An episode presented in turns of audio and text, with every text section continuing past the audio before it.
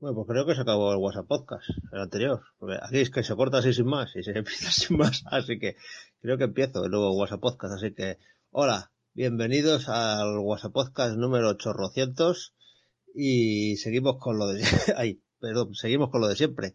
Seguimos hablando de las cosas que hemos visto y, y, y qué nos ha gustado más y qué no nos ha gustado y eso. Bueno, pues yo me he visto dos cositas este fin de semana eh, fin de semana después de Halloween. Eh, el anterior WhatsApp Podcast termina justo ahí en Halloween y este empieza justo después. Así que este fin de semana me he visto dos series. Una muy, una cortita, de capítulos de media hora, ocho capítulos, que es la segunda temporada de American Vandal, de los vándalos americanos.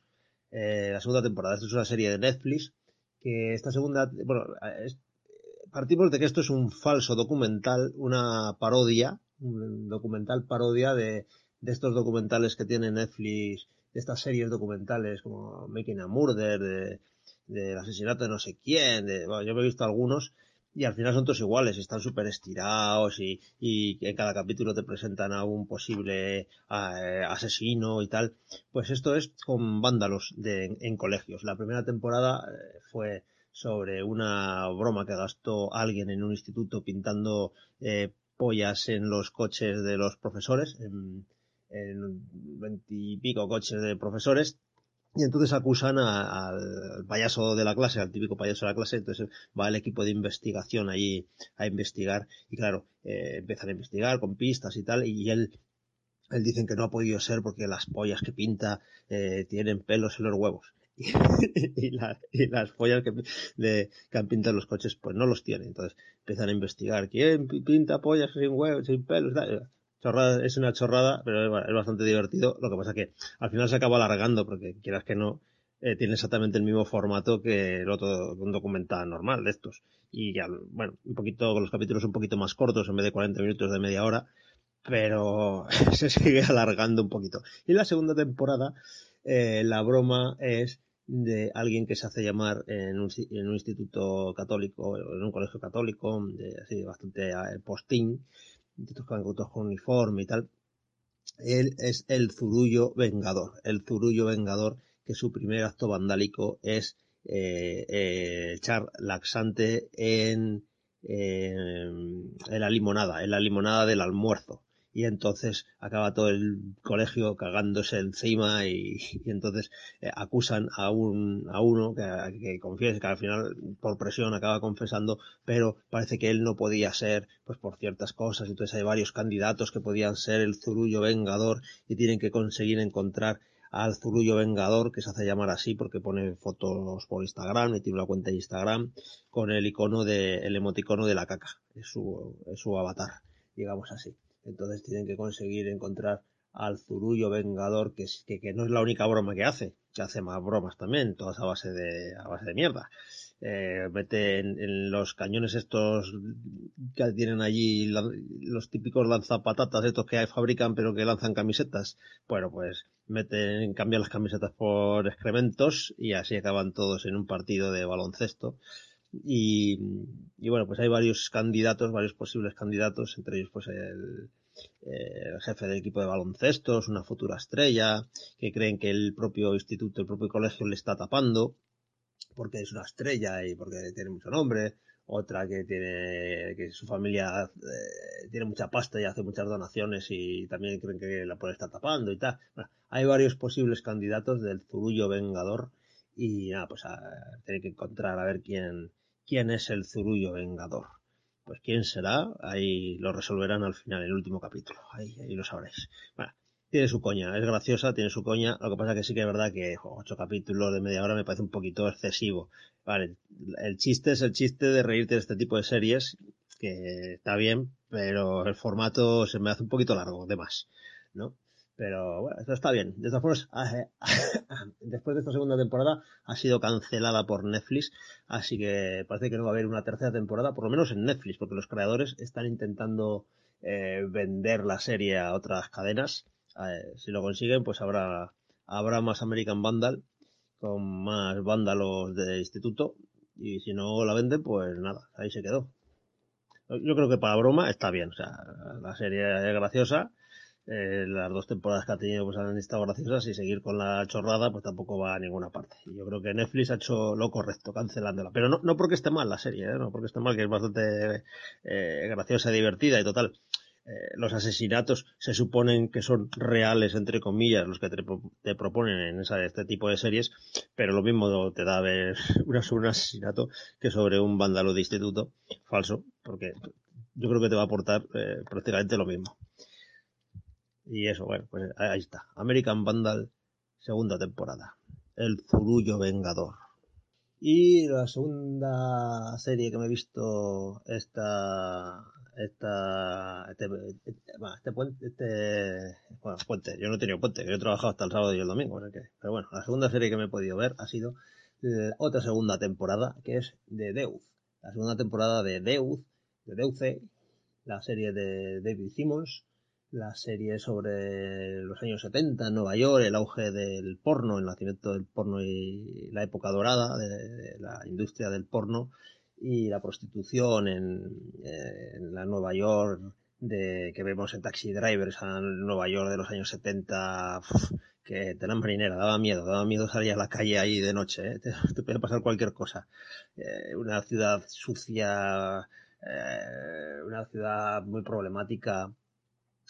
Y bueno, pues, pues es, es, prácticamente lo que vemos aquí. Esta segunda temporada da un salto de cuatro años, se sitúa en el 77 eh, ya el porno ya está bastante establecido y aquí vemos, se centra en, varios focos la, acción. Uno de ellos es eh, el personaje de Maggie, eh, de Maggie Gyllenhaal, que ahora ya ha pasado a, o sea, la, vimos en la primera temporada eh, pasando de la prostitución a hacer películas porno y ahora ya pasa a la dirección y a la creación de cine porno y vemos como eh, durante toda la temporada pues ella intenta luchar por hacer un porno un poco diferente, un poco más de calidad y también destinado incluso a las mujeres, ¿no? dándole un punto más feminista a la pornografía y, y más cuidado, más depurado, ¿no?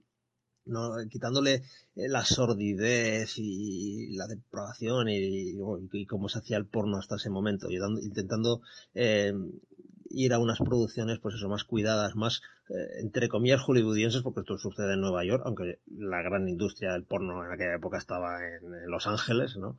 y, se ve también, se ve porque hay una entrega de premios a, de industria porno, los Oscars del, porno, que los daban en Los Ángeles. Entonces hay, hay nominaciones de las películas de estos de, Nueva York y entonces tienen que ir ahí a recoger los premios y tal. Eh, entonces se ve que la gran industria del porno está en Los Ángeles, pero también hay industria, igual que hay cinematográfica, la gran industria está en Hollywood, pero también hay cinema, eh, industria cinematográfica y el actor estudio y todo esto, esto es de, de Nueva York es también eh, bastante diferente, ¿no? Es, Broadway, ¿no? Es, es el estilo eh, de Nueva York siempre ha sido como más, eh, entre comillas, elitista, más artístico elitista, ¿no? Los artistas y tal estaban en, Nueva York, ¿no? Mientras que la industria, digamos así, estaba en Los Ángeles, ¿no?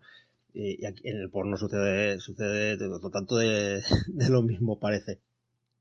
Y nada, ponemos aquí como, como el personaje de Maggie Gyllenhaal lucha por eso, mientras eh, los dos personajes que hace Jace Franco, que hace dos hermanos gemelos, pues el Tarambana sigue tan Tarambana como siempre, metiendo la mano en la saca de, todos los lados, y, y el otro personaje, eh, el que lleva los bares y lleva los negocios, pues es, está intentando salirse de todo esto también porque eh, tiene una pareja que, bueno, bastante feminista, lucha un poco por, por, por este tipo, por estas mujeres y tal, y entonces eh, cuando se entera que su marido, su, su pareja, su pareja está metido en estos chanchullos, pues también le fuerza un poquito a intentar salirse de todo esto. Él intenta, pero claro, salirse de, la, digamos, de las garras de la mafia es prácticamente imposible.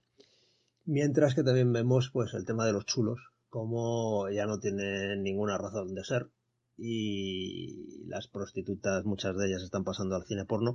Las chicas que vienen de, de vamos, del campo, de estas que aparecían en la gran ciudad, que las, las, las capturaban casi, los, los chulos y les daban trabajo como prostitutas y pues ahora ya encuentran un trabajo eh, bastante menos sacrificado que la prostitución. Eh, lo encuentran en, en, el cine porno y los chulos eh, están viendo que, que, ya no tienen mucha razón de ser y o se renuevan o, mueren, porque luego también están apareciendo pues, los, los locales, ¿no? los, tanto los locales de baile con, como ya vemos al final, cuando, en el final de la primera temporada es cuando abren justo uno de los locales de estos de, de ventanita, ¿no? De estos de, ventanuta, de, de, ventanucos, otros que echan monedas y abren con la, con las bailarinas ahí y tal, haciéndole el numerito y, y también los salones, los salones de prostitución en pisos, que claro, eh, no es lo mismo que estar las prostitutas en la calle, ¿no? Y también, por otro lado, vemos cómo,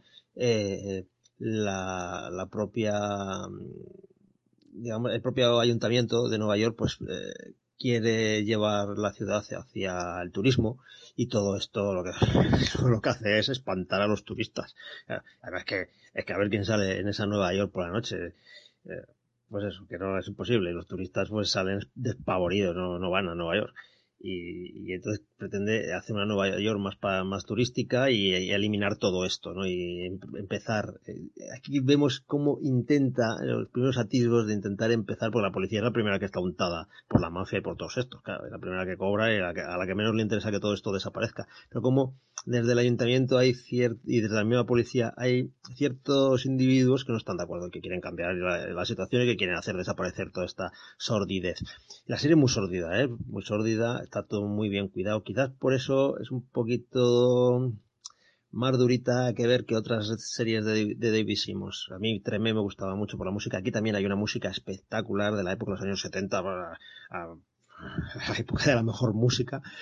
Pues tenemos aquí la música impresionante, eh, unos temas muy bien elegidos pero quizás toda esa sordidez y todo eso que transmite la serie la hace un poquito un poquito durita. Y luego el ritmo lento es que David Simon lo cocina todo muy a fuego lento no esto no es The Wire como cada temporada tenía un tema bueno pues más o menos en cada temporada sabías que se iba a solucionar y que se iba a hacer un estudio sobre ese tema pero aquí claro son temporadas, ya es la segunda temporada y esto va evolucionando muy lentamente, ¿eh? se va cociendo muy lentamente, muy estilo David Simmons, quizás hasta demasiado. Eh, aquí no le he visto yo escribir ningún capítulo, no le he visto como guionista, pero sí está de productor, yo no sé si ya sigue estando de showrunner o ya se ha desvinculado o qué, pero ya sabes que como pasa cuando te, te, empiezas a apartar un poquito de tus proyectos, los que entran quieren, quieren ser más que tú, ¿no? Y quieren llevar tu estilo todavía más al extremo. Entonces yo creo que le, le ha pasado un poquito a esta segunda temporada eso. Que es como intentar ser más David Simon que el propio David Simmons y claro, a mí, a mí de me encanta, pero no sé, me ha resultado un poquito lenta, un poquito lenta, que está muy bien porque todo lo que te cuenta está muy bien y luego al final parece que no te ha contado, joder, fíjate toda la información que os he dado, de todo lo que cuenta, y tú la estás viendo y no eres consciente de todo lo que te está contando, pero te lo está contando. y bueno, eso está, está bien, pero, pero claro, languidece en el ritmo. Eh, de todas formas, de David Simmons, Claro, y también el ambientarlo en esa época desde hoy en día eh, no le da ese factor tan realista, que está muy bien, es muy todo muy realista, está todo muy, muy bien cuidado, pero es que tú te ves de Corner, que es su primera serie, y es que parece un puñetero documental. Es que los actores, además eran actores desconocidos en aquella época, porque claro, tú ves de Corner y, es que te los crees. Es que te crees que cogía yonkis de la calle tal cual. Y también todo es muy sórdido y todo es muy así, pero hay quizás más humor que en esta. Aquí es que no hay, todo es muy sórdido, todo es muy, muy, y todo es muy gris, bueno, muy gris, muy tierra, muy marrón, muy, muy color así, muy, muy, colores muy apagados, una fotografía también muy tipo Tiziano, el padrino, así oscura, todo, todo muy, todo, todo muy cargado de mucha sordidez, de, de mucha sordidez que hace la serie un poquito dura, pero hombre, no deja de ser porque este hombre no hace series, yo creo que hace, hace estudios, hace, eh, ay, cómo no me saldrá el, el, nombre. En vez de hacer novelas, hace, ay, no me sale, bueno, pues no me sale, hace estudios, bueno, de ensayos, ensayos, quería decir ensayos, eso, hace ensayos en sus series, sus series no son, no son series, son ensayos sobre un tema, y claro, Esto es sobre, sobre un tema muy sórdido, ¿no? Como es la prostitución, como es el porno y eso. Entonces, esa sordidez se, está continuamente y eso hace que sea incómodo de ver, sea un poquito incómodo, pero a la vez, joder, te está contando un pedazo de historia y un trozo de, historia sacada tal cual, ¿no? Y te la está poniendo ahí y, joder, y eso está, está muy bien, está muy bien. Por eso, hombre, a mí me está gustando, pero hay que ser consciente de lo que se está viendo, ¿eh? Al que le haya gustado de Guayar, al que le haya gustado eh, aquella del héroe, ¿no? No sé qué del héroe se llamaba. O, o de Corner, pues le va a gustar. Pero yo encarecidamente, incluso más, The Wire está muy bien, está muy bien, pero también es verdad que tiene mucho nombre. Pero si no habéis visto The Corner, echar un vistazo de Corner porque eso es la, leche y es su primera y además tiene ese rollo naif y luego tiene, tiene coñas, tiene, tiene cierto humor en ciertos momentos con los junkies, porque ah, está mejor dosificado. Aquí es que yo creo que le falta algo de humor de vez en cuando porque todo es demasiado sórdido. Pero bueno, es que era así. O Taxi Driver es así. y lo transmite muy bien. Eh, de Deus, segunda temporada. Bueno, mira, joder, llevo 10 minutos hablando. O sea que, para que veáis impacta. David Simmons, uno de los, uno de los grandes de la televisión. Bueno, pues a ver, me voy a arrancar yo, ya que nadie se arranca, que yo sé que varios de aquí del WhatsApp que hemos visto ya Aquaman, el estreno de la semana, o uno de los estrenos de la semana, porque esta semanita va, va bien cargada. Y bueno, a ver, primeras impresiones. eh, la vi anoche. Y anoche salí flipando. No, digo, aquí hay mucho que procesar. Lo primero porque era tarde, digo, no voy a mandar audio.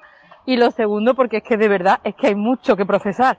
Es que la peli son dos horas y pico, o sea que es larga, pero es que no para. Es que no paran de pasar cosas, no paran de salir personajes, situaciones, escenarios. Eh, es súper trepidante la película y súper entretenida. Eh, a ver, creo que se nota que me ha gustado. Me ha gustado mucho. No sé si es lo que esperaba. Bueno, ya, a ver, con quieras enterarte más o menos de, de noticias, de cosas, de, del tono, al final te vas enterando. Yo no hago mucho por enterarme, pero al final algo te llega. Y bueno, ya más o menos eh, sabes un poco el tono que va a llevar la peli. También vimos a, a Aquaman en la Liga de la Justicia y sabíamos de qué palo iba. Entonces, en ese sentido, yo creo que ya estaba preparada para encontrarme esta peli tan kit que me he encontrado. Y, y como, como tono de película, o sea, ya, ya asimilado que tiene ese tono de película, me parece una película de entretenimiento casi perfecta, o sea, de 10. ¿Que hubiera preferido que Aquaman se tratase de otra forma? Pues no lo sé, lo mismo sí. Pero bueno, eh, al final hay que jugar lo que hay y lo que hay ha sido una película que yo me lo he pasado muy bien, me lo he pasado estupendamente. Como hacía tiempo que no disfrutaba tanto como una niña una película en el cine. Eh, y en ese sentido, pues, pues, ¿qué más se le puede pedir? Aparecen un montón de actores eh, de primera línea haciendo papeles secundarios, aparecen haciendo un montón de personajes. Quizás me hubiera gustado eh, que, claro, es que son personajes tan relevantes, interpretados por actores tan buenos, yo qué sé, el malo es Patrick Wilson, que está, vamos, que es que lo borda haciendo de del amo de los océanos, eh, bueno, del rey Or. Eh, yo qué sé, aparece Don Langres por ahí, Aparece Willem Dafoe también. Em, no sé, em, bueno, Nicole Kidman, por supuesto, haciendo su madre, la reina Atlana. Eh, un montón, un montón. Entonces, claro, están tan bien y son tan molones que desearía que hubiera más desarrollo para ellos, pero entiendo perfectamente que, que, que es imposible, porque ya más, más contenido a esta película no se le puede pedir. Eh, lo bueno es eso, que están ahí apuntados, están ahí muy bien interpretados y oye, ya en el futuro supongo, porque seguro que esto va a ser un taquillazo, habrá tiempo para que tengan más relevancia.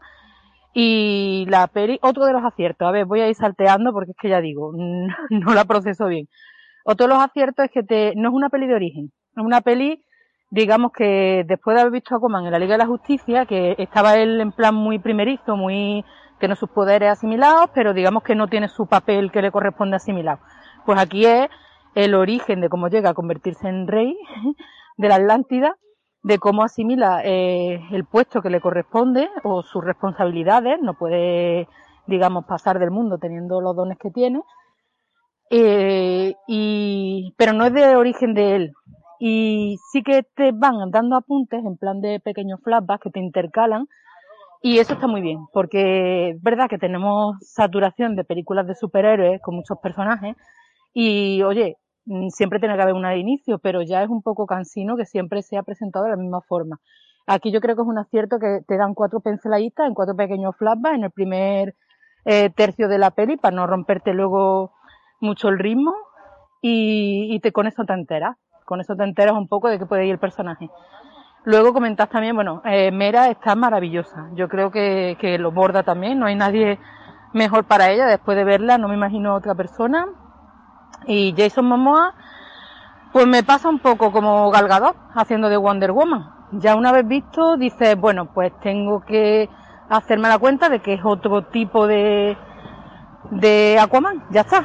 Eh, no lo hace bien, pero me, me cuesta asimilar que esta Aquaman corresponda a alguno, a alguno que yo tuviera, hubiera podido tener en la cabeza. Lo que pasa es que Jason Momoa, igual que le pasó al Galgado, que dice, ella no es Wonder Woman ni lo va a ser en la vida, pero tiene tanto encanto, le han puesto el papel tan que le corresponde, eh, y lo hace tan bien que al final dice, bueno, pues no me lo voy a creer, pero mmm, ya está, va a ser otra Wonder Woman que me va a parecer estupenda. Pues con Jason Momoa me pasa lo mismo yo no veo a Aquaman, yo veo a Jason Momoa. Es que me parece que hasta la ropa que lleva me da la sensación de que se la ha traído de su casa. Porque es que el tío está igual que siempre lo vemos.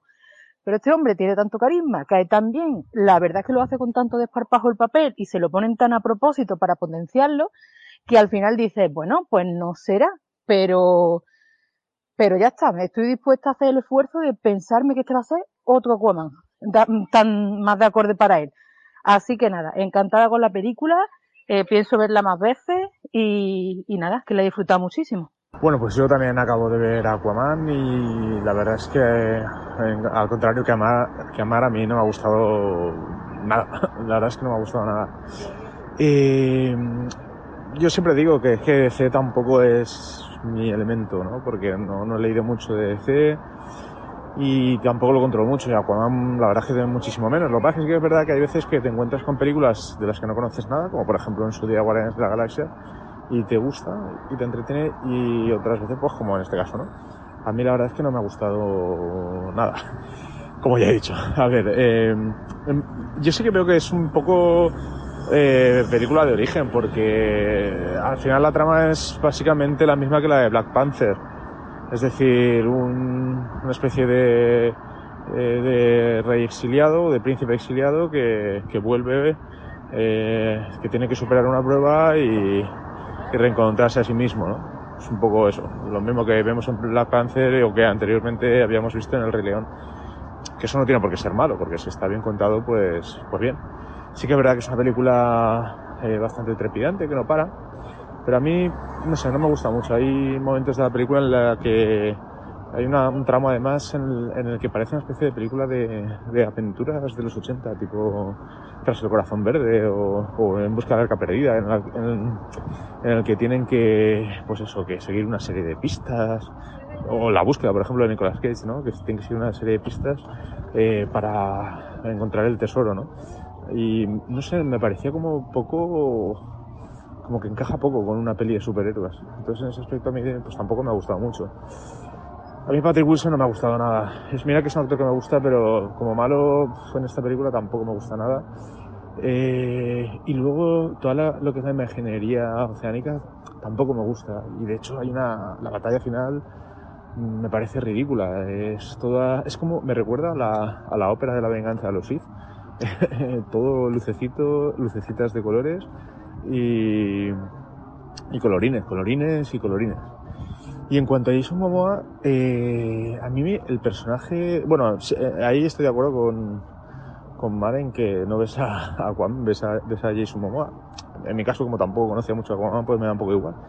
Pero sí que es verdad que, que en, la Liga de la Justicia, en en la película anterior que salía él, eh, le iba bien ese personaje secundario pero aquí eh, no me parece que lleve bien el, el peso del protagonismo.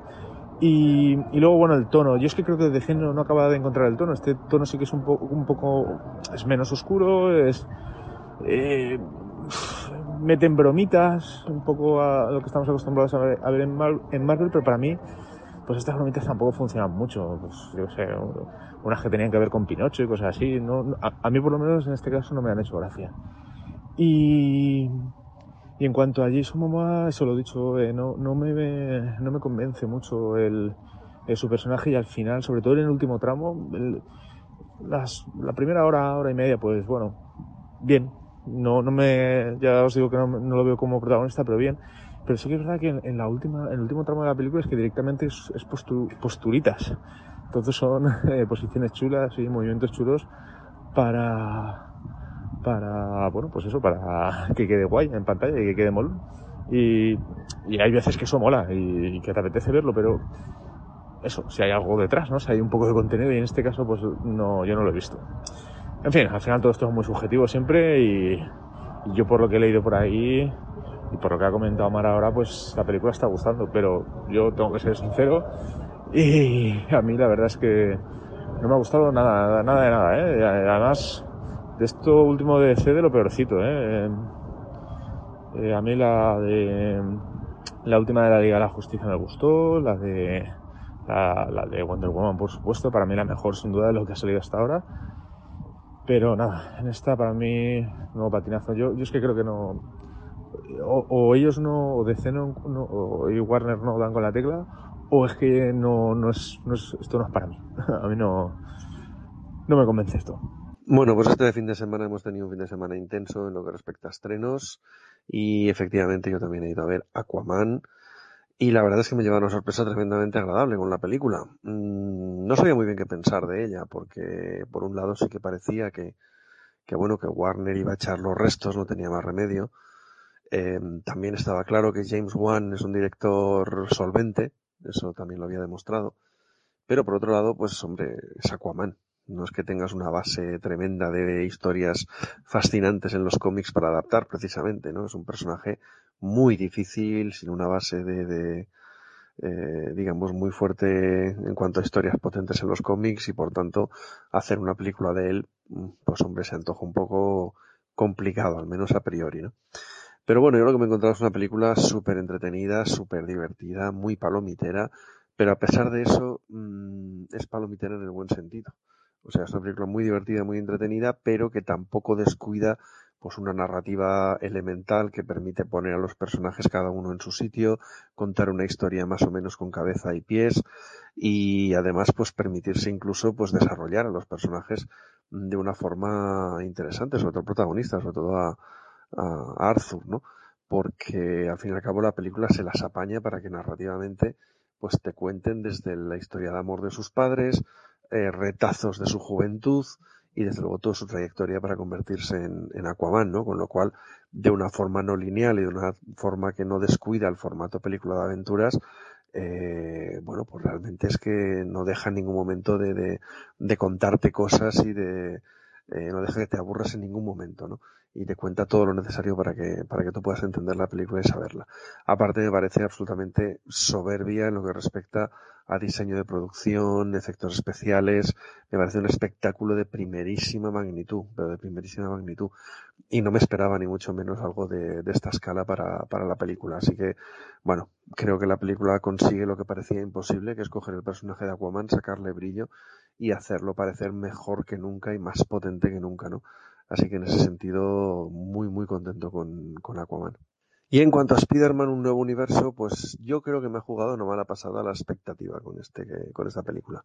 Yo iba a esta película con muchísimas ganas y me habían hablado maravillas de la película. Me habían hablado de que es un homenaje a, toda la trayectoria de Spider-Man en los cómics, que es una película, que era una película, bueno, impresionante. O sea, yo iba con una, creyéndome que realmente iba a haber algo muy, muy, muy bestia y, muy grande, ¿no? Algo realmente muy, muy potente. ¿Y qué me he encontrado? Pues bueno, una película que ciertamente es muy buena, es muy, muy, muy buena. O sea, la animación me parece extraordinaria, todo el tema de diseño me parece también muy, muy acertado, eh, muy original y al mismo tiempo con millones de guiños a, lo clásico.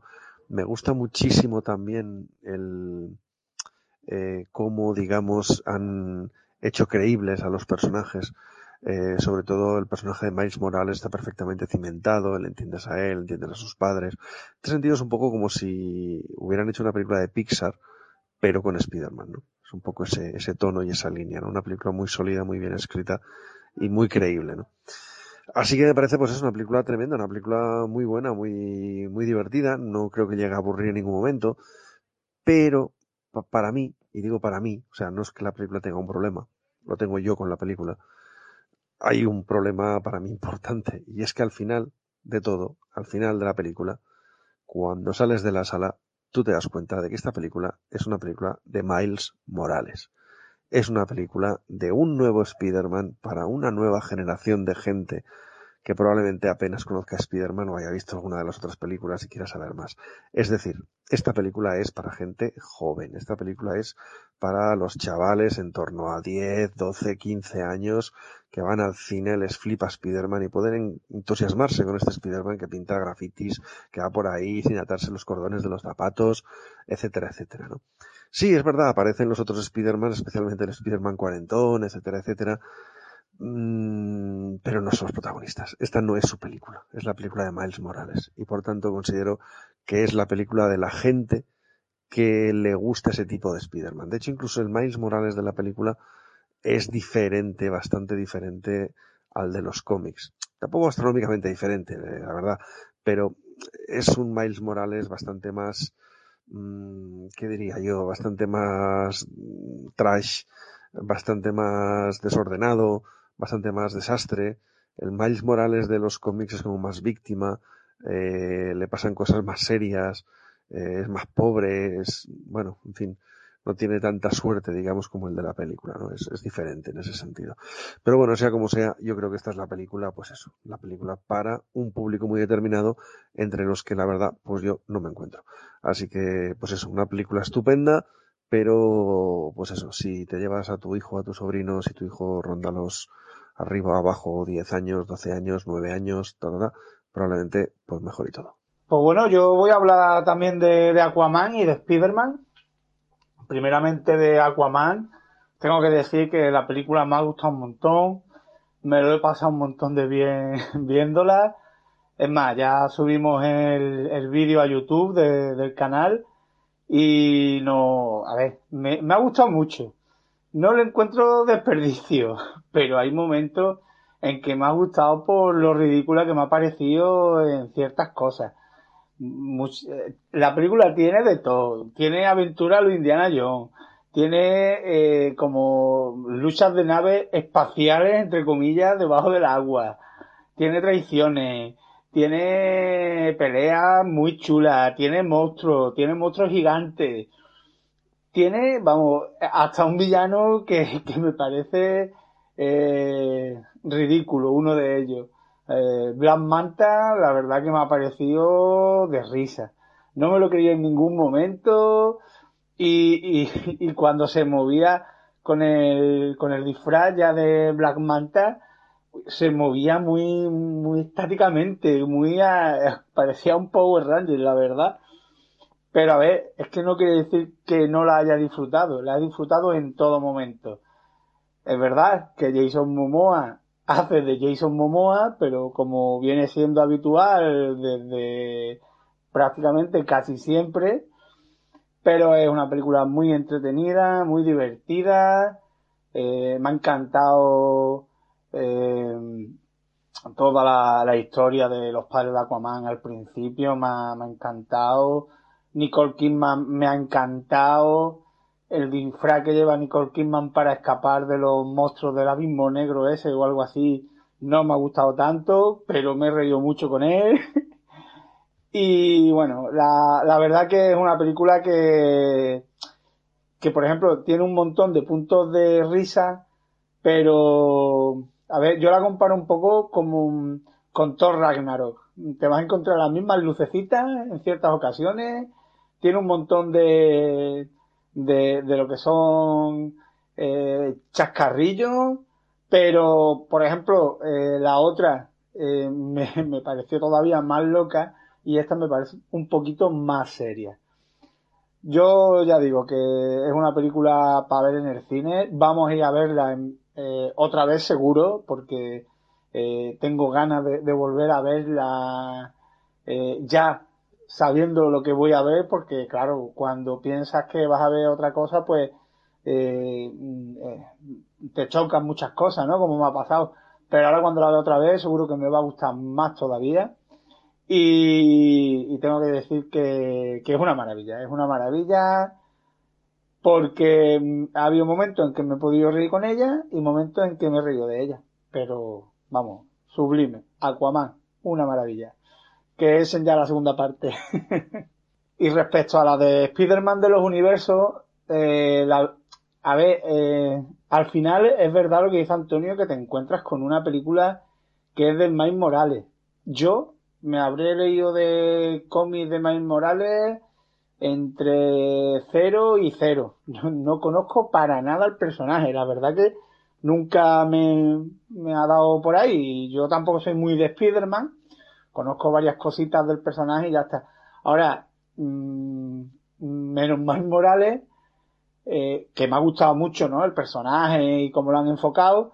Eh, todos los Spider-Man me han encantado. Todos eh, los topus que sale, el escorpión que sale, eh, todos los juegos esos con las dimensiones. Me he hecho absolutamente fan de esta película del, del Spider-Man Noir que, lo voy a lo voy a buscar por ahí, lo voy a leer. No creo que sea tan cachondo como este. Porque es que es verdad, la película es una película para niños pero oye, se toman la molestia en, darte en, en, darte guiñitos para pa muy adultos, ¿no? Incluso la película tiene un par de momentos muy de adultos, ¿eh? Que la sala estaba llena de niños, eh, incluido yo, y, y, hubo un par de momentos en que todo en todos los niños se quedaron callados y, joder, eh, a lo mejor no es como cuando murió la madre de Bambi, pero aquí hay un par de momentos muy, muy chunguillos, ¿no? Incluso duros.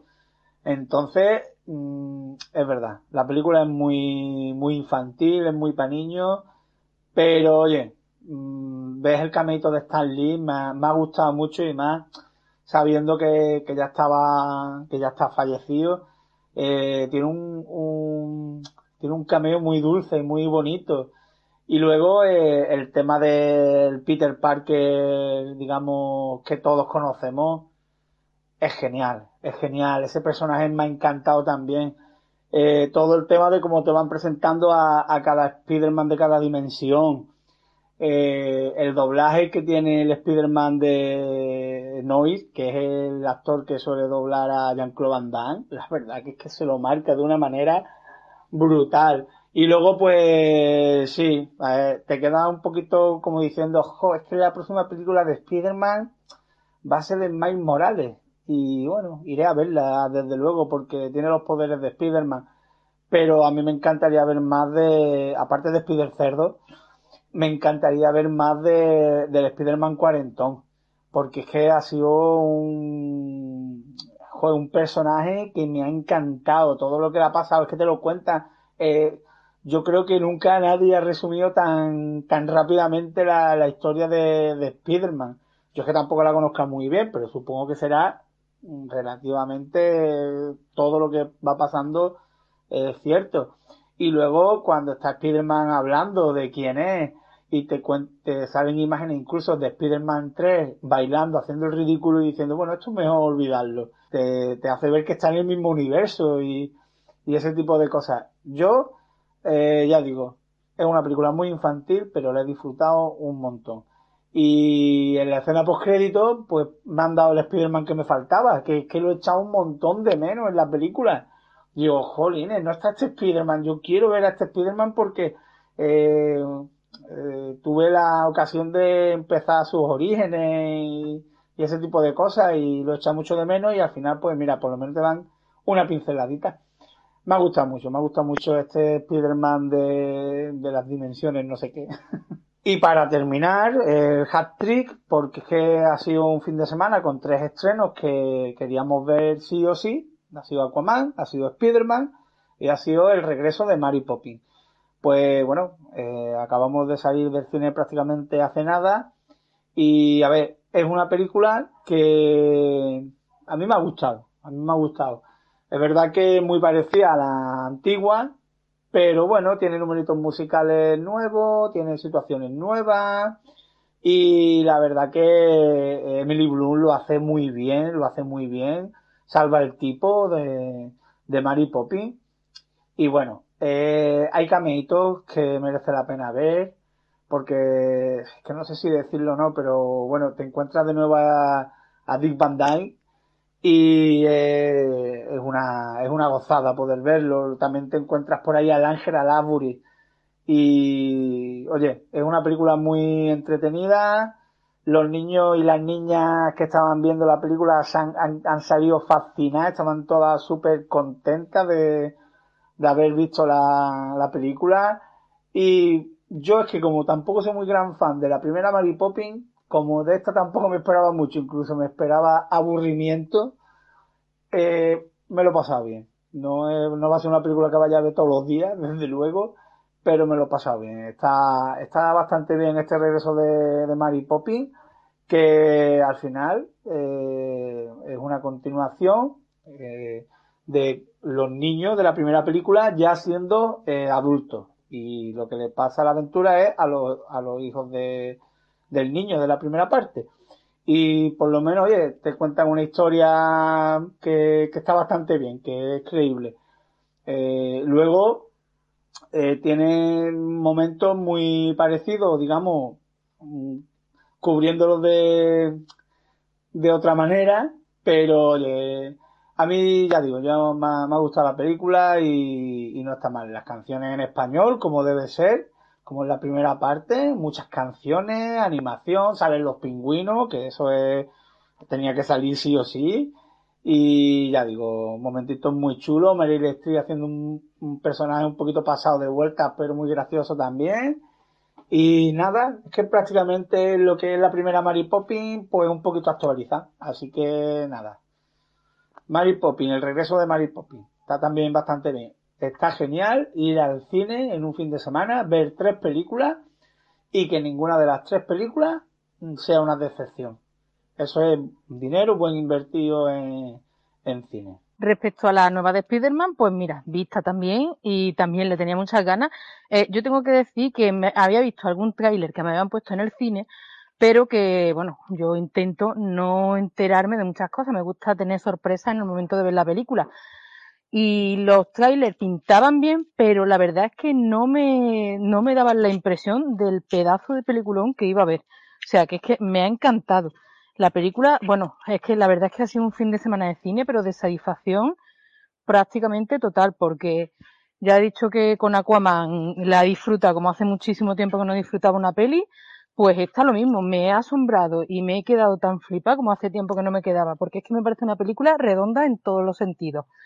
Eh, bueno, de la animación y el apartado artístico mmm, es muy original, es muy comiquero, mete muchas tramas de cómic, eh, mm, incluso las viñetas, incluso cuando el personaje se convierte en Spider-Man, te ponen sus cuadros de pensamiento, eh, todo, todo. Es que la verdad tiene un tratamiento que es perfecto, como está desarrollada la animación, eh, los distintos Spider-Man, cada uno tiene su, estilo propio, e incluso su estilo de animación propio, es una maravilla. Y bueno, ahí es que me parece una película prácticamente impecable. Y luego, con respecto a la historia, a ver, sí que entiendo muy bien lo que venís diciendo, de que al final no estamos viendo la, historia de nuestro Spiderman, sino que estamos viendo la historia de, del Spiderman que, que de esta generación, mm, pero eh, a mí eso no me ha, no me ha llevado a, a ningún ápice de tristeza. Bueno, lo primero porque sí aparece nuestro Spiderman y aparece con la edad que nos corresponde ahora. Y entonces es un personaje que entendemos muy bien. Eh, no es el protagonista, pero es que lo entendemos también, o sea que nuestro eh, personaje con el que sentimos identificado está también aquí representado. Y, la verdad que me ha hecho muchas gracias, está, está clavado. Y luego también porque es verdad que el May Morales este, pues, mm, no es el nuestro, pero mm, al final es un poco el mensaje final que te quiere lanzar la peli. De que todos podemos ser Spiderman, lo importante de ser Spiderman no es tener un gran poder, sino porque te van a tumbar, sino que te levantes, todo esto, ¿no? qué te quiere decir la peli al final. Pues mm, lo de que todos podemos ser Spider-Man, yo creo que con este Miles Morales me lo transmiten. Me lo transmiten porque al final ves un chaval que tiene toda la esencia de nuestro Peter Parker en su día. Eh, en ese sentido, no, no, no lo he echado tanto en falta por esos dos motivos. Y es un personaje que me ha gustado mucho, me ha gustado su desarrollo, su punto trágico que ha tenido, eh, cómo te lo explican, cómo te lo cuentan, todo lo que le pasa, muy entendible. Y luego, bueno, pues los otros Spider-Man, pues en su momento cuando vi que aparecía Spider Cerdo pensaba que iba a ser el típico gracioso cargante. Para nada. Está genial en los puntos que tiene que estar. Y la gran sorpresa, sí, eh, como ha dicho Diego, el Spider Noir. Porque es que tiene un punto de humor mucho más original, por así decirlo, y, y la verdad que está genial. Pues es que no, no puedo decir mucho más de lo que ya habéis dicho vosotros y solamente eso, que ha sido, pues nada, todo, todo maravilloso, no le tengo que poner ninguna pega porque la película me ha encantado, la verdad es que ha sido un disfrute y sobre todo por el factor sorpresa, que también se agradece muchísimo cuando vas a ver películas sin, sin pretensiones y de repente te llevas esta sorpresa. Bueno, pues por comentar también de la última del triplete de este fin de semana, de la del regreso de Mary Poppins, yo ahí mm, sí, pero no, son sentimientos encontrados. La peli me ha gustado, me parece que está muy bien, pero le falta alma, lo siento. De verdad me ha gustado mucho y a lo mejor el problema evidentemente no es de la peli, el problema puede ser mío porque yo sí he sido, bueno, y sigo siendo una gran fan de Mary Poppins, yo sí soy una niña que se emocionaba al ver esa película, que la vivía que se creía esa magia y ya no sé si ha sido esta que no llega a, a, despertar ese sentimiento o yo que ya he crecido evidentemente y ya no llego a, a, sumergirme de esa forma en la historia. No lo sé exactamente. El caso es que esta peli, pues eso, me ha parecido, está muy bien que te continúen eh, con, la, con la historia de ellos, de los Banks. Eh, tienen cosas que son diferentes, pero es que recuerda demasiado todo, todo el esquema de la película, incluso más que el esquema, hay incluso números musicales que recuerdan mucho, es que todo sigue el mismo orden, todo pasa prácticamente igual con pequeñas variaciones y yo creo que ahí se podían haber, no sé, haberle dado un poquito más al coco y haberse inventado pues otro tipo de situaciones, es igual que la ambientación. Sí que gusta ver esa ambientación en el pasado, se supone que es uno, el, bueno, la Gran Depresión, unos cuantos años después de que pasara lo que vimos en la primera parte, pero no sé, también creo que podían haber, para que fuera más diferente, incluso en estética, podían haber ido un poquito más allá en el futuro, pero bueno, eso es, como digo, a lo mejor solamente gusto mío. Eh, sobre todo yo creo que lo que le achaco es eso, que recuerda demasiado en todo a la anterior, que no han intentado desvincularse en ningún momento. Luego, con respecto a los actores, pues Emily Bloom me parece que lo hace muy, muy, muy bien. Esta Emily Poppins me da un punto más estirada que la anterior. Julie Andrew creo que transmitía, sí, esa, digamos que esa institutriz así un poquito seria, pero que también tenía más dulzura. Y esta, tal como la han puesto el personaje, no será problema de Emily Bloom porque ella lo hace magníficamente, pero esta Mary Poppins es un poquito más embarada. Y bueno, con respecto a, iba a decir Bert, no es Bert, ahora ya no me acuerdo cómo se llama el personaje, el personaje que sustituye a Bert, porque es prácticamente te hace que lo sustituyan, que sea otro, pues ese sí que no. no es que me moleste, pero es que Dick Van era demasiado, es increíble. De hecho, ya ha mencionado Diego que tiene ahí una aparición de cinco minutos y está el tío con 90 años y creo que canta y baila con más gracia que, que toda la película del otro. No, es que Dick Van Dyke tampoco era que fuera buen actor, pero tenía una gracia. Era como un Jim Carrey. Tenía una gracia, una forma de gesticular, de moverse, expresaba tanto con el cuerpo que, bueno, yo es que siempre le he tenido muchísimo cariño y se lo sigo teniendo. Nada, eh, es una peli que también he disfrutado, no lo he pasado mal en el cine, me ha gustado, pero que al salir del cine digo, si algún día quiero volver a ver la historia, eh, entre ponerme esta o la antigua, es que siempre me voy a poner la antigua. Veo más difícil que, mi elección vaya por esta porque no me ha dado alicientes nuevos. Solamente me ha hecho revivir un poquito mm, la historia de antes y quizás actualizarla. Eh, sí que quería destacar un poco la escena de la animación, porque por supuesto tiene una, muy refrito, pero me ha gustado mucho cómo está tratada la animación, ese estilo también de, de dibujo con el trazo em, irregular, eh, que recuerda también a la animación antigua. Mira, fíjate tú, para lo que nos conviene, para lo que me conviene, no me importa que me recuerde lo antiguo. Y en la animación no me ha importado, al contrario, lo he agradecido mucho, está muy bien toda esa parte.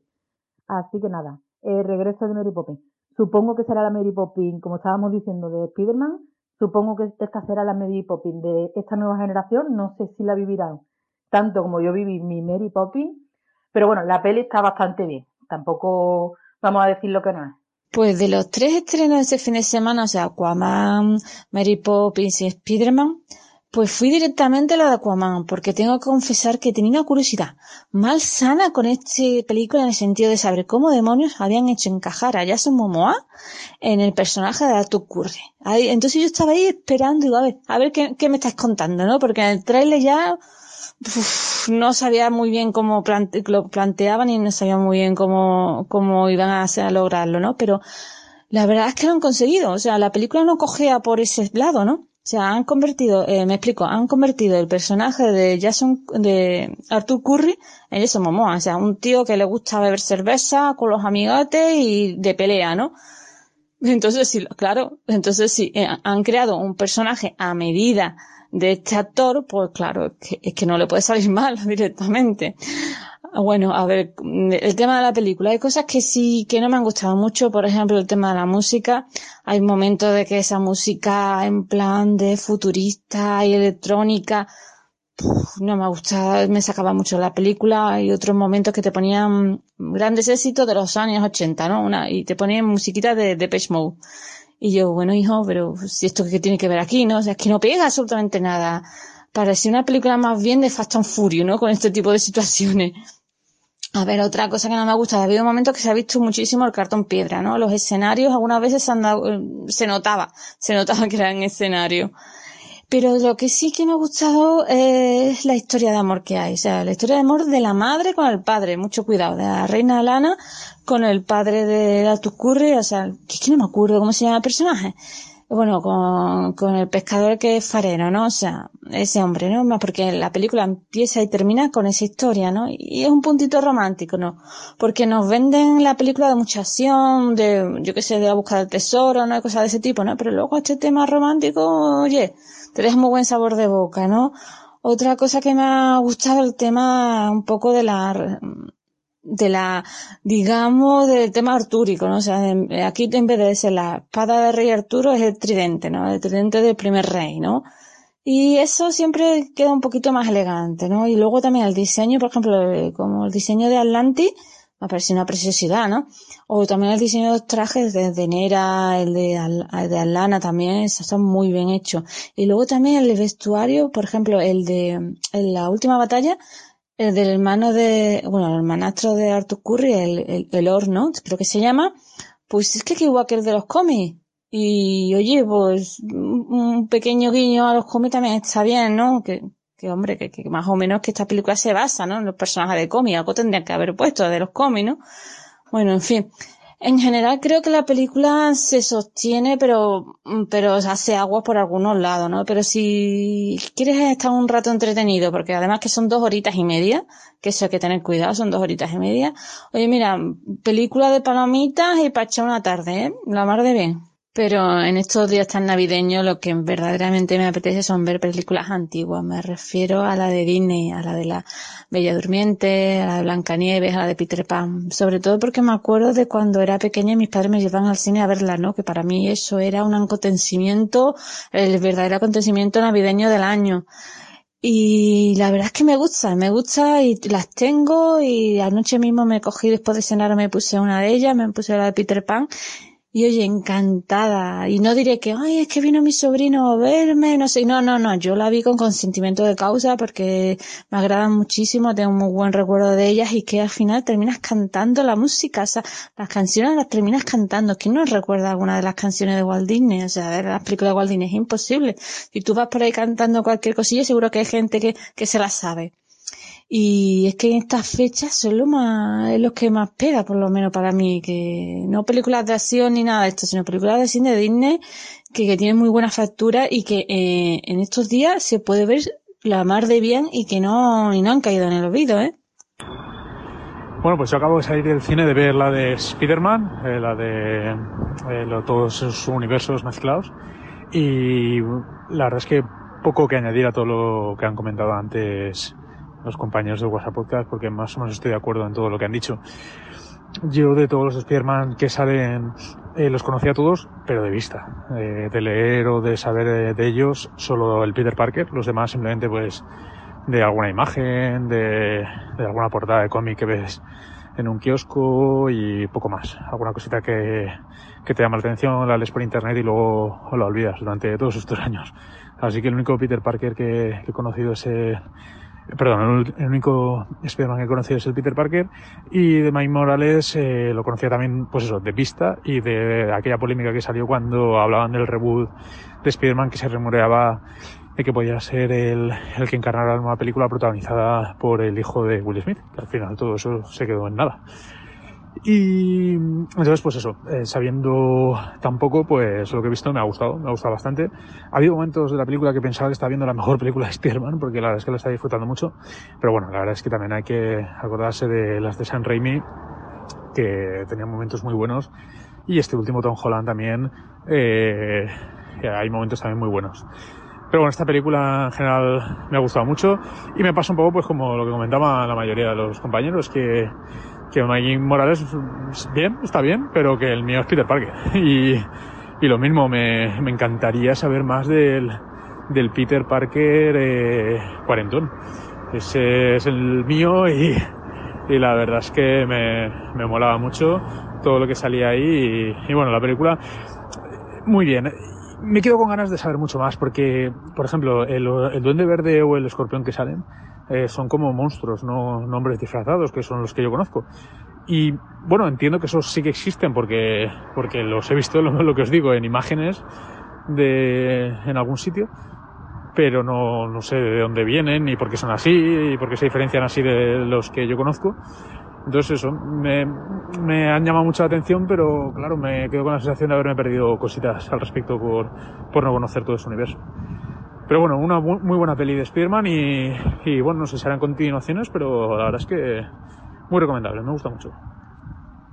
Bueno, he visto una película de Netflix de animación que de guion no hay por dónde cogerla, pero que no hay por dónde cogerla. Sin embargo, el dibujo es una pasada. Me he visto Batman Ninja. Batman Ninja, que Grog eh, al principio de la película justo pues está luchando con, Batman y tiene una máquina del tiempo y Batman eh, cuando está luchando consigue arrojarse por la ventana pero la máquina se pone en funcionamiento, explota todo y los manda al Japón feudal. Lo que pasa que como Batman había saltado eh, por la ventana, estaban ahí todos los villanos y tal, como Batman había saltado, pues Batman aparece dos años después que el resto de, villanos y de los que andaban por allí en, eh, en, Japón.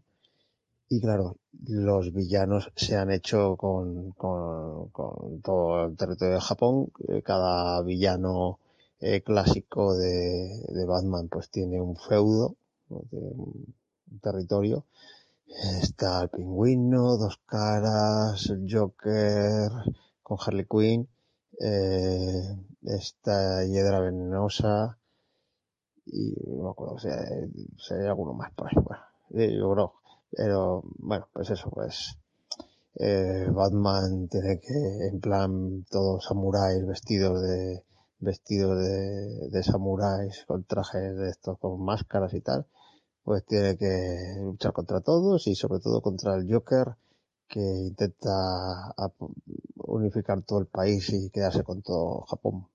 Vale, está muy loco, muy loco. No, esto no tiene ni pies ni cabeza. Bueno, y, colaboradores de Batman también, porque claro, todos los que estaban alrededor, pues sufrieron ese viaje en el tiempo. Tenemos a Catwoman, a, a Robin, a Nightwing, a Cat, eh, Catwoman, bueno, varios, por ahí todo, todo en plan manga, todo dibujado muy en plan manga. Y, o sea, todas las chicas así con buenos atributos y poca ropa. pero tiene cosas totalmente absurdas. Bueno, aparte de que la historia es totalmente absurda y no puede cogerla, eh, como que Batman cuando no tiene el traje de Batman tiene un peinado de estos japoneses en plan monje con, con la calva afeitada y en la calva tiene tatuado el, murciélago de Batman. Entonces, te quedas diciendo, bueno, pues todo el mundo va a saber que es Batman, si lleva tatuado el, murciélago en la calva, ¿no? Bueno, eh, y ver a Robin con, con un corte de pelo de estos samuráis también, en plan calva con el mechón de pelo en el medio y tal, un crío así, es totalmente ridículo. Bueno, todo es ridículo, o sea, todo es ridículo en la película, eh, menos el dibujo. El dibujo es una pasada, o sea, eh, tanto el dibujo normal de casi todas las escenas y la, animación de las peleas, hay muchas peleas, muchas, muchas, muchas. Esto se basa en eso, en, va a un sitio, se pelea con uno, va a otro, se pelea con otro, va a otro, se pelea con otro, venga peleas. Y todo sin, sin pie ni cabeza. Pero el dibujo, las coreografías, la animación, es una pasada. O sea, to, todos los cielos están hechos con, con espirales ahí, con caracolillos. Eh, y todo con, con, una línea y unos, unos dibujos súper expresivos. Eh, a mí me ha encantado, me encanta el dibujo, incluso hay un, hay una historietilla en el que, eh, oh, qué original. El Joker parece que ha perdido la memoria y es un, es un granjero con Harley Quinn, están ahí plantando y tal, que se emocionan cuando aparece un brote verde ahí. Oh, los brotes verdes, parece Mariano Rajoy con los brotes verdes. Se emociona el Joker ahí con, los, con el brote verde y tal, que está hecho con otro dibujo diferente al resto, como, no sé, todo sobre fondo blanco, con una línea así muy clara, eh, todo como muy, muy pastel, que, que es una pasada, no sé, es que es una expresividad y eso, también el dibujo me ha encantado. El resto, para nada. Es horrible. La historia es horripilante.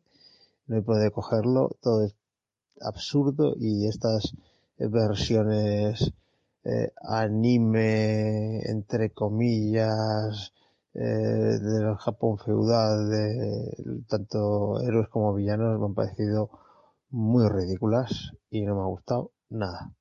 Lo que es la historia. Eso sí, el dibujo, maravilloso. Batman Ninja. Está en Netflix. Dura poquito menos de hora y media. Pues quiero hablaros de Bohemian Rhapsody, porque fui a verla al cine. Y bueno, la verdad es que era una peli que tenía bastante ganas de ver, porque eh, la figura de Freddie Mercury de Queen, pues siempre me ha gustado. De hecho, eh, el primer CD que me compré en mi vida, con 14 años, no fue Queen. Bueno, sí, fue un conjunto de CDs. Me compré, atención a la combinación, las bandas sonoras del Rey León, La Vida de la Bestia Aladdin y los grandes éxitos de Queen 1 y 2. Esto fue por consejo de, de, un amigo. Y al escucharlo me di cuenta que todas las canciones me sonaban, porque Queen es de esos grupos eh, que, cuyas canciones sonaban en todos los anuncios de televisión, en un montón de, de programas y, y, y, se te iba quedando en el cerebro y al final, pues bueno, casi todas eran conocidas, ¿no? Entonces, bueno, eh, luego ya más mayor, pues leí un poquito sobre su biografía tras su muerte y tal. Y tenía bastante curiosidad por verla, ¿no? Yo no era un, no soy un gran conocedor de, de Queen ni, ni, un gran fan. Eh, me gustan. De hecho, es el único grupo de habla inglesa por, eh, que, he escuchado así más seguido, porque a mí me gusta entender lo que escucho y como el inglés no, no lo domino demasiado bien, pues no solía escucharlo. Pero los de Quincy, con, ellos, siempre he hecho una, excepción y, eso, tenía muchas ganas de ver la, la película y bueno, eh, al final a mí la película me ha gustado. Eh, sí que es verdad que, que, claro, tiene que suceder todo muy rápido porque la película va desde 1970 hasta 1985. Entonces, en 15 años, en dos horas te resumen 15 años, ¿no? Entonces, pues sí que es verdad que no, no, no aprecias, ¿no? El, eh, el esfuerzo que tienen que, que realizar ellos para llegar hasta donde llegan y, todo va sucediendo más o menos rápido, a pesar de que el ritmo precisamente tampoco es rápido. ¿eh? La verdad es que al, mitad de la película la, eso, la película baja un poquito de, de, ritmo y sí que es verdad que a veces incluso se hace un pelín lenta.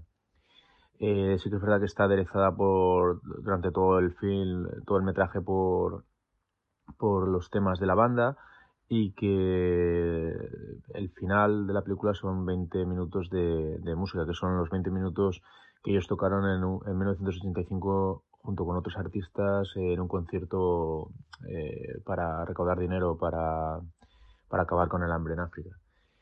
Entonces, bueno, cla- claro, eh, cualquier película con, con la música de Queen gana, porque la verdad es que te pega un subidón. De hecho, cuando acaba la película todo el cine se puso a aplaudir y eso pues no se suele ver ¿no? en, en las salas de cine. No sé que sean grandes superproducciones, tipo El Señor de los Anillos o Vengadores, ¿no? Y esta película en un biopic que la gente aplaude al final. eh, y, y no porque la película acabara con una canción, sino la película acaba con unos letreros y tal, y la- luego la gente se pone a aplaudir, ¿no? Entonces, eh, eso, cualquier película gana con, con esa banda sonora. Y bueno, respecto a la película, eh, yo desde el minuto uno dije, es que esto tendría que ser una serie. Esto tendría que ser una serie de tres temporadas. La primera temporada de los inicios, la segunda temporada mm, la caída a los infiernos y la tercera temporada el resurgimiento, ¿no? Porque, porque es que da para eso, da para eso y, es algo que se tendría que mascar a, eh, o cocer a fuego lento, ¿no? Y claro, no es así. Entonces, pues todo sí que será un poco atropellado.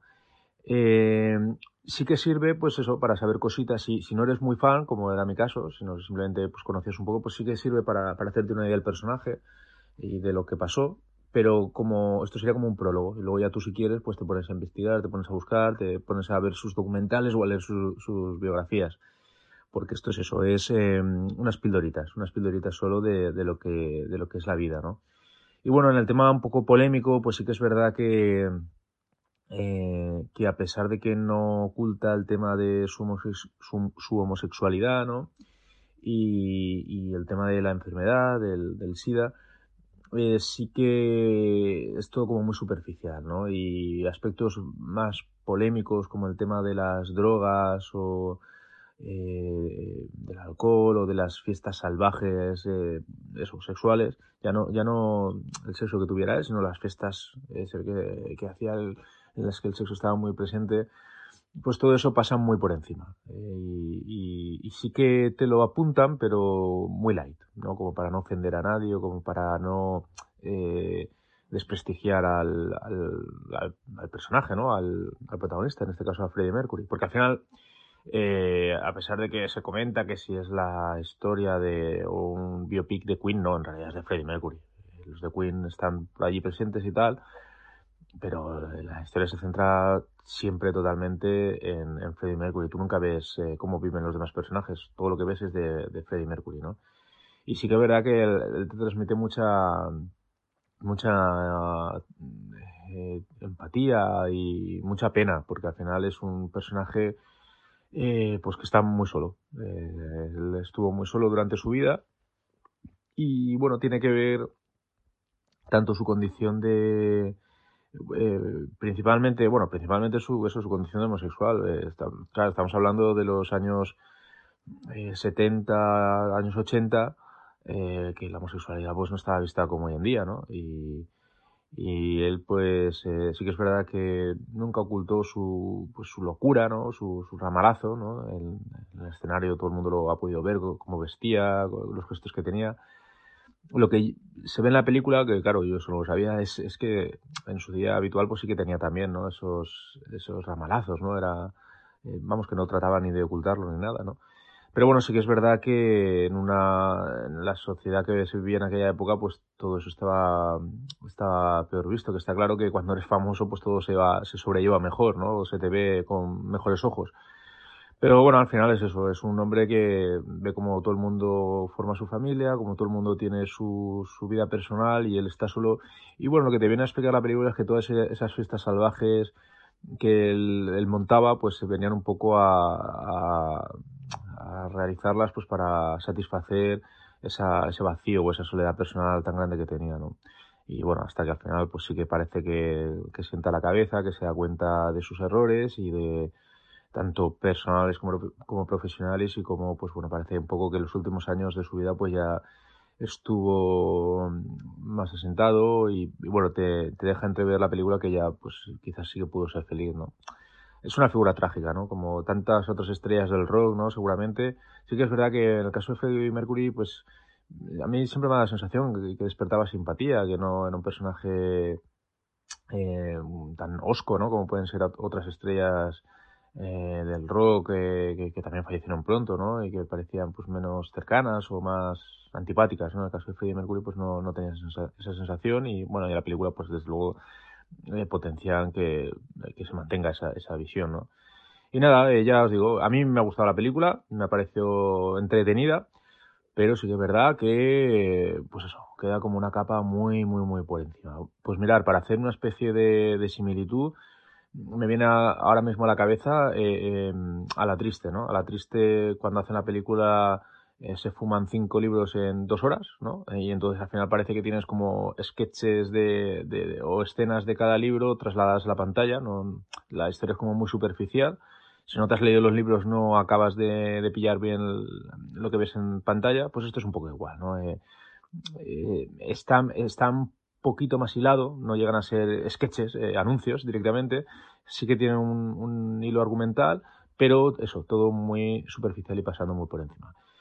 Yo, desde luego, eh, si os interesa Queen, si os interesa Freddie Mercury, sí que la recomiendo porque, bueno, porque te da de eso, eh, te da una pildorita para que profundices un poco más. Pero sí, es una peli interesante y, por supuesto, eso sí, la actuación de él, de Malek, creo que se llama el apellido, el, el actor, eh, fantástica, ¿eh? la verdad es que está muy bien.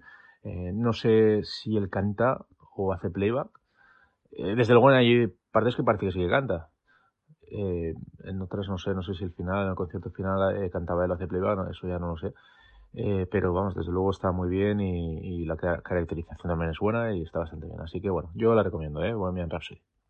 Y también eh, me he terminado un cómic, eh, uno de estos nuevos, de estos eh, recopilatorios de Marvel Deluxe, el último que han sacado, que es Los Vengadores, el último evento blanco. Y bueno, la verdad es que no os puedo decir mucho, ¿eh? porque me lo he leído, pero es que me parece que aquí ya Los Vengadores es en plan paja mental absoluta, desde hace ya tomos, ¿eh? porque esto viene de un tomo anterior que se llamaba Todo Muere en el que mm, aparecía una especie de ser extraño en blanco y negro en Wakanda, eh, que resultaba que, que venía, no sé, a anunciar una especie de destrucción del universo. Y entonces, bueno, hay una serie de fracturas en los diferentes tipos de, de universo y eh, se mandan unas especies como de, de esporas en diferentes lugares del mundo, del cual surgen civilizaciones que avanzan y evolucionan en muy poco tiempo y se convierten en seres que eh, los Vengadores tienen que neutralizar y al mismo tiempo aparece una especie de humano con un poder que lo destruye todo y que es una especie, parece que va a ser una especie de mesías. Bueno, es que es, eso, es una, una fumadilla y una pajilla mental, espacial, no me gusta nada, esto, estoy echando de menos a los, los típicos cómics de los Vengadores en los que se enfrentaban al Doctor Muerte o a, o a, una invasión de, de simbiontes o, o a, yo que sé, o, incluso a Thanos o a Ultron, o algo más. Pero últimamente tanto los Vengadores como los X-Men eh, se están yendo, pues eso, al, al, al universo, al espacio, pero eh, o, enfrentándose a amenazas que vienen del espacio, pero claro, amenazas brutales, exageradísimas, eh, eh, que sobrepasa todo, o, hacen viajes temporales con realidades alternativas, o posibles futuros, y, viajes al pasado, al futuro, al presente, bueno. Eso, una historia muy rara, no me quiero enrollar más porque tampoco os puedo explicar muy bien de qué ha ido esto, pero no, esto no, no me gusta mucho, este último de, el último evento, el último evento blanco de los Vengadores. Pues yo también he visto Bohemian Rhapsody y bueno, debo empezar diciendo que yo soy un ignorante musical completo, no tengo ni idea de música, no suelo escuchar música, digamos, eh, rock o música pop, por tanto no tengo ni puñetera idea de música, ni de biografías de músicos, ni nada por el estilo. Dicho esto, Queen sí que es uno de los grupos que, que más me gusta, o prácticamente el único que me gusta y que hasta cierto punto digamos, conozco. Eh, la verdad que les conozco más por la banda sonora de Los Inmortales, que es lo que me interesa de biografía, que por casi cualquier cosa. Pero bueno, quiero decir que dentro de mi ignorancia, pues Queen es un grupo que relativamente me puede interesar. Y bueno, pues eh, la película no esperaba nada de ella, pero me ha parecido una película pues bastante agradable Creo que como película se le pueden sacar algunas peras. Uh, en fin, básicamente creo que toda la parte del inicio es demasiado rápida. La película es como muy, eh, pasa muy rápido, digamos, los inicios del grupo y la parte, digamos, a lo mejor más dura de la historia de, del grupo, ¿no? Antes de que sean famosos y cómo llegan a serlo, etcétera, pasa muy rápido. Sé que se toman muchas licencias con respecto a lo que ocurrió de verdad, precisamente para acelerar un poco la historia, etcétera. Y por tanto, bueno, pegas se le pueden sacar. Pero yo creo que eh, es una película que, eh, en definitiva, ensalza a la música de Queen, ensalza a Freddie Mercury. Creo que sales de la película eh, eh, queriendo saber más de Queen, queriendo saber más de Freddie Mercury, eh, idolatrando, digamos, aún más su figura y sus capacidades. Y creo que eso es bueno. Creo que una película de este tipo tiene que conseguir exactamente eso. Y si lo consigue, creo que es más que suficiente. Al menos en mi caso lo ha sido. Yo salí del cine contento, salí del cine, pues eso, con ganas de saber algo más de Queen. Y bueno, me lo pasé razonablemente bien con la película, no me aburrí en absoluto. Y bueno, pues eh, como digo, no le voy a pedir más. Las actuaciones me han parecido, el trabajo de los actores me ha parecido muy bueno. La verdad es que yo tenía ciertas dudas con Rami Alec eh, haciendo de Freddie Mercury porque me parece un papel difícil. De hecho, este tipo de actuaciones creo que es el más difícil que, puede existir cuando un actor tiene que interpretar eh, a alguien que todo el público conoce, reconoce y, por tanto, pues bueno, digamos, interpretar su cara, sus gestos y, y replicar un poco, dar, dar el pego de que estás haciendo de esa persona, pues es francamente lo más difícil que puede hacer un actor, creo yo. Y bueno, quizá en algunos momentos, pues, eh, de la sensación de que está un poco sobreactuado, o hay momentos en los que choca bastante, pero claro, eh, como digo, yo tampoco conozco en profundidad a Freddie Mercury, mucho menos en su faceta personal, con lo cual tampoco puedo decir eh, que está sobreactuado, ¿no? Porque realmente, como digo, no conozco la fuente, digámoslo así. En fin, eh, en conjunto, pues una película, como digo, muy agradable, muy complaciente, mm, quizá demasiado incluso en algunos aspectos, porque da la sensación de que en algunos momentos que es una película de buenos y malos, de que, bueno, pues de que eh, Freddie Mercury, pues eh, toma a veces el camino, digamos, de, de las drogas o de ciertos excesos, casi casi por inducción o porque otros le empujan a ello, ¿no? En plan, él no quería. Y eso me parece una, un poco, digamos, forzar un poco las situaciones, ¿no? Pero bueno, da igual, sea como sea, como digo, una película que, que te hace querer más de Queen, saber más del grupo, y no se le puede pedir más una película de este tipo, o al menos yo no se lo pido. Y sobre los Vengadores de Jonathan Hickman, que continúa, que comentaba José Manuel, madre mía, eh, es que Jonathan Hickman es un escritor, vamos a decir, denso, vamos a decir denso. Jonathan Hickman hizo lo que posiblemente sea una de las mejores, si no la mejor, etapa moderna de los Cuatro Fantásticos, eh, recomendable a todas luces, pero es un escritor que, digamos, que no solo avanza, digamos, lentamente en lo que va proponiendo, sino que a lo largo de todas sus etapas va creando su propio universo, su propia cosmogonía. Y una vez estás metido dentro de todo eso que te ha planteado, dentro de ese propio universo propio que ha ido montando, eh, claro, es apasionante y es tremendo cómo utiliza la mitología de los personajes, etcétera, ¿no? Eh, pero cuesta mucho subirse al carro y cuesta mucho, digamos, eh, eh, que no te pierdas en alguno de sus cómics, ¿no? En Cuatro Fantásticos era complicado, pero en Vengadores mucho más. Vengadores, su etapa de Vengadores me pareció especialmente eh, críptica, porque además en esa época había varias colecciones de Vengadores que iban un poco cada una a su ritmo y a su bola y la parte que, que escribe Hickman, bueno, pues tenía la lentitud propia, por ejemplo, de la etapa anterior de, de, de Brian Michael Bendis, pero además mm, bastante más, era mucho más difícil de abordar, mucho más difícil de meterse. Es verdad que cuando te metías yo creo que disfrutabas mucho, que los personajes estaban tocados de una, de una forma muy adulta, eh, muy creíble, que él conoce muy bien a los personajes, que cada uno decía lo que tenía que decir, hacía lo que tenía que hacer, ese tipo de cosas. Pero, claro, realmente costaba mucho meterse en, ese, en esos jardines que estaba proponiendo y además eh, en ese momento ya el universo Marvel estaba apuntando hacia la Secret Wars que vivió en, en 2015, con lo cual, pues esas cruces de universos, esas mezclas de, de, de, épocas, ¿no? que es una cosa que en la que Marvel normalmente no se había jugado mucho, pues Hickman empieza a, a mezclar ahí varios elementos que tardarían mucho, de hecho, en, en, desarrollarse y en salir, pero que ya empezaban a meter un poco esos, eh, esas, esas claves para esa especie de multiverso Marvel que acabaría chocando en 2015 en la Secret Wars y, y bueno, con el universo Ultimate y ese tipo de cosas. Bueno, en fin. No sé, en fin, una etapa que yo creo que es, para muchos se puede calificar de, de muy disfrutable si estás muy metido en el ajo, pero que quizá vista desde fuera realmente eh, yo creo que es difícil, difícil subir al carro, ¿eh? O sea, es complicado, es una etapa que no, digamos que no es para todos los públicos. Pues un poquito más tarde que la mayoría de vosotros, pero por fin he acabado de ver la, la serie de La Maldición de, de House Hill. Y bueno, es una serie que en principio no tenía mucho interés en verla. La he visto por vuestras recomendaciones. Y la verdad es que no, no me ha entusiasmado, ¿eh? Se me ha hecho un poquito larga, eso que eran solo 10 episodios. Eso sí, larguetes de 50 minutos, el primero de una hora y el último de una hora y diez, me parece. Eh, pero bueno, eh, no, no, no me acaba de enganchar, no me acaba de enganchar. Eh, a ver, por una parte, el recurso este de hacer la serie en paralelo, ¿no? De hacerla cuando los niños son niños y cuando los hijos son adultos, ¿no? Con un intervalo, pues yo que sé, de 30 años, parece ser, más o menos. Eh, por una parte me da un poquito de pereza, ¿no? Y además es una cosa que cada vez se, recurre más a eso, ¿no? Aparece, yo que sé, en la serie de Días Abiertas, aparece en True Detective, también en, en It, en, en la novela y en la película de los 90.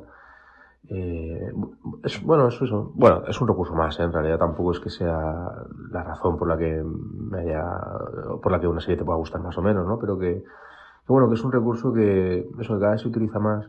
Y, hombre, sí que es verdad que es importante porque, eh, hacia el final de la serie, pues gracias a eso, pues sí que vas atando cabos, ¿no? Lo que pasa es que al principio te crea un poquito de desconcierto, ¿no? Y no sabes muy bien por dónde vas. Y, y para mí eso dura demasiado, ¿no? El, el, tema ese. Pero bueno, yo creo que este recurso pues funciona así, ¿no? Es así y ya está, ¿no?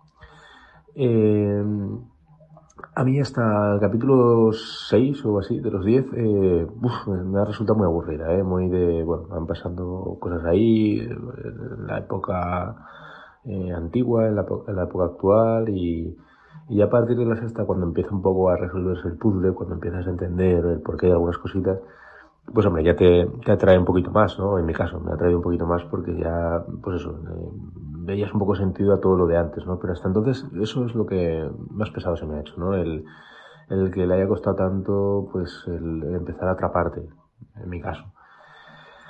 Eh, como película pues de fantasmas pues en ese aspecto pues bien. Eh, tampoco no sé igual he hecho un poco más de menos alguna explicación de por qué ese sitio está así de maldito o, o no sé o, o, algunas motivaciones de los fantasmas no porque al final eh, es un poco está entre medias entre lo sobrenatural y también la locura no de o, tienes la duda de si esas personas eh, piensan así porque o, ven lo que ven porque están trastornadas y, son más a lo mejor susceptibles para esto. Bueno, no lo sé, no lo sé. Vamos, que eh, en general, no, eh, yo creo que las historias de de casas encantadas, eh, sí que es verdad que a lo mejor porque lo hemos visto así toda la vida, ¿no? Pero que lo clásico es la noche, ¿no? El pasar la noche ahí y sobrevivir a la noche, ¿no? Es un poco la historia clásica, ¿no? De, de Mansión Encantada, el, que pueda pasar la noche. Eh, me viene ahora mismo a la cabeza, por ejemplo, un, un corto de historias para no dormir de Chicho Ibañez Serrador, de hace un montón de años, ¿no? Y era, era un poco esa, esa, esa, idea, ¿no? El pasar la noche ahí, el sobrevivir la noche, ¿no? Quizás todo lo que sea un poquito más largo, pues complica demasiado esa premisa tan, tan simple y, y al complicarse, pues, pues bueno, es un poco, no sé. Es que además con, con lo del fantasma hay una cosa muy curiosa porque eh, están los, los, fantasmas malos, ¿no? Y los fantasmas que en teoría son buenos porque son de tu familia. Entonces, no acabas de entender por qué los fantasmas de tu familia quieren hacerte daño o porque te asustan, ¿no? Entonces, bueno, no sé, es un, no sé, a mí no me ha convencido. En fin, la verdad es que tampoco hay que buscar ninguna explicación. Simplemente la serie me ha parecido un poquito lenta y aburrida en los cinco primeros episodios y, o en los seis primeros episodios. Y luego, pues bueno, ya te encajaba y te traía un poquito más, pero bueno, ya lo he comentado. Así que nada, yo no, no me puedo declarar muy, muy fan de, de esta serie. No está mal, ¿eh? No es que diga que sea mala, ni un aburrimiento, ni nada de eso. Por, por ejemplo, muchísimo, pero muchísimo mejor que la, la de Castle Rock que comentaba hace unos días, que también sería de la misma temática, ¿no? De terror y tal. Esta es muchísimo mejor, pero a mí me ha aburrido un poquillo. Pues acabo de terminar la serie Las escalofriantes aventuras de Sabrina. Y puedo deciros con muchísima alegría que es completamente diferente a esta serie del 96, ¿no? Aunque la historia es la misma, o sea, la base es la misma, una muchacha joven que es mitad bruja eh, y mitad humana. Por parte de padre es bruja y por parte de madre es humana, ¿no? Que, que no, que sus padres han muerto y que vive con sus dos tías, que estas sí que son brujas. Y aparte tiene una especie de compañero aliado que es un gato negro con la que, con la que habla, ¿no? A ver, la, la serie del 96 era, uy, qué cosa más tonta, Dios mío, súper edulcorada para críos, vamos, estupidísima, pero en cambio esta es muchísimo más oscura, eh, muchísimo más eh, tenebrosa, y entonces como la más o menos la estrenaron por Halloween, oye, pues es que daba el pego y daba ganas de vértela. Pues ya os comento, de los 10 episodios, los que más me han gustado son el 9 y el 10, los dos, los dos últimos, que están súper bien. Están muy bien escritos, te deja con tensión, o sea, eh, era las tantas de la noche y digo, no, no, yo es que me la tengo que terminar de ver y, y me la vi y luego a la mañana siguiente tenía que madrugar y no, ve, no veáis el careto que tenía en el trabajo, ¿no? Pero bueno, mira, cosas que pasan. Y eso, comentaros de que la serie está muy bien, que hay homenajes a la película de El Sorcista y también la de Pesadilla en tu el Maestrí. Y, y, tú te quedas diciendo, tía, qué cosa más curiosa, ¿no? Porque al final es, tú ves el desarrollo de esta muchacha que es, a principio es muy cándida, muy linda, muy humana, y con su novio y sus amiguitas, y luego durante estos 10 episodios vas viendo el desarrollo, cómo se está yendo hacia el lado oscuro, a su lado, a su lado más oscuro, pero peor de bruja, ¿no? Y te quedas con las ganas de más. Además, eh, han aprobado una segunda temporada, ¿no? Y, por supuesto, pueden contar conmigo. Pues la serie que yo he acabado de ver ha sido la sexta temporada y última de House of Cards. Esta temporada que venía con toda la polémica del despido de Kevin Spacey, y bueno, yo en principio, eh, me, la verdad es que me, parecía bien que lo despidieran, ¿no? Porque, bueno, porque está claro que una persona que, que ha hecho todo lo que, lo que han comentado que ha hecho este hombre, eh, pues eso, se merece el más absoluto de los ostracismos. Y mmm, prefiero que una serie se resienta, una serie que me gusta mucho, prefiero que se resienta o que se cancele que continúe continúe con individuos así, no se puede apelar en este caso a, a que no, pero hay que separar. No, yo creo que no hay que separar. De hecho, si en determinados trabajos, si tienes algún problema de este tipo, directamente te despiden o te contratan. Así que, ¿por qué no esto también? Eh, es una serie, House of Cards, que a mí es, vamos, eh, las primeras temporadas, era, yo creo que es de lo mejor que he visto, de lo mejor que he visto en series de televisión, junto de Americans 24, Juego de Tronos, yo creo que mis series favoritas. Pero sí que es verdad que las últimas temporadas de House of Cards, a partir de la tercera, tercera cuarta, a partir de la cuarta, eh, ya van pues un poco cuesta abajo. De hecho, a mí la quinta ya me decepcionó un poquito. Y esta sexta, eh, pues no ha sido menos. Y, y así ha sido, bueno, la peor de todas, pero de lejos, de lejos. Eh, lo mejor es que han sido solo ocho capítulos, pero una serie que efectivamente ha acusado la, marcha de Kevin Spacey, porque independientemente de lo personal, el tío tiene un carisma que, que Robin Wright no tiene. Y además está años luz. Y quiere imitarle haciendo las cosas que hacía él, esto de atravesar la cuarta pared y mirar a la, a la cámara y tal, pero la verdad es que no, no lo hace nada bien. Se apoya mucho, ¿no? Con todo esto del feminismo y tal. Pues también le sacan un poquito de partido a, a esta, tempo, a, pues esta temporada con el tema de que sea la, la presidenta. Pero bueno, el caso es que las tres primeras temporadas eh, están muy bien porque eh, ves como el tío va rapiñando y va escalando y va utilizando estrategias políticas para alcanzar su objetivo de manera, eh, si no fraudulenta desde un punto de vista legal, si desde un punto de vista ético. Lo que pasa es que, claro, a partir de la tercera todo, esto se vuelve muy repetitivo, ¿no? Y en esta otra vez tenemos la misma situación, ¿no? Además, eh, también en las primeras tres temporadas, eh, la imagen que te da es una imagen bastante creíble, es decir, cualquiera de los políticos que nosotros conocemos en nuestro país o de los presidentes que tenemos o que hemos tenido, pues puedes hacerte una idea de que pueden ser más o menos eh, sanguijuelas, por decirlo de alguna manera, o por darle algún calificativo.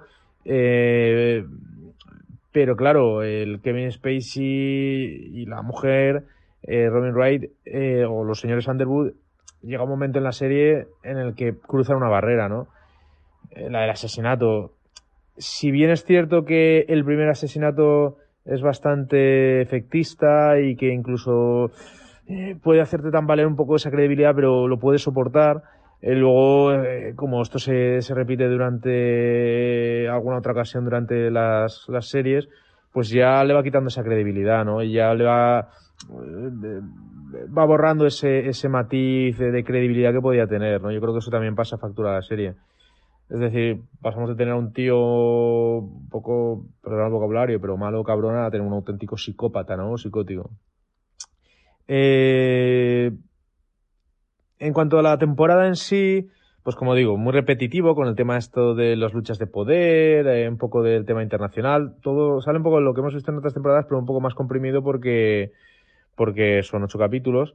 Y luego además eh, eh, sí que es verdad que eso, se resiente de la baja que en Spacey, porque esto no es un spoiler, en el minuto uno del primer capítulo ya te dicen que, que ha muerto, que el señor Underwood murió eh, en la Casa Blanca cuando fue a visitar a, a, su mujer y durante los capítulos pues te van dando detalles de cómo pudo llegar a ser esa muerte, pero claro, en ningún momento aparece él ni ni siquiera se le oye su voz ni nada. Entonces, bueno, es un final que le da muy atropellado.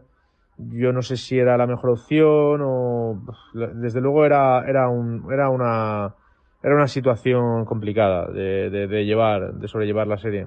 Han optado por ahí, pero bueno, todo eso pues se resiente. La serie se resiente ya no solo con su fa la, la falta de este personaje en sí, sino pues eso, con ese ese ese inicio tan atropellado que, que le han dado. Entonces, bueno, una serie muy decepcionante, ¿eh? muy decepcionante. Eh, ya os digo que ya empezó a bajar, en mi opinión, ¿eh? a partir de la cuarta temporada. La quinta ya fue bastante floja. Y esta sexta, con mucho la peor, con un final que no voy a desvelar, porque es, me imagino que muchos, tanto de vosotros como de los oyentes, quizás no la han oído, no la han, no la han visto, pero un final también muy decepcionante, muy insípido. Y, bueno, también durante toda la temporada este juego del gato y del ratón, de estoy con unos, pero en realidad estoy con otros, soy un agente doble, agente triple, agente cuádruple, agente quintuple. Al final de la corrida, lo que tienes más sensación es que más que de planes maestros son deuses máquinas continuos. Así que una pena, ¿eh? porque una de una serie que estuvo llamada a ser de las grandes, eh, al final eh, como se suele decir, muere de éxito, ¿no? Y, y ha ido, bueno, descendiendo eh, para mí a pasos agigantados, ¿no? Yo no he visto la opción británica, sé que habrán, quizás alguna vez la ha comentado por aquí, eh, de House of Cards, esta es una miniserie.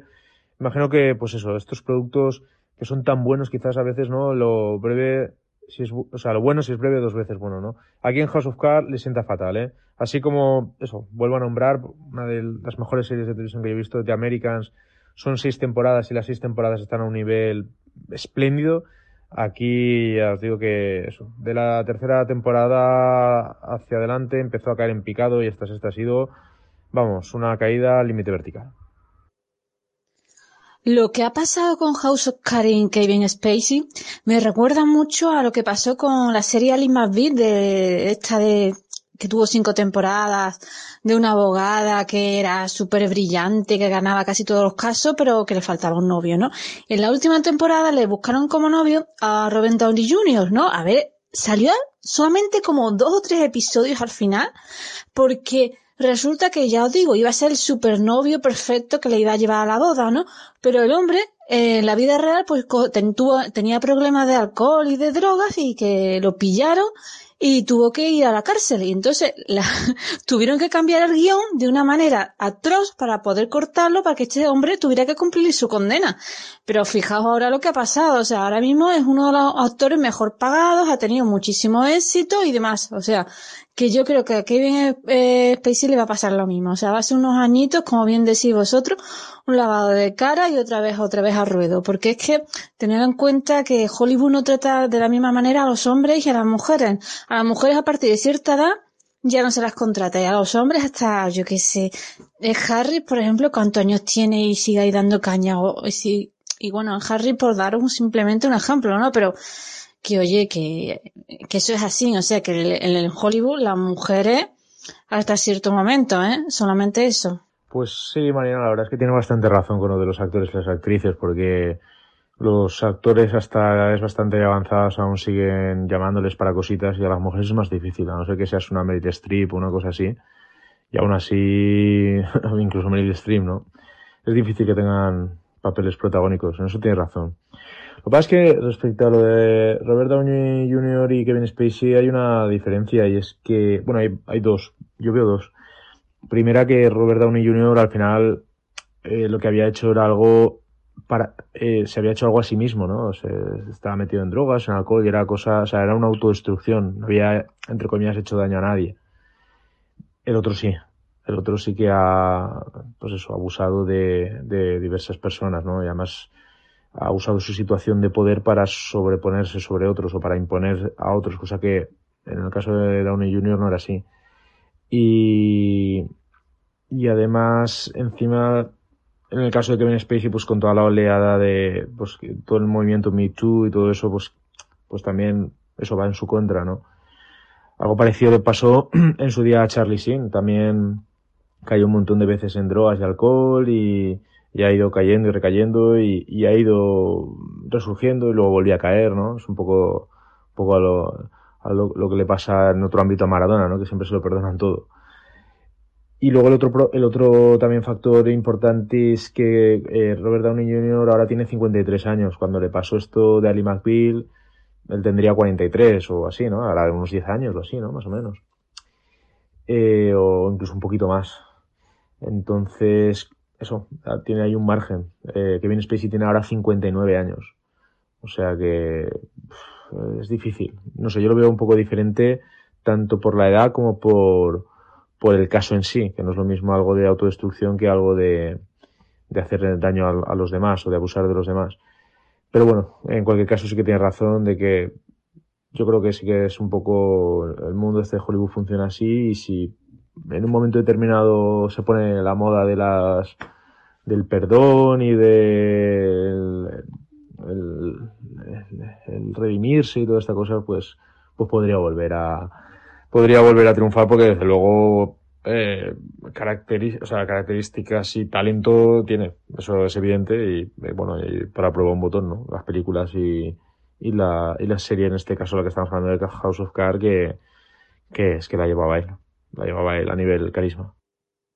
No creo que haya mucha diferencia, José Manuel. O sea, aunque Kevin eh, Spacey lo hayan pillado por temas de abuso de poder, a, Robert Downey Jr. a ver, lo pillaron no solo porque estuviera drogado, sino que es que iba conduciendo drogado y llevaba eh, un arma en la guantera y demás iba desnudo. O sea que si no ha hecho daño a nadie fue por puro milagro y porque lo, lo pillaron a tiempo. Y sobre el tema de de las edades, como esta, como Hollywood es tan raro y tan loco, pues cualquiera sabe, la verdad. Ya veremos en un futuro. Bueno, pues yo me he visto también la sexta temporada de House of Cards y qué desastre de temporada, como se nota la pérdida de Kevin Spacey. A mí, mira, pues yo no estoy de acuerdo. A mí no me parece bien que le hayan echado a este hombre por lo que hizo. Si lo que hizo, mm, lo que tiene que hacer es, eh, judicialmente, pues, ponerle un juicio y si tiene que estar en la cárcel y durante el tiempo que está en la cárcel no puede trabajar o, o, tiene que estar trabajando en Estados Unidos haciendo matrículas o lo que sea, pues que esté, ¿sabes? Eh, y punto. Y luego, pues, eh, si tenían un contrato con él, supongo que habrá cobrado todo el contrato entero, porque si lo echan, eh, y tiene un contrato por siete temporadas, que es lo habitual que se suele firmar. Yo creo que por eso también han continuado y han hecho esta sexta, porque normalmente los actores firman por siete y tendrían a todos contratados y a ver qué hacen. ¿Cancelan la serie ahí o qué? Pues, bueno, no sé. Es que ha perdido tanto, tanto, tanto, tanto, tanto, que, yo creo que no merece la pena.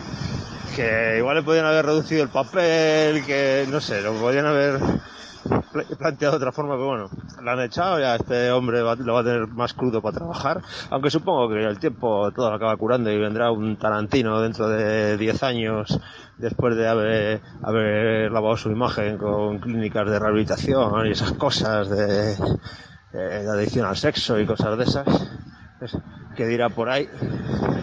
Ahora todavía está muy caliente, pero seguro que dentro de poco se hace un lavado de cara y un Tarantino de estos que venga en el momento lo rescate y le dé un peliculón y vuelva ahí a la palestra con sus defensores y sus detractores en el momento, ¿no? Eh, cuando tenga 90 años y le den el Oscar honorífico, pues le pasará como a Elia Kazan, la mitad de, la mitad se levantarán y aplaudirán y la otra mitad cruzarán los brazos sentados y mirándole así con cara de odio. Pues eso. Pero bueno, ya, veremos a ver qué pasa. Pero la serie sí que lo ha perdido todo, todo. O sea, yo creo que lo ha perdido todo. el personaje de la mujer era una buena secundaria, era muy maquiavélica y funcionaba muy bien. Pues eso, secundaria no es capaz de llevar, no, no la actriz, ¿eh? sino el personaje no es capaz de llevar la serie porque el, el carisma que tenía el presidente eh, Underwood es que era la leche y cada vez que, o sea, es que sobre todo en los giros eh, a la cámara se rompe la cuarta pared cuando el presidente te miraba y te soltaba un comentario sarcástico sobre lo que estaba pasando, dándole la vuelta y diciéndote, lo que estás viendo no es así. Esto es esto otro y estos son unos gilipollas que no se enteran de nada. esos giros, de esa complicidad que, creaba con el espectador, que era un cabrón, pero te caía súper simpático en el fondo, pero no deja de ser un hijo puta. Pues, pues todo eso se ha perdido, porque ella, eh, los giros a cuarta pared, no te hace cómplice. Eh, te trata de imbécil también. y claro, que el personaje principal de una serie te trate de imbécil, pues no te hace ni como espectador. Y no me, y aparte que no, es que, es que no, no consigue. Lo han intentado, bueno, sí, lo han intentado llevar por otro camino. Eh, yo creo que camino acertado, ¿eh? En ese aspecto de intentar explotar el rollo feminista, ya que es una mujer. Y las, las armas que, las armas que usa ella, mm, para nada serían las armas que utiliza sería un hombre. Eh, pues el tema de, de hacerse pasar por, por depresiva, por la muerte de su marido y, por, y de, de argucias que sí que han cambiado porque ella es una mujer y no es un hombre. Son diferentes. Y eso sí que está bien, pero, pero no es capaz de llevar el peso de la serie. El personaje ha perdido todo el carisma. Es que, es que el mismo personaje ha perdido, ha perdido los secundarios ya no no sé es que no es que ha perdido toda la serie. Y, y, el fantasma del presidente está continuamente por todos los lados. O sea es, que sigue siendo el protagonista es como como Rebeca no ya no está está muerto pero en cierto modo está está en todo y está en todos los sitios. Y se le echa mucho de menos. Yo le echo mucho de menos al personaje. A Kevin Spacey no me da igual. Eh, pero, joder, eh, me da penita porque, eh, a ver, que lo que ha hecho es una hijo putez y que está muy mal y que tendría que pasar a la cárcel lo que tenga que pasar y lo tendrían que enjuiciar y esas cosas, vale pero yo sí que separo la faceta de su trabajo, la faceta artística de su trabajo, de la, de la persona. O sea, y si lo tienen que enjuiciar, pues que lo enjuicien y que le pongan una denuncia y que lo metan en prisión y punto. El tiempo que tenga que estar y ya está. Y, que cumpla su condena y se, y se, entre comillas, rehabilite. Eso de la rehabilitación carcelaria también tiene WhatsApp. Pero bueno, lo mismo aprende ahí en la cárcel cosas que luego puede utilizar en, otros personajes. Y le viene bien. Pues eso. O igual le, toman por la misma por la misma moneda y, le da la pastilla y se le cae la pastilla jabón en la ducha y esas cosas y, ay, y le hace lo mismo que hizo él Bueno, pues que pague como te, así, pero es que los que salimos perdiendo somos nosotros, porque al final era un pedazo de actor de la leche que nos hemos quedado sin él. Y hacía unos personajes de la leche y nos hemos quedado sin ellos. Y nos ha dejado cojo eh, House of Cards y, y bueno, pues qué vamos a hacer. Bueno, pues eso, que un, un horror de, de temporada. Pues un horror. Pues sí, hombre, yo reitero muy de acuerdo con todo lo que dice Abraham respecto a la serie House of Cards. Un auténtico horror. Eh, ya, eso, lo comenta ya. Venía de antes y esta temporada sin Kevin Spacey pues todavía se desploma más. Eh, yo, yo sí, por aclarar, yo sí que eh, distingo muy claramente entre lo profesional y y, y lo personal. De hecho, a mí me encanta Kevin Spacey como actor. Eh, en LA Confidencial me, apasiona, me encanta, me gusta, bueno, en Seven, eh, y en esta serie, en esta serie es que es el alma de la serie. Pero, como decía hace unas semanas el, director de, de, de tráfico respecto a un futbolista que tenía muchas multas, eh, los personajes públicos tienen que ser ejemplo eh, porque la sociedad les ha dado mucho y ellos tienen que volver eso que han dado. Que a mí me jode que una serie que me gusta se estropee porque, porque expulsan a este individuo. Pues sí, pero hombre, mucho más jodida estará la gente que ha sido víctima de él. Y además no es un caso en el que es una acusación infundada y, y esta es un presunto inocente, ¿no? Él además ha reconocido su, su culpabilidad. Incluso llegó a decir, llegó a decir cuando salió todo este caso que, que, sí, que seguramente sí, pero que no se acordaba. O sea, que a saber, a saber las cosas que haría para, para no acordarse de, de, una cosa así, o a saber cuántas veces lo haría. ¿no? Entonces yo creo que precisamente porque, porque sabemos distinguir esa, esas dos facetas, pues eh, ahí está un poco el sacrificio también por nuestra parte, ¿no? El, el, prescindir de... O sea, no es que no lo hayamos hecho nosotros, ¿no? Pero el aguantarnos, ¿no? Y eh, de, de, que se prescinda de este individuo en perjuicio de una serie que nos gusta, pero por un bien mayor que sería, pues eso, eh, ser ejemplarizante y ver que, oye, que, que no todo, que no todo vale, ¿no? Aunque bueno, todos sabemos que esto al final son modas y que y que de hecho, pues, bueno, en algún capítulo, no sé si era de Los Simpson o de Padre de Familia, ya se había insinuado esto de Kevin Spacey, es decir, que era un Vox Populi y solo cuando se ha hecho eh, público es cuando, cuando han decidido, un poco por postureo, apartarlo, ¿no? Y al final esto funciona así, así de triste, ¿no? Pero bueno, aunque sea por eso, pues bueno, por lo menos una pequeña satisfacción sí que habrán tenido las víctimas de este, de este personaje. Y también estoy de acuerdo que eh, si hay algo que me encanta a esta sociedad en general globalizada que tenemos es destruir mitos y luego resucitarlos, ¿no? Así que sí que es posible que dentro de unos años, después de varias campañas de lavado de cara y, de arrepentimiento, pues ya aparezca algún producto. Pero bueno, también hay que tener en cuenta que Kevin Spacey es muy mayor, ¿eh?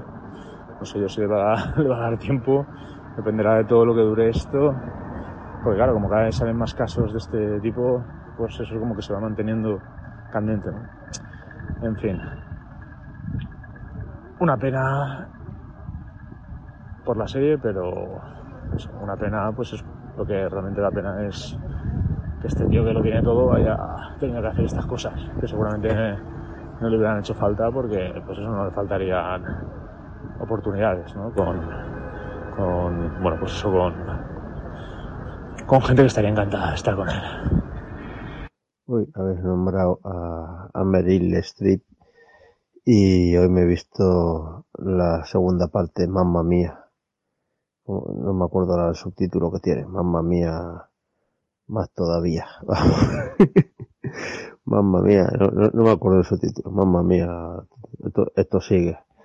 Y dura y dura. Mira que me gustó Mamma Mía, que me pareció pues una idea muy divertida, las canciones encajaban bien en lo que era una típica comedia romántica, pero con bastantes líos, con bastantes cruces entre la madre que no sabía quién era el padre de la niña, la niña con tal. O sea, la primera estaba bien, a mí me, a mí me gustó, y estas las canciones de ABBA pues eran las más conocidas y tal. ¿Qué ha pasado con esta segunda? Que ha sido un intento muy burdo de, de, de seguir con el éxito de, de la primera con una historia que no existe. Es que no, es que no hay historia. Es que no, no te cuenta nada. Es que la historia es que la hija de la Meryl Streep va a abrir un hotel en la casa que tenía Meryl Streep allá en, en Grecia, porque era la ilusión de su madre y va a abrir un, un hotel. Esa es la historia. Va a montar una fiesta, pero le llueve y entonces eh, en vez de montarla ese día, la monta al día siguiente. Eh, y, en vez de venir los invitados que tenía previsto, pues como le da un poco igual los invitados, pues se lleva a la gente del pueblo. Hala, ya está. Esa es la historia. Eso te lo mezclan con, con flashbacks de, de la historia de la madre con sus tres padres, de cómo se conocieron y eso, y, y ya está. Y las canciones metidas con calzador, y claro, ¿cuál es el problema? Es uno de los problemas. Aparte de que no tenga historia por ningún lado y no se sostiene y esto es muy ridículo y muy absurdo y sin pie ni cabeza que las canciones, porque claro, que tiene que tener un buen musical? Pues buenas canciones, canciones pegadizas. Eh, la, las canciones buenas y las pegadizas ya las habían usado en la primera película ahora ya les quedan las que, las que no conocen ni Dios. bueno, las conocerán los suecos y, y, los fans y los fans incondicionales de ABBA. Quitando Waterloo, Chiquitita y no sé cuál otra, quitando cuatro canciones que son así conocidas, el resto es que no las conoce, vamos, es que ni te suenan. Eh, habían tirado toda la carne en el asador en la primera película en la que están todos los grandes éxitos de ABBA y en esta pues claro, entre que las canciones la mayoría no son conocidas eh, que, que, se ve que está pastilla del chicle que, que, no hay historia por ningún lado que es todo ridículo eh, para mí es un descalabro de película mayúscula vamos, con lo divertida que estaba la primera y, lo gracioso que estaba Pierce Brosnan vestido al final, que no te lo esperabas de, de Ava, aquí es todo ridículo. Pobre Pierce Brosnan vestido de Ava. que por cierto, cada vez se parece más a, ay, a, ay, Ash, joder, Ash de, de, de Death, que no me sale el nombre del actor. Ay, tengo una punta de lengua. Bueno, eso. Bueno, pues ya sabes a quién. Ahora, que un horror. La de la nueva de mamá mía. Coño, Bruce Campbell, Bruce Campbell, que no me salía. Cada vez se parece más a Bruce Campbell. podía, podía, hacer de, de hermano o, o, casi de padre de él. Bueno, pues eso. Hala. Bueno, al final el afán completista ha podido conmigo y pese a la recomendación o a, a, la no recomendación de José Manuel, me he visto Castle Rock. Castle Rock. Eh, basada en toda la iconografía, entre comillas, o de basada en toda la iconografía de Stephen King. Y bueno, claro, iba con las expectativas tan bajos que bueno, tampoco me ha parecido tan mala. Tampoco que me haya parecido así excepcional ni nada, pero bueno, me ha entretenido más o menos. Eh, sí que es muy Stephen King, muy Stephen King y me ha recordado muchísimo. Sí que, a ver, tiene cosas de series de hoy en día, además. Eh, es que parece como que hay una moda de hacer series de estas estilo Stranger Things, un poquito con niños más adultos, ¿no? Hay ¿cómo era esta? La de, de OA, ¿no? Que tiene ciertos parecidos a la de, a la alemana esta de Stark también. eh, Stranger Things también, pero claro, sin todo el carisma ese que tienen los críos de Stranger Things. Eh, de OA le pasaba un poquito parecido a esta también, que bueno, estaba bien, pero se repetía mucho, era bastante lenta. La alemana también me pareció como muy oscura, muy tétrica, no es que no hay ni pizca de humor por ningún lado y en, y en Stephen King hay toquecitos de humor de vez en cuando, aquí no lo hay. Me ha recordado muchísimo, eh, tiene cositas de estas, pero la que más me ha recordado es a la cúpula, basada también en en un libro de Stephen King y una serie que se iba desmoronando a medida que van pasando los capítulos, las temporadas, la de la cúpula. Mm, esta le pasa lo mismo, es un ritmo lento, eh, te van contando las cosas con cuentagotas, te van dando pistas y cosas y datos y tal, y hasta el final del todo, hasta el último capítulo, no entiendes verdaderamente qué pasa. Cada capítulo pasan cosas más raras, eh, cosas más, pues eso, que te van descolocando, que cuando más o menos ya tienes más o menos pensado, pues esto es como el libro de desesperación, que es el mal que habita en una persona, luego y piensas, bueno, que se pasa de persona a persona, luego ya te empiezan con líneas temporales, luego ya te empiezan a, cada capítulo a enrevesar cada vez más, y al final sí que te lo cuadran, te lo cuadran todo, te cuadran toda la historia, más o menos, y ya descubres que es lo que ha pasado.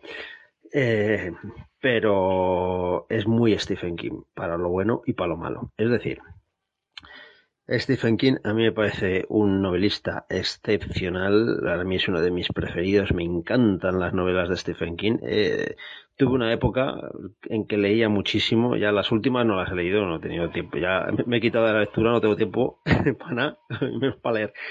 Pero me he leído bastantes, hasta un saco de huesos me he leído muchas. Eh, y literariamente Stephen King me parece una pasada. O sea, a mí, o sea, y eso que dicen, no, es literatura barata, es, de consumo rápido. Sí, cojones, sí, vale, ¿y qué? O sea, lo bueno que tiene es precisamente eso, es que mm, te lo, pese a ser tochales de, de, de, hojas y de páginas y páginas y páginas, te lo lees rapidísimo, te consigue meter súper bien en los ambientes, te recrea. Y eso que tiene eh, descripciones, siempre se le ha achacado que tiene descripciones muy largas y tal, pero da igual, las hace súper entretenidas, te, te, mete perfectamente en los ambientes, los ambientes que consigue crear en las novelas son la leche. Y luego mm, también los personajes, ¿no? Como, como te mete dentro de las cabezas de los personajes, te transmite muy bien lo que piensan, las, las situaciones, y te lo hace todo como muy dinámico, ¿no? Eso en las novelas. ¿Qué pasa? El problema está en la traslación, ¿no? En la adaptación. Cuando intentas adaptar el estilo de Stephen King el ambiente, todo eso, a una serie, a una película, no funciona. No funciona porque Stephen King es mm, altamente literario. Aunque se piense, aunque se diga, ¿no? Que es literatura barata y tal. Unas narices.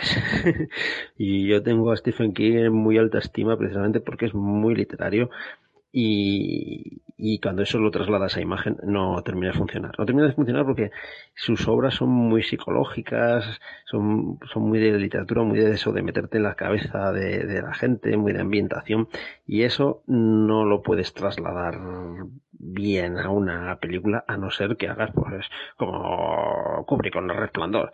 Coges te lees el libro lo rompes lo tiras a la basura y haces tu película inspirada entre comillas en el libro de Stephen King. Si haces eso y ya lo haces eh, visualmente atractiva narrativa eh, con narrativa visual pasando mm, de la obra original, digamos, simplemente cogiendo pues eh, el tema, lo, lo, que ciertos sucesos y tal, pues sí funciona, ¿no? Pues es como el resplandor.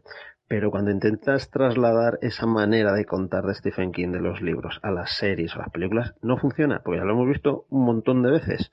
Hay que coger las ideas que plantea Stephen King y decir, bueno, Stephen King lo hace literariamente, vamos a hacerlo ahora visualmente, nos olvida, cogemos la historia, cogemos los, los momentos y tal, y nos vamos a una, a, a una traslación, a una, pues eso, una adaptación no literal del libro. El libro está ahí, pero vamos a hacer otra cosa, ¿no? Como con Carrie, ¿no? Con Carrie, pues, eh, Brian de Palma, pues lo, lo mismo.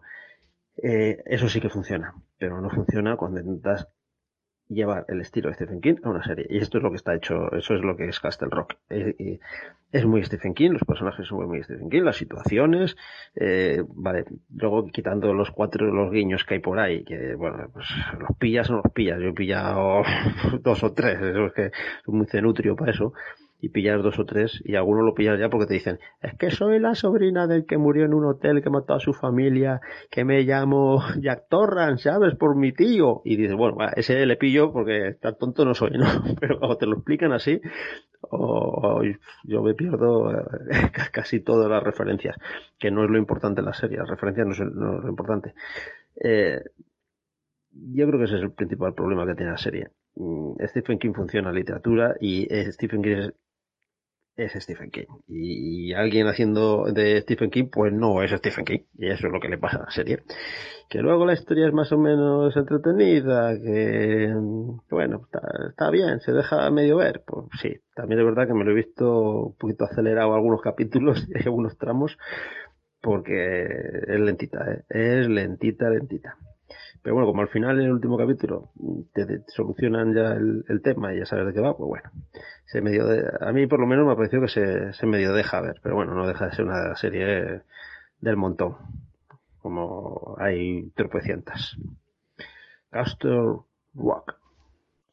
Bueno, lo primero de todo, uh, disculpadme porque llevo tiempo desaparecida del WhatsApp A ver, eh, no estaba desaparecida en combate, sino que es que se me han ido enlazando resfriados uno detrás de otro, me quedé muda una semana, después he podido hablar, pero es que con una voz cazallera que creo que hubiera asustado a cualquiera, y luego ya perdí hilo.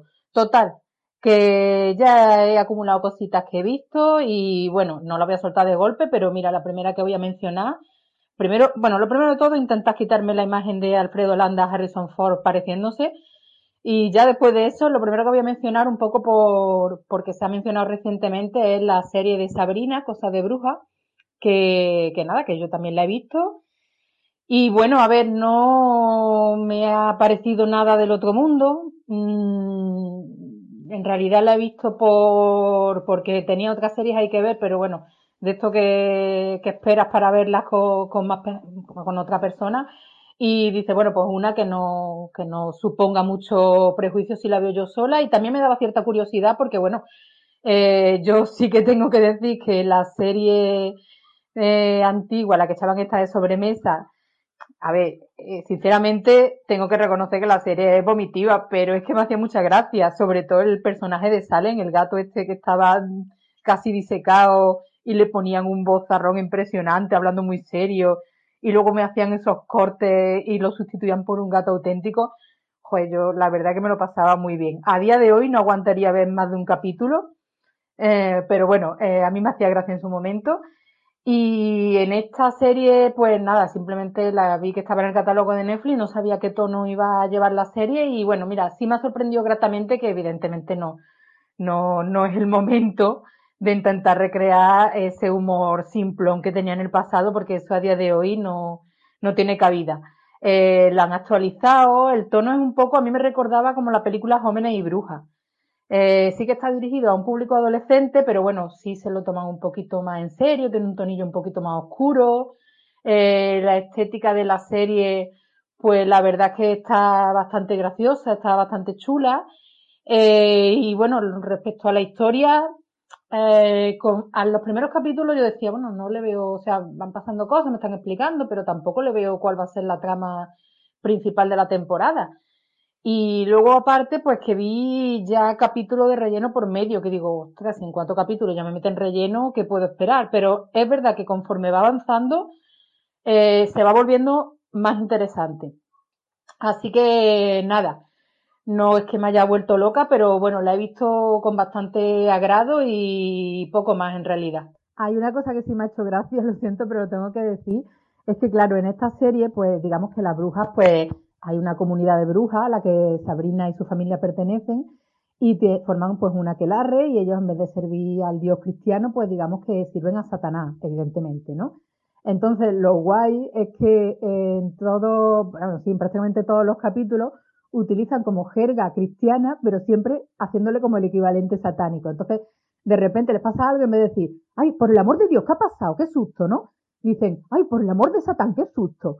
Y cosas así, eh, un poco, no sé, que me han parecido que graciosas.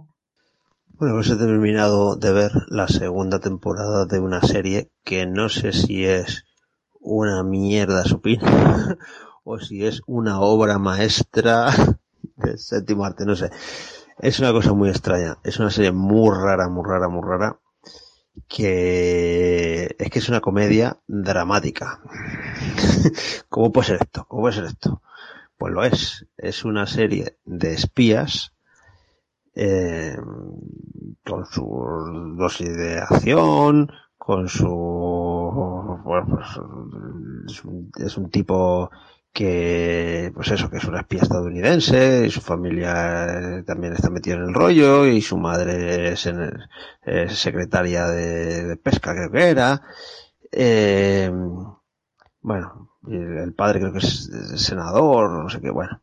Y, y este espía es un veterano de Irak y bueno, pues tiene que hacer misiones, le dan un dinero para hacer una misión, lo pierde, tiene que recuperarlo y en esta segunda temporada pues tiene que estar intentando recuperar el dinero y salir de una situación embarazosa en la que se metió en la primera temporada con, está en Francia con, con toda la inteligencia francesa eh, persiguiéndole con unos eh, policías de picha corta literalmente mm, persiguiéndole y lo que pasa es que hay situaciones totalmente estrambóticas, pero es una comedia muy rara porque es muy lenta. El ritmo es lento. Para ser una comedia, una comedia normalmente es súper rápida, eh, muy dinámica, y esta es una comedia tranquilita, de, sobre todo de situaciones absurdas, es muy surrealista, muy surrealista, muy surrealista, y es muy, pero, pero, pero hay momentos en que te saca la carcajada, porque es que no te esperas para nada barbaridades que ocurren y situaciones que ocurren totalmente absurdas que dices, pero esto puede ser. Y dentro de la propia locura y coherencia de la serie, que, que es surrealista, eh, pues, pues, bueno, pues es coherente y está bien. Y, hay momentos en que te saca una carcajada, pero, pero de, de, de, partirte, de decir, pero ¿qué me estás contando? Y luego hay otras eh, lo que pasa es que luego hay otros tramos que son muy lentos, son muy lentos, o de contemplación, porque además este, este espía eh, a veces piensa, porque él, él se quería de, dedicar a la canción, estuvo, montó un grupo con, con otro, que el otro es el, el Elvis de, de Hijos de la Anarquía. Entonces montó un grupo, pero luego cuando se hizo espía se separó y lo dejó abandonado y pero él sigue pensando musicalmente. Entonces él hay momentos en que tiene que, hacer una parte de una misión y tal y la piensa en música. Por eso es muy importante aunque la veáis doblada eh, conseguir los subtítulos o verla con subtítulos o verla en estos de Amazon Prime con los subtítulos de las canciones porque las canciones que salen que van cantando en, pa, en plan folk en plan bueno con guitarrita y tal y él cantando es, es, son los pensamientos y las acciones que va a hacer.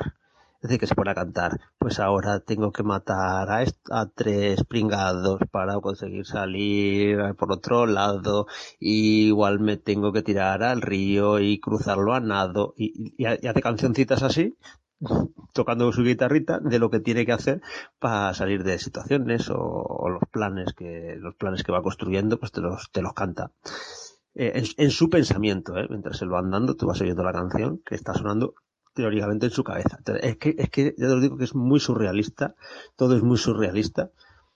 Eh, el padre es el, el de Perdidos, ahí cómo se llama este. El Luke, el de Luke, el de Perdidos.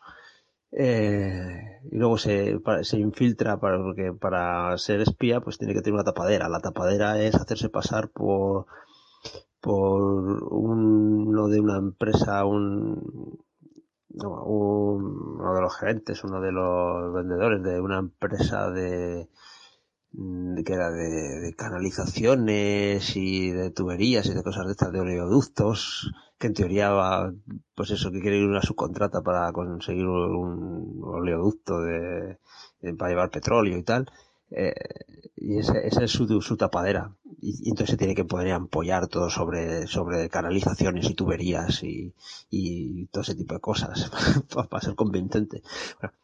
Pero, pero le pasan cosas absurdas, cosas totalmente absurdas. O sea, hay momentos totalmente ridículos. No quiero desvelaros ninguno, por si la veis, porque son momentos muy desternillantes, pero es una comedia lenta. Que, es, que, es, que es una comedia con, con todas las cosas que no tiene que tener una comedia.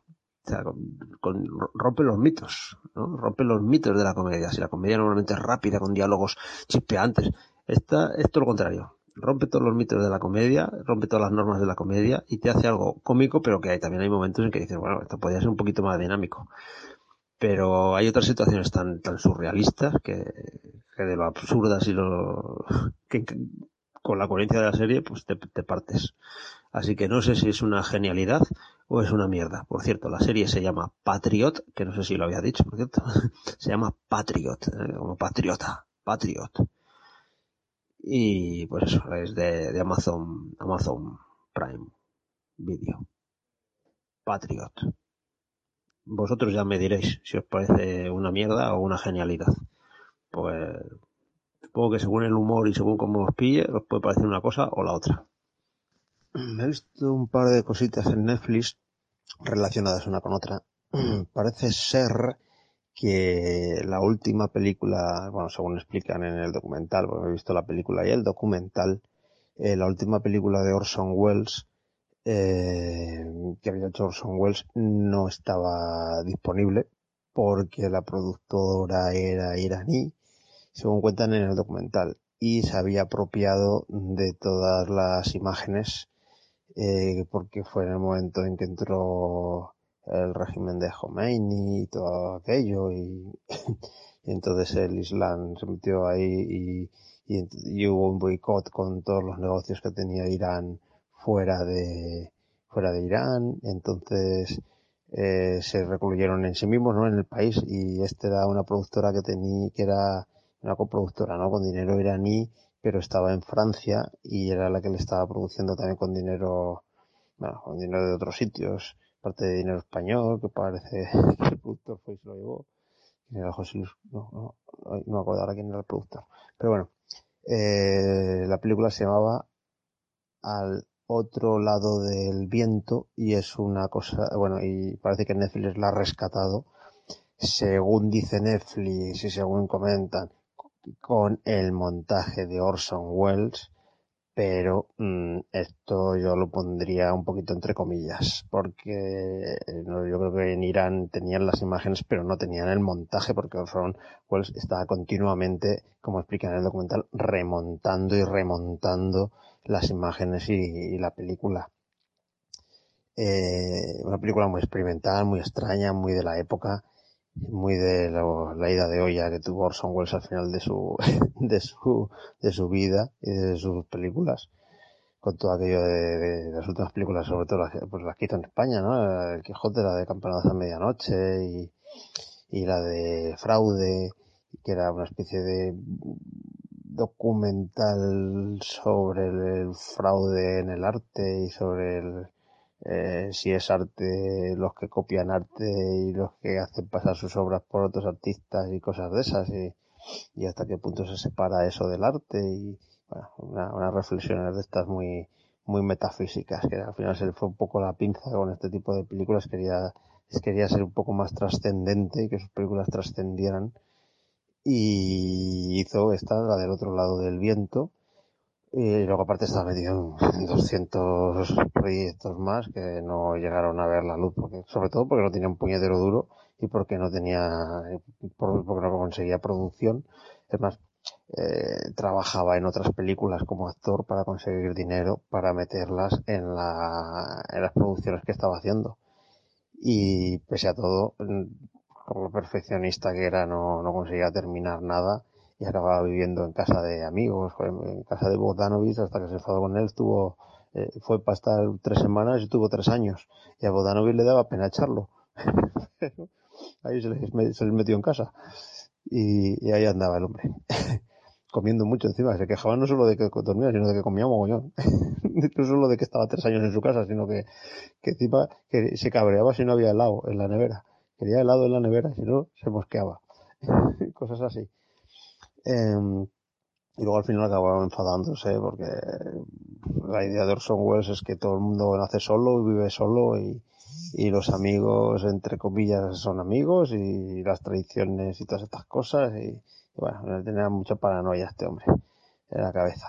Y, bueno, también según comentan y según parece que comentó él en algún caso, eh, yo creo que, le, que, es lo que le pasó con Ciudadano Kane, eh, dio el pelotazo. Eh, a ver, fue una película muy, muy rompedora, cambió la narrativa cinematográfica que había hasta aquel momento, eh, que, que, a la vez la película tampoco es que tenga nada original, sin embargo supo conjuntar muy bien un montón de cosas que tenía en la cabeza y que había visto Orson Welles y sobre todo que era muy joven cuando hizo Ciudadano Kane y eso hace que un artista se arriesgue se arriesgue y que no tenga la presión de la técnica y de las convenciones y de los prejuicios y de todas esas cosas.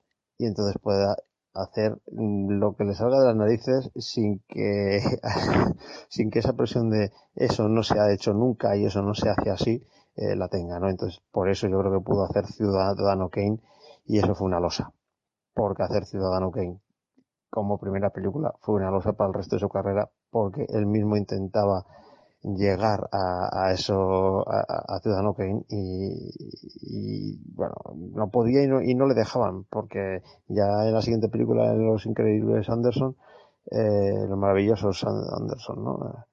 Eh, bueno, aquí fue el cuarto mandamiento. En la del cuarto mandamiento ya, eh, ya la productora ya se la, la pidió, se la recortó por todos los lados, lo, se, lo mandaron a hacer un documental a Brasil, creo, y mientras estaba en Brasil, le, vamos, le guillotinaron toda la película. Igual le pasó con la que yo creo que es su mejor película, que es Sed de Mal. Sed de Mal a mí es una película que me apasiona, me parece su mejor película y le ocurrió todo tanto de lo mismo. Eh, se fue a hacer no sé qué proyecto a Sudamérica, y mientras estuvo allí eh, la, la, Paramount creo que era la productora de Sede Mal eh, o la, no Universal no eh, creo. Ah, no sé si era Paramount Universal. Bueno se la guillotinó se la cortó hizo lo que quiso. Eh, luego eh, escribió un memorándum eh, y al final se ha hecho un remontaje a partir de ese memorándum que escribió de cómo debería ser montada la película y luego, bueno, pues ahí está ya las voces de que puede estar mejor o peor el montaje de, de Orson Welles o el montaje de la productora. Yo creo que el, ese inicio de la productora con esa música de, de Mancini ese plano secuencia con los títulos de crédito, de crédito a mí me parece una forma maravillosa de entrar a la película, es increíble, pero Orson Welles no la pensó así. pensó como una secuencia después de los créditos y unos créditos más convencionales. Pero bueno, y sin, y sin la música Mancini, simplemente con los ruidos. Eh, los ruidos creando la música, que también está muy bien, pero la música Mancini, ese esa trompeta, ese metal, bueno, impresionante, impresionante esa, esa escena inicial de, de ese de mal. Y bueno, a medida que fue haciendo películas, que tampoco es que hiciera mucho más, a mí Macbeth me gustaba mucho. Es que, bueno, yo tuve una época, claro, que estudiaba Bellas Artes, eh, con 22 años, que estaba yo muy tronado también. Era un onanista mental. Y a mí todas las cosas que hacía Orson Welles me parecían maravillosas por raras que fueran. O sea, yo me veía el proceso y vamos, eyaculaciones mentales tenía unos orgasmos mentales de la pera, viendo esas cosas con veintipico años, claro.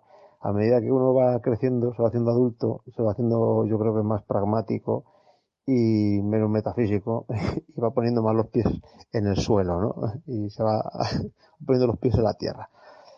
Pero bueno, a mí me apasionaba el hotel, el Macbeth, joder, yo me acuerdo que yo con, estando en la universidad, eh, pues eso, con veintipocos años, con, con 20 años, eh, yo, yo, bueno, yo he llevado barba siempre, yo he llevado barba desde los 16, 18 años, yo he llevado barba pues me, me, me, corté la barba igual que, que Macbeth eh, de Orson Welles, igual, con los picos que tiene, me puse una barba. bueno, me, siempre me ha encantado Orson Welles. Eh, a medida que he, que ido viendo más películas, que he ido creciendo como espectador cinematográfico, pues la última etapa de Orson Welles me ha empezado ya a no gustar mucho. Y este al otro lado del viento, pues me pasa un poco que es un experimento muy extraño para hoy en día. Es una película mm, muy pretenciosa, muy artística, que habla mucho del propio Orson Welles, aunque Orson Welles diga que no. Ya, ya en Fraude nos hace ver que no hay que creer nada de lo que digan estos directores, ni John Huston, que es el protagonista de la película, ni el propio Orson Welles. Hay que coger con pinzas todo lo que dice porque mienten más que hablan. Mienten más que hablan. Y en esta película eh, son dos películas, eh, en realidad. Es la historia del último día en la vida de un director, de un director tipo Orson Welles, un director famoso, con una serie de, de acólitos y de seguidores, sobre todo universitarios, de, cómo era yo en aquella, eso, aquella época, que, que le siguen a todas partes, con, con uno que, que, le adora, que es, eh, está interpretado por Bogdanovich precisamente, y el protagonista es John Huston, haciendo de ese, de ese director ensalzado que, que, ha hecho su última obra maestra y la presenta, y a la vez está eh, en montaje paralelo todo el rato con la película real que, que ha hecho este director, una película totalmente artística, con con una tía en bolas todo el rato. En aquella época eh, el arte era eso, tía, tenía que ser tías en bolas rollo, pero, pero no, no sexual, sino tías en bolas tal, y sobre todo si tenía cuerdas y bondades y cosas de esas también, pero no en plan erótico, ¿no? Todo eso era como muy artístico, muy artístico.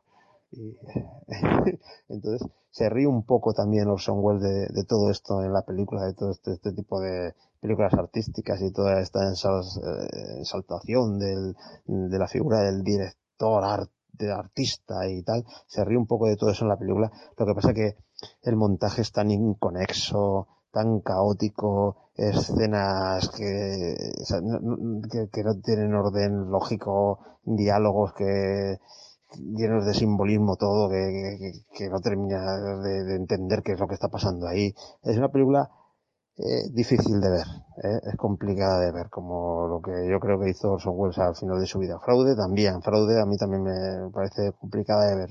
Son reflexiones como muy profundas y no es cine convencional. Esto no es, no es una película convencional, es una película para un público muy determinado, que seguramente le encante la película a ese público muy determinado, pero al resto le va a repatear porque la narrativa es es muy particular, es, muy rara, muy rara, intentando romper, claro, la losa de Ciudadano Kane, la losa de Ciudadano Kane, eh, continuamente intentando romper la narrativa y cambiar la narrativa cinematográfica, y si, si con Ciudadano Kane lo consiguió, eh, con esta no lo consigue. O sea, eh, está muy fuera de su época vista hoy en día. Eh, claro, a ver, es eh, el que quiere ser completista de la obra de Orson Welles tiene que verla, como todas. Pero es difícil, es durilla, ¿eh? son dos horas duritas de ver. Eh, pues eso, al otro lado del viento. Viene acompañado en Netflix con un documental de producción propia que, se llama Me amarán cuando esté muerto, que ese sí que me ha gustado mucho más, porque ese sí que profundiza bastante en la figura de Orson Welles, sobre todo de esa última época, eh, de esa evolución, eh, de, ese exilio a, en Europa, pero también, también comete un par de errores por ahí, alguna cosita también, pero bueno, de ese exilio en Europa, ese intento de volver continuamente a Hollywood, pero que no le dejan y que los únicos que le daban cuatro duros y cuatro perras para hacer películas eran era aquí en España y en Francia y tal, sobre todo en España, en España hizo bastante y vivió bastante por aquí y bueno, pues te cuenta todo, todo eso. Y el, documental sí, a mí me ha gustado mucho, porque a mí todas estas cosas de aprender cosas de, cine y de personajes de cine me, me, mola, así que el documental me ha gustado. La película no tanto, pero bueno, yo creo que por completismo, todo el que le gusta el cine y diga que cinéfilo, así entre comillas, yo soy más cinéfago que cinéfilo, pero bueno, eh, pues debería verla. Se llama Al otro lado del viento, está en Netflix y el documental se llama Me amarán cuando esté muerto. Orson Welles, que por cierto mi, nombre, y Torso, nace de ahí, nace de Hitchcock y de Orson Welles. Es Hit Orso, ¿eh? Orso o de Orson Welles. Pues eso, pues sale de ahí porque yo lo flipaba mucho. Orson Welles durante una época fue mi director favorito y, y Sed de Mal sigue siendo una de mis películas favoritas, junto con cosas de Hitchcock, ¿no? Como eh, Northern Northwest, ¿no? Como eh, con la muerte de los talones, también. ¿Ves? Cuando me pongo así cinéfilo me salen los nombres de las películas en inglés. Cosas de, cuando uno se pone así cinéfilo. Cuando no, pues no. no me salen en inglés. Vale. Joder, 14 minutos hablando de Orson Welles. Bueno, me puedo tirar mucho más. Pero voy a parar aquí ya, voy a parar.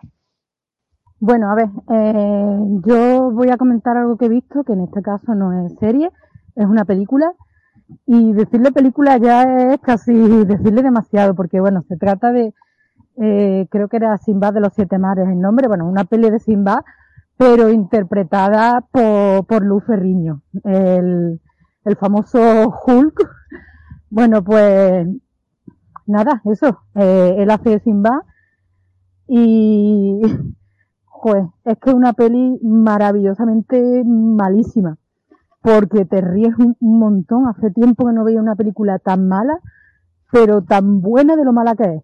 Eh, eh, es totalmente absurda, no tiene coherencia nada de lo que va pasando, de repente están en un punto, de repente están en otro, de repente sueltan frases sin sentido, de repente, yo qué sé, de repente sale Lucerriño sin camiseta, evidentemente para lucir musculatura, el que hace de Jafar el, el visir malo eh, es un, vamos, un actor histriónico más no poder, se dedica todo el rato a poner ojos así de loco y mirada aviesa como el perro de los Simpsons.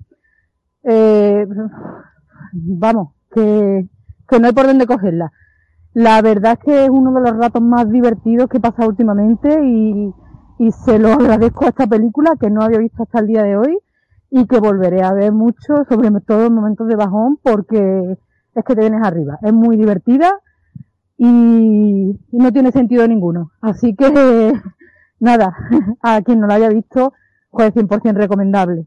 En condiciones apropiadas, eso sí, sabiendo lo que vas a ver, pero mm, la mejor comedia que he visto involuntaria de hace muchísimo, muchísimo tiempo. Así que nada, eh, una maravilla.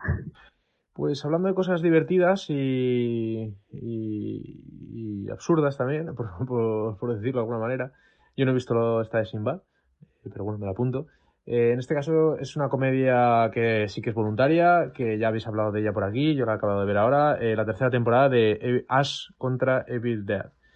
Y la verdad es que me lo he pasado muy bien, me lo he pasado muy bien, eh, porque bueno, esta película o esta serie, primero muy corta. Son 10 episodios de media hora cada uno, no llega, 28 minutos, 27 minutos, lo cual hace que te la veas rapidísimo y está muy bien porque es que tampoco hay mucho más ahí que, sacar.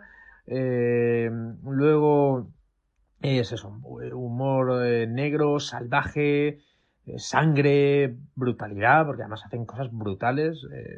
una chica que le arrancan los ojos, que le, arrancan un trozo de, piel de la espalda, o sea, es bestial, la verdad es que es salvaje. Lo que pasa es que como está todo ahí eh, siempre aderezada con un humor extremo, pues, pues un poco que le quita dramatismo, pero bueno.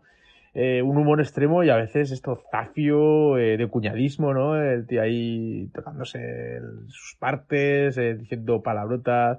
Es, es, yo creo que las series más, más políticamente incorrectas, así que eso es maravilloso es, además amputaciones por doquier, eh, barbaridades, bueno, es que es un, es un sinsentido de serie, eh, pero hecho adrede y muy divertida. Eh, luego además, sí que es verdad que es una serie que no, no sigue ninguna regla, ¿no? Porque aquí tan, tan pronto te han poseído como que te desposeen, como que te poseen y te tienen que matar, pero si eres un protagonista pueden hacer otra cosa, si te matan te pueden resucitar, o sea, es una serie, pues eso, que sí que va que no tiene ninguna regla. No tiene ninguna regla, entonces eh, tienes que verla así. Tienes que verla. Hay que verla así. Eh, yo la saga de Bill Dead, eh, que empezó como una película de terror, bastante seria, porque lo del humor vino después, ¿no? Porque muchas veces se nos olvida, pero la primera de Devil Dead era de terror. Luego, terroríficamente muertos, esa especie de remake, reboot, que sí que era más, más de humor, y yo ya pues un poco eh, la heredera de, de, de, esta, o sea, esta serie es la heredera pues de, de eh, Ash contra el ejército de las tinieblas, que sí que tenía un poco lo que tiene esta serie, menos bruta, menos bárbara, porque era una película y aún tenía algún puntito más serio. Eh, aún se seguía alguna norma un poquito, pero es que aquí es que es un despiporre absoluto y continuo, ¿no? Y al final, pues bueno, esta tercera temporada, pues con, un, uh, con un guiño a, ese final, a un final alternativo, ¿no? Que se barajaba en, en la, tercera película, precisamente, de, de la saga cinematográfica.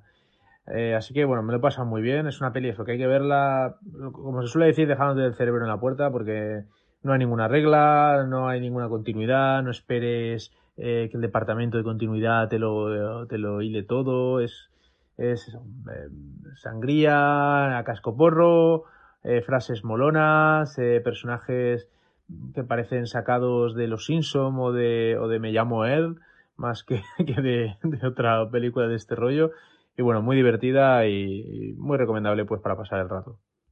Y un poco siguiendo con el terror y el humor negro eh, y, también con la resaca de todo este Halloween que me, picó el gusanillo de, todo esto de los slasher, ya estuvimos comentando aquí que, que el, mi, mi, slasher favorito y más terrorífico siempre eh, desde pequeño había sido Freddy Krueger, pues he dicho, venga, vamos allá. Y me he visto todas las películas de la saga. Pesadilla en el Street 1, 2, 3, 4, 5, la 6 que es la muerte de Freddy, la 7 que es la nueva pesadilla de Wes Craven, eh, el Freddy contra Jason y Pesadilla en el Street del origen. Y después de todo esto, me he vuelto a escuchar en podcast el especial de Legado de Krypton de Pesadilla en el Street y ya he hecho el completo, ¿eh? que además eran 7 horitas también, casi duraba lo mismo que toda la saga. Y, me ha resultado curioso porque yo me acuerdo que la primera vez que escuché este podcast, que fue cuando salió, eh, me, me, parecía una barbaridad, una cosa inabarcable, siete horas. Y ahora, cada vez que veo un, po un, podcast de menos de tres horas, no sé, me parece como cosita así rápida, ¿no? Bueno, el especial está muy bien, ¿eh? que salían, pues bueno, Diego y Mar, por supuesto, y luego Antonio y, y Fede, y la verdad es que hace un análisis muy, muy chulo y muy, muy divertido. Eh, me apunto alguna cosilla eh, de que comentáis sobre todo de, de, de, de la serie de, televisión, que por lo menos el piloto, porque te cuenta algo de Freddy y está aceptable, eh, y lo del cómic este del 89, de Herbert, eso voy a ver si, me, puedo, puedo acceder a ellos. Y en cuanto a las películas, bueno, son películas eh, que eh, supongo que casi todos hemos visto. Ya os digo, el mejor análisis es el del programa este de Legado de Krypton. Simplemente, así a título personal, comento que después de verla todas, por supuesto la primera la que más me gusta, es un rollo insano, eh, terrorífico, mal rollero, eh, está muy bien, sí que es verdad que luego ya la cosa va desvariando y va yéndose un poquito, un poquito hacia la comedia. Eh, paso directamente a la nueva pesadilla de Wes Craven, que para mí ha sido la peor de todas las que de todas las películas. Eh, me parece una, rayadura, eh, ese, esa especie de metacine. La verdad es que no me convenció nada. Para mí lo peor, lo peor de, de, la saga. Eh, la de Freddy contra Jason después de la de Pesadilla en el Mestre, la que más me ha gustado. Eh, la verdad es que, como comentabais en el programa, capta muy bien tanto la esencia de Freddy como la de Jason y yo creo que los, efectivamente los fans de los dos monstruos eh, pueden estar satisfechos. Es una peli muy divertida, con un ritmo muy, muy rápido, con mucha casquería y, y que te lo pasas muy bien. Respecto a la de Freddy, el origen, eh, sí que eh, a mí no me disgusta del todo, la verdad. Eh, lo que pasa es que sí que es verdad que está demasiado a la sombra de la primera.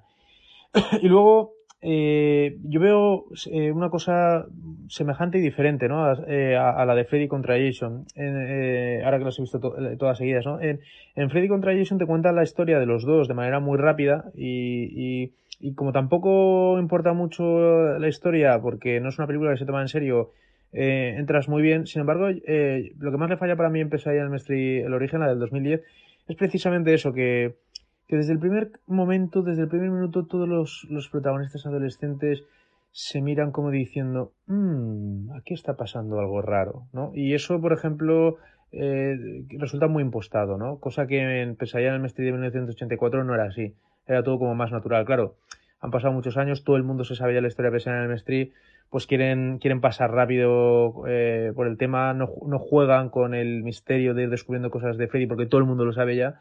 Entonces yo creo que eso el, Astra y se lo quieren quitar de encima y, yo creo que lo peor de esta película, que no es mala, para mí no es mala del todo, ¿eh? yo de hecho la considero que está bastante bien, eh, es eh, los actores, los actores y, el guion que les dan. El guion que les dan es, es atropellado y es malo en ese aspecto y luego para mí los actores son terribles. ¿eh? A mí no...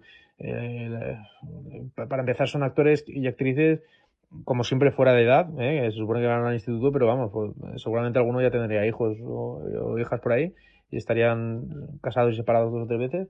Y luego eh, que, que, son muy malos. A mí la chica que hace Nancy me parece una enterada de la vida, ahí con caras así siempre súper seria, de resabiada, de que lo sabe todo, de que, de que es más madura que nadie y tal. Nada que ver con, con, con Nancy de 1984 que no digo su nombre, bueno, su nombre es Heather, el apellido no sé decirlo, algo que me ha impresionado del especial de Legal Krypton es la facilidad y la perfección con la que Antonio Monfort eh, pronuncia ese apellido, mm, me veo incapaz de pronunciarlo, eh, pero bueno, esa chica, por ejemplo, muchísimo mejor que esta nueva Nancy.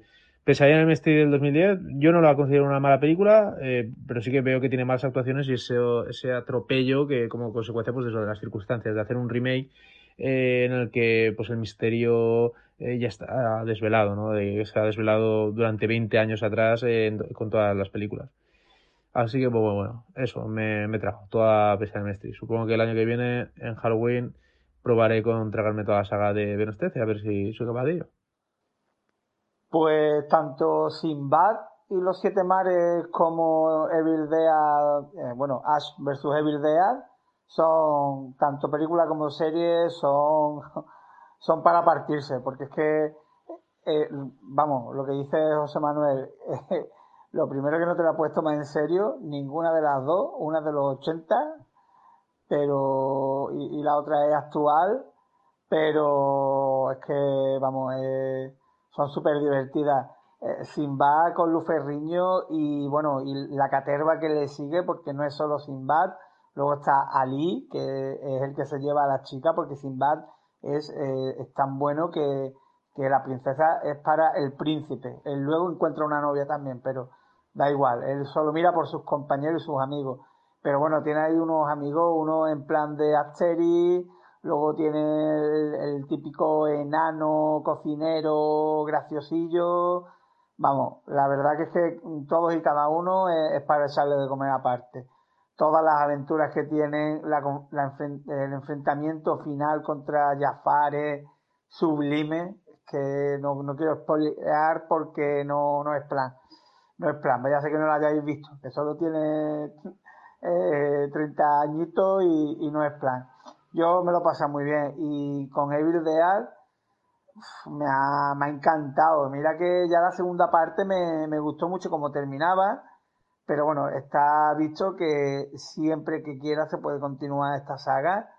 Aquí nos la deja también, pues si quiere terminar, puede terminar, igual que terminó el ejército de las tinieblas, pero que si quieren continuar con la historia, pueden continuarla como, como quieran. Digamos que es un final cerrado, pero que si quieren seguir con él, pueden, pueden seguir. Es más, te dejan con ganas de más. Decían que la habían cancelado, pero bueno, a ver si hay suerte y, se lo piensan y, la vuelven a, renovar una temporada más porque eh, esto es divertimento puro y duro y más con el gore y, con el y con el protagonista tan carismático como, como tenemos, ¿no? Bruce Campbell. Eh, decir también que mm, hacía mucho tiempo que no me pasaba, vale que son episodios de media hora, pero es que Mm, me, me lo acababa sin darme cuenta. Hemos visto la serie del tirón y no se nos ha hecho larga las cinco horas para nada, porque es que eh, cuando nos queríamos dar cuenta eh, ponía continuará y, se acababa el episodio. La verdad que me lo pasa muy bien y, y mira que me, la primera me encantó porque llevaba un tono también un poco más grotesco y, muy acorde con, como siempre hemos dicho, que como continuación de la saga. La segunda también me gustó, pero bueno, pero es que esta me ha gustado incluso más que la segunda, o creo recordar que la segunda no me, no me divirtió y me gustó tanto, aunque en verdad, vamos, es casi una tontería decir eso porque prácticamente las tres son iguales. La verdad que, está muy bien descubrir peliculitas tan antiguas y bueno, y encontrarnos con series tan divertidas como esta. Bueno, y como Sergio estaba por aquí mandándonos fotillos de, de cuando se casó y, y está un poquito más al loro del WhatsApp Podcast, pues mira, quería comentar que él la vio en su momento, pero nosotros hemos estado una temporadita pues viendo al completo de seguido, bueno, cada vez que teníamos un ratito, pues nos poníamos la serie, eh, nos hemos visto completa eh, la serie Castle, o sea que son eh, ocho temporadas de 22, 24 episodios cada una, pues nos estamos plantando casi en 200 episodios, pero bueno, la verdad que oye, es una, digamos en global, ¿no? Es una serie muy entretenida, la serie merece la pena, sobre todo por Expósito y Ryan, los detectives que están con Castle. bueno, la verdad que la serie lo que merece la pena es por Nathan Fillion, porque es que la lleva solo. Yo creo que si la serie estuviera llamado Castle y solo estuviera él, mm, habría estado genial. Porque es que se le ve que se le, se le mete a la, la serie, aunque eh, digamos que es real, es muy friki. Se ve que Nathan Fillion cada vez que podía aportar algo lo aportaba porque eh, vemos referencias a Star Trek, vemos zombies, vemos vampiros en, en una serie real, ¿no? Luego todo, pues, eh, tiene su explicación, pero él siempre saca sus conclusiones locas de que si por ejemplo encuentran un cadáver sin sangre, pues ha sido un vampiro. Si encuentran un cadáver sin un brazo es porque se lo ha comido un zombie y la verdad que eso es muy divertido, él es súper carismático. El primer episodio eh, dura 45 minutos y podría haber durado, podría haber sido el guion de una película perfectamente. Y bueno, eh, lo que estoy un poquito más en, desacuerdo es en el tema de, de ella. La inspectora Beckett al principio no lo hace mal, es una comparsa de él, bueno, durante toda la serie una comparsa de él, pero al final la verdad es que sobra por todos lados. Eh, la última temporada es totalmente de relleno porque la temporada 7 termina bastante bien, pero bueno, mm, es que tampoco se puede decir mucho más de la serie. Eh, tiene, yo creo que tiene tramas, digamos, que se vuelven a, eh, vuelven a, la historia, ¿no? O sea que hay el asesinato de la madre de Beckett, luego tenemos un asesino que va detrás de, de Castle, hay varias tramas que se van completando y por lo menos sí que no te dejan nada eh, para que tú te imagines lo que ha pasado. Es más, es de estas veces que eh, el final de la, de la serie suele ser cuando los protagonistas se casan y aquí, oye, tenemos dos temporadas con ellos casados. Que cuando se casan es cuando menos se ven, pero bueno, da igual. la verdad que ya digo que es una serie, a lo mejor para ver entera así de esta manera una vez en la vida. Y luego, pues mira, por, Nathan Fillion sobre todo, ver de vez en cuando algún episodio en el que él está desatado, porque, porque molan mucho. Ya digo, luego tiene un par de actores secundarios que son Expósito y Ryan, que bueno, de vez en cuando le dedican algún episodio, le dedican un poquito más de tiempo, pero bueno, son de estas típicas series procedimentales que están muy entretenidas. La verdad que no, la última temporada sí que se nos ha hecho pesadita, pero oye, no, está bastante bien. Y he visto un montón de cosas más, pero voy a callarme un poco. Pero antes, ya que estamos con series, he descubierto una serie, mmm, mirando por YouTube, eh, peliculillas de tipo de Indiana Jones de aventura. De repente me encontré con una serie que se llama Cazadores de Leyendas.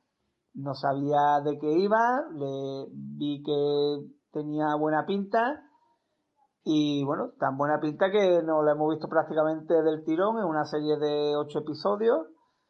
Y a ver, esto es básicamente eh, una serie de aventuras al estilo Casa Tesoro, pero eh, actualizada, ¿no? Eh, aquí tenemos la serie en original se llama Hot, Hot, and the Lady y oye es un tipo que es una vamos como si fuera Nathan Drake que se dedica a eso, a cazar tesoros y se, se encuentra con una chavala que que trabaja para el Museo Británico, que también se dedica a eso, pero claro, para el museo, y él se dedica a eso para su propio beneficio.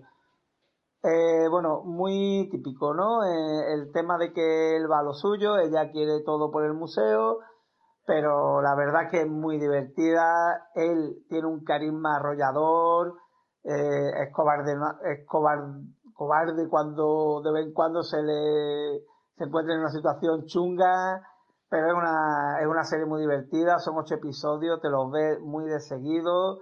Es una pena porque no hay más, porque te quedas con ganas de más, pero bueno, digamos autoconclusiva.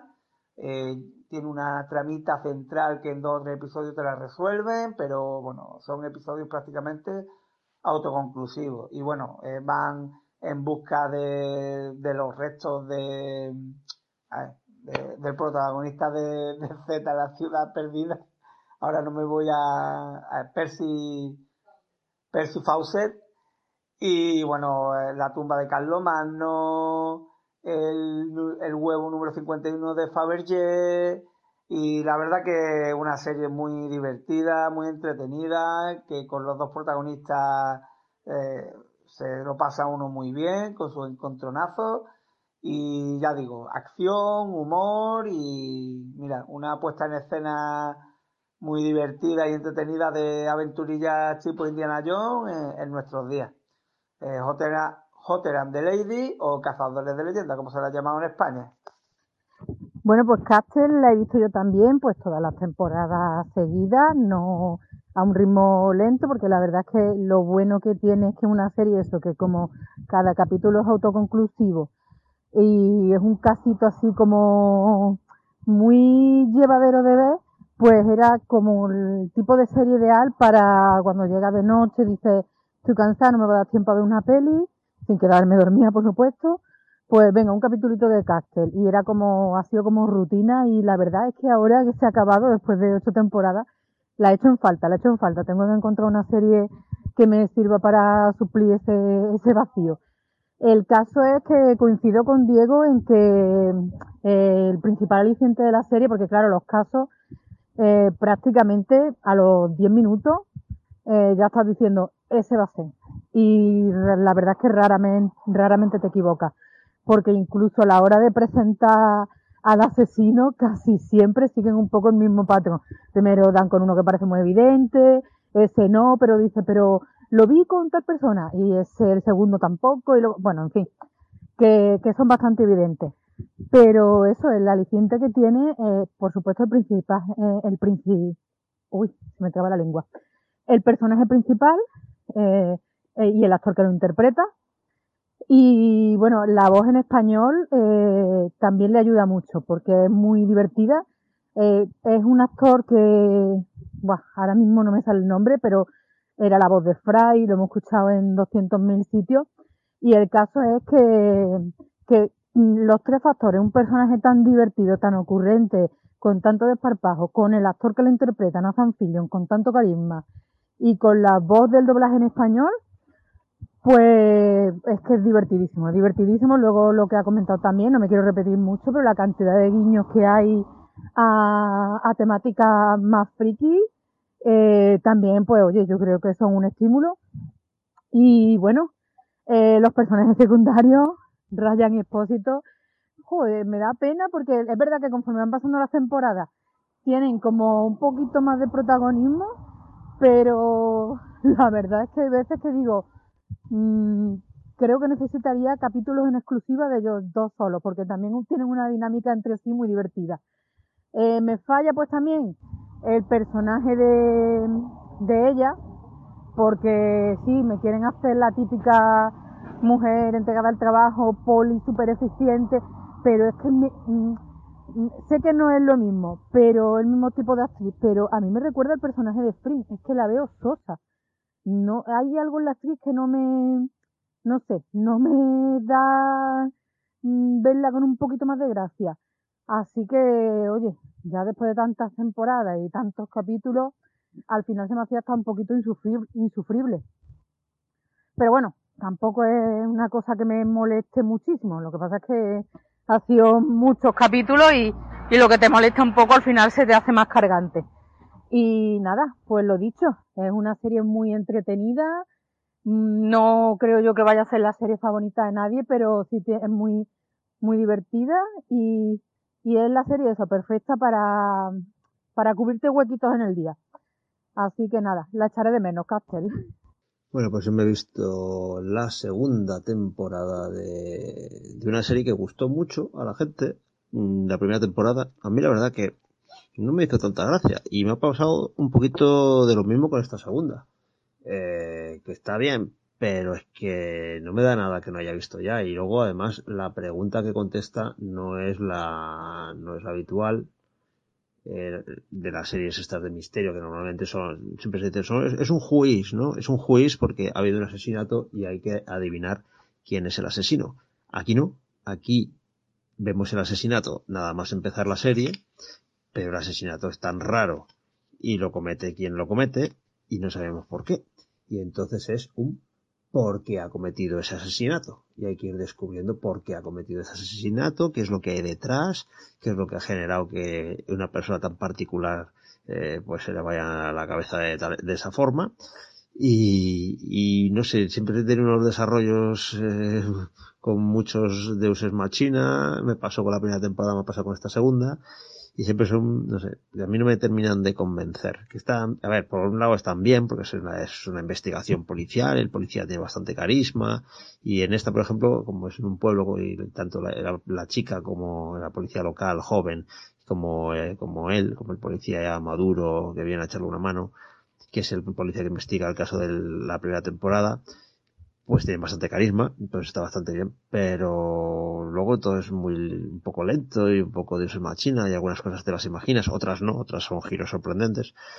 El giro final me parece bastante sorprendente, no me lo esperaba, aunque bueno, no me lo esperaba yo, pero luego visto así como se ve, dice, bueno, pues es un poquito previsible, pero bueno, os estoy hablando que no he dicho el título de The Shiner, The Shiner, de The Shiner, de Shiner, con dos L, con dos Ns, de Shiner, una serie de Netflix, la ponen en Netflix, ocho capítulos por temporada. La primera temporada era de una señora que estaba en la playa con su familia, una, una madre, con sus hijos y su marido, y de repente al lado pues hay una parejita, están ahí muy acaramelados, y empiezan, pues empiezan ahí a, a caramelar un poquito más, empieza a sonar una música en un radiocasete que tienen por allí, en un loro que tienen por allí y de repente a la señora esta ama de casa, eh, la señora tranquila, normal, como cualquiera, se le cruzan los cables y se lía hostias con el chico de la pareja esta hasta que lo revienta y, pero lo revienta.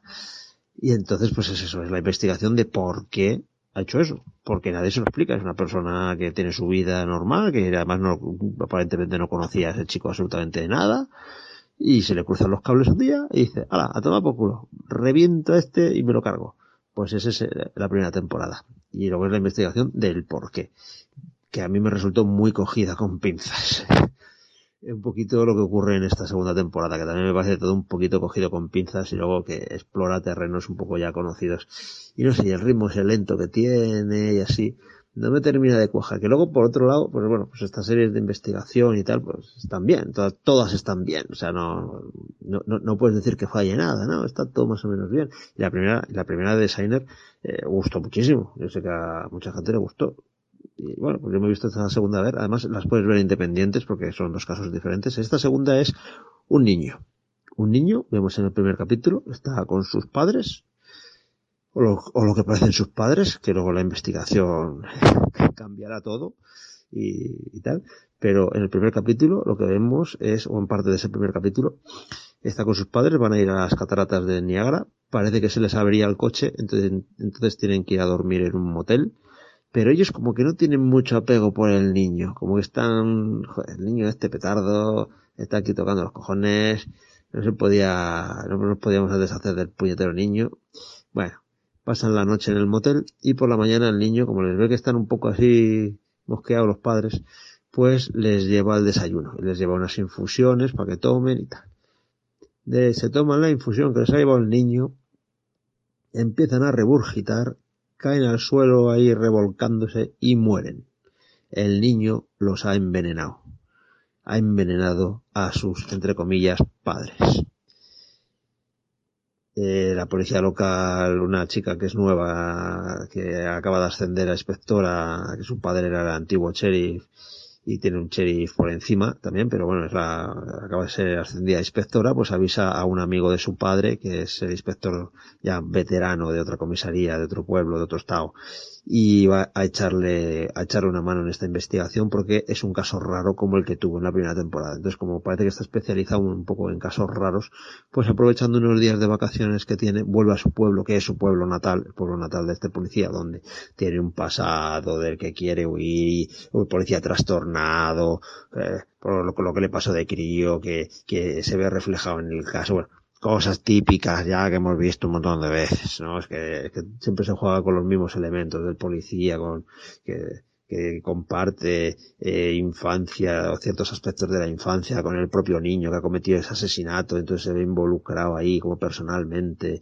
y quiere ayudar a este niño y se pone a investigar el caso y luego pues resulta que ni nada es lo que parece y todos tienen relaciones con todos porque es un pueblo muy pequeño y todos han estado metidos con, con todos y todo, y todo está entre relacionado y, y, no voy a decir nada de nada. Como está, o sea, no estoy contando absolutamente nada.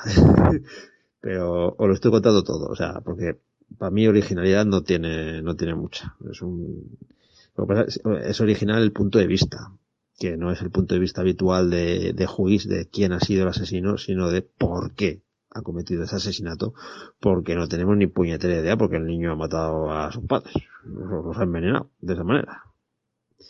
Pero bueno, eso, eso, eso sí que es así. O sea, no, no hay ninguna duda en que el niño se los ha cargado. Ahora, hay motivos por detrás, hay una razón y, eso, y de eso se encargan esos ocho capítulos de, descubrir. Como os digo, a ver, es una serie de estas de investigación que se, se deja ver, la verdad que se deja ver bastante bien, pero no te va a dar nada nuevo. The Shiner, segunda temporada. Bueno, pues yo últimamente no participo mucho porque tampoco tengo mucho que aportar, la verdad. No veo grandes cosas últimamente. Y pensando en qué podía comentar aquí en el WhatsApp Podcast, me he encontrado con que un año más, pues estoy, digamos, eh, disfrutando de ese placer culpable que son algunas de las series de superhéroes de la CW. Así que os comento las impresiones de algunas de las que he ido viendo. Y la que ha sido una auténtica sorpresa este año, y no me lo esperaba, era Arrow, porque yo lo había aparcado por pura desidia, o sea, no, no fue ni siquiera una decisión consciente, sino en plan, bueno, ya la veré. Eh, la había aparcado hace temporada y media, más o menos. Que bueno, la temporada 5 de Arrow fue una mejoría importante con respecto a la 4, pero aún así, como digo, la acabé aparcando. Y ahí estaba, pendiente. Y este año, los trailers de la séptima temporada, pues parecían dar algo diferente, parecían poner a los personajes una tesitura distinta y me animé a empezar a verla. Y la verdad es que la sorpresa ha sido tremenda porque me he encontrado con una serie que no tiene nada que ver con lo que me estaba ofreciendo Flash y Supergirl que comentaba antes. Aquí los personajes tienen mucha más credibilidad, la serie es muchísimo más adulta, más dura y bueno, pues es una sorpresa tremendamente agradable. Además los argumentos son razonablemente interesantes, enganchan eh, llevo cuatro episodios, con lo cual me imagino que una serie de veintipico que tiene una temporada en algún momento bajará el nivel porque no se puede, eh, digamos, no creo que se pueda hacer interesante una serie con 22 episodios eh, por temporada. Pero, qué demonios, pues de momento está francamente bien, se disfruta y, y, tienes ganas de que llegue el siguiente capítulo. Y como digo, eso no pasa con prácticamente ninguna de las otras series que, que sigo de esta factoría. Así que, bueno, pues un descubrimiento muy agradable y con ganas de, retomar esta serie cada semana. Luego la que se me hace cada vez más y más y más difícil de tolerar es Supergirl. Eh, y bueno, y eso que a priori, pues quizá sería la que más de cerca me tocaría, porque al fin y al cabo, pues bueno, una serie sobre, eh, digamos, la mitología de Superman o, que se acercara bastante, ¿no? Por lo menos a, a los temas que, que, suelen rodear al hombre de acero, pues bueno, debería interesarme bastante. Pero la serie ha cogido una deriva francamente cuestionable porque no solo ha elegido también, igual que Flash, no simplificar sus personajes al máximo y sus situaciones hasta convertirlos también en personajes planos, sino que encima eh, se ha metido en un jardín de buscar continuamente lo políticamente correcto, de utilizar sus argumentos eh, fantásticos como una especie de metáfora para hacer planteamientos políticamente correctos y muy bien vistos hoy en día, pero que sinceramente pues no, no le funciona. O sea, no le funciona porque no te lo crees en ningún momento. O sea, los argumentos son tan de, de cartón piedra, los personajes son tan falsos que es que realmente en ningún momento eh, te lo llegas a creer ni te llega a interesar. Antes comentaba que Flash, por ejemplo, es una serie que al menos la parte superheroica le funciona. Eh, tiene una parte, digamos, de, de, mitología, de fantasía muy sólida y que eso le funciona bien. Con Supergirl no pasa eso. Supergirl eh, no han conseguido, digamos, aprovechar la mitología ni de Superman ni del universo DC en general. Están sacándose de la manga muchos personajes que, bueno, que no funcionan o que son nuevos para la serie y los que sí que pertenecían, digamos, a, a, la mitología de Superman, pues tampoco no los están aprovechando ni están sacándoles el jugo que correspondería. Yo creo que hoy por hoy Supergirl debe ser con diferencia eh, la peor serie de la CW. Bueno, la verdad es que no he visto Legend of Tomorrow desde hace un par de temporadas, así que tampoco veo Relámpago Negro, así que no puedo juzgar propiamente. Pero desde luego me cuesta horrores no aparcar esa serie porque realmente me está dando muy, muy poco. Para empezar, está Flash, que es la que más he seguido fielmente, porque no la he dejado en ningún momento desde que empezó. Va este año, si no me equivoco, ya por la quinta temporada, si no me equivoco. Y bueno, pues eh, está dando exactamente lo mismo que daba el año pasado. Y esto es básicamente pues una de cal y una de arena, o sea, cosas muy buenas y cosas muy buenas, muy malas. Cosas buenas, pues realmente la sensación de aventuras superheroicas, de aventuras, digamos, más reales, o sea, por encima de, eh, de la vida, cosas eh, muy superheroicas, muy exageradas, eh, muy fantásticas, y en ese sentido, pues la serie se expresa muy bien, es realmente una serie muy a la edad de plata, ¿no? O sea, grandeza superheroica exagerada a tope, ¿no? Además, ha llegado a un punto en que el Barry Allen de la serie ya ha dejado de ser Peter Parker y ya es realmente algo más parecido al Barry Allen de los cómics, con lo cual la sensación, además con la incorporación también del hombre elástico, bueno, pues realmente la sensación de que estás viendo una serie eh, de superhéroes un poco al estilo de Edad de Plata en muchos episodios se cumple, ¿no? Y han reflejado razonablemente bien la mitología de, de Flash en, en, varios aspectos, en otros no tanto. Pero bueno, en ese sentido se deja ver. ¿Cuál es el problema de la serie? Pues que los personajes son totalmente planos, o sea, son totalmente increíbles, o sea, en algún momento han dejado totalmente de lado el desarrollo o la credibilidad de los personajes para dar paso pues a esa ficción superheroica que comentaba antes el, eh, digamos que estos personajes cuando aparecen en pantalla pues no tienen ninguna credibilidad, o sea, son gente que no tiene ni trabajo, ni amores, ni, en fin, no tienen absolutamente nada que hacer excepto combatir al villano de turno que es el centro absoluto de sus preocupaciones. Y bueno, pues eso evidentemente a un público a lo mejor pues eh, más infantil o más adolescente le puede dar un poco igual pero si le pides algo más de tridimensionalidad a un personaje o a una serie, pues evidentemente la serie va a cojear y mucho. Con todo, yo reconozco que es mi placer culpable, me lo paso razonablemente bien viendo sus absurdeces y, y, me divierto con ella. Tiene un aire ahí que me hace cierta gracia y, le tolero muchas cosas. Bueno, pues anoche vi una peli recién estrenadita porque la verdad que le tenía muchas ganas que es la nueva película de, del mundo mágico de Harry Potter, aunque ahora ya Harry Potter eh, evidentemente no puede estar porque ni había nacido. Se trata la de, de la de Animales Fantásticos 2, la de los crímenes de Grindelwald. y bueno, a ver, un poquito por antecedentes. La anterior película me decepcionó un poco en su día porque no, eh, no sé, la historia no me terminaba de convencer, los personajes que había tampoco es que me, me atrajeran mucho. Eh, y luego, pues a mí me faltaba ahí magia, porque casi toda la historia estaba en nuestro mundo. Entonces, pues, hombre, no estaba mal como peli, no me disgustó, pero no era lo que yo lo que yo esperaba y me decepcionó bastante. Entonces en esta, pues ya sabiendo un poco lo que me iban a contar, por lo menos que sí que estaba más enlazada con la historia que conocemos, sobre todo el pasado de Dumbledore, del pasado del mundo mágico, de hechos más importantes que vuelven a poner en peligro todo el mundo, bueno, nuestro mundo y el mundo mágico, pues sí que me esperaba muchísimo más. Y bueno, tengo que decir que salí muy contenta del cine porque sí que es una película que para mí mejora mucho la, anterior. En ese sentido, en el sentido que estoy diciendo. Luego, pues, como siempre, pues está muy bien, muy bien hecha, los actores están muy bien, eh, pues los efectos también, todas esas cosas siempre están a la, a la altura. Y bueno, pues eso, con respecto a la historia, a la historia, pues decir que, que lo, lo peor que tiene es que se nota que es una peli muy, muy de transición. Entonces hay muchas cosas que, que tú sabes de dónde empiezan ahí, sabes hasta qué punto van a poder llegar y, y en ese sentido no te aporta sorpresa porque, bueno, en fin, pues eso, que sabes que en esta película no te van a resolver nada. Pero bueno, te puedes recrear en, en ver cómo se desarrollan esas historias. Y luego lo que sí que tiene también es mucho guiño para, para los fans. Para los fans de la saga antigua hay muchísima referencia, muchísima, muchísima. Eh, si no fuera porque yo estoy encantada con todo eso, incluso diría que abusan un poco en ciertas ocasiones. Y también para los que les gustara la anterior película, pues sigue habiendo muchas criaturitas, muchos bichitos que van saliendo. O sea que yo creo que en ese sentido puede dejar contento a, a todo el mundo. Así que nada, que oye, mira, si este es el nivel más o menos de calidad, pues, pues la verdad es que cinco películas a priori la veo demasiado, pero bueno, ya veremos cómo las van desarrollando. Y si son como esta, pues yo por mí encantada.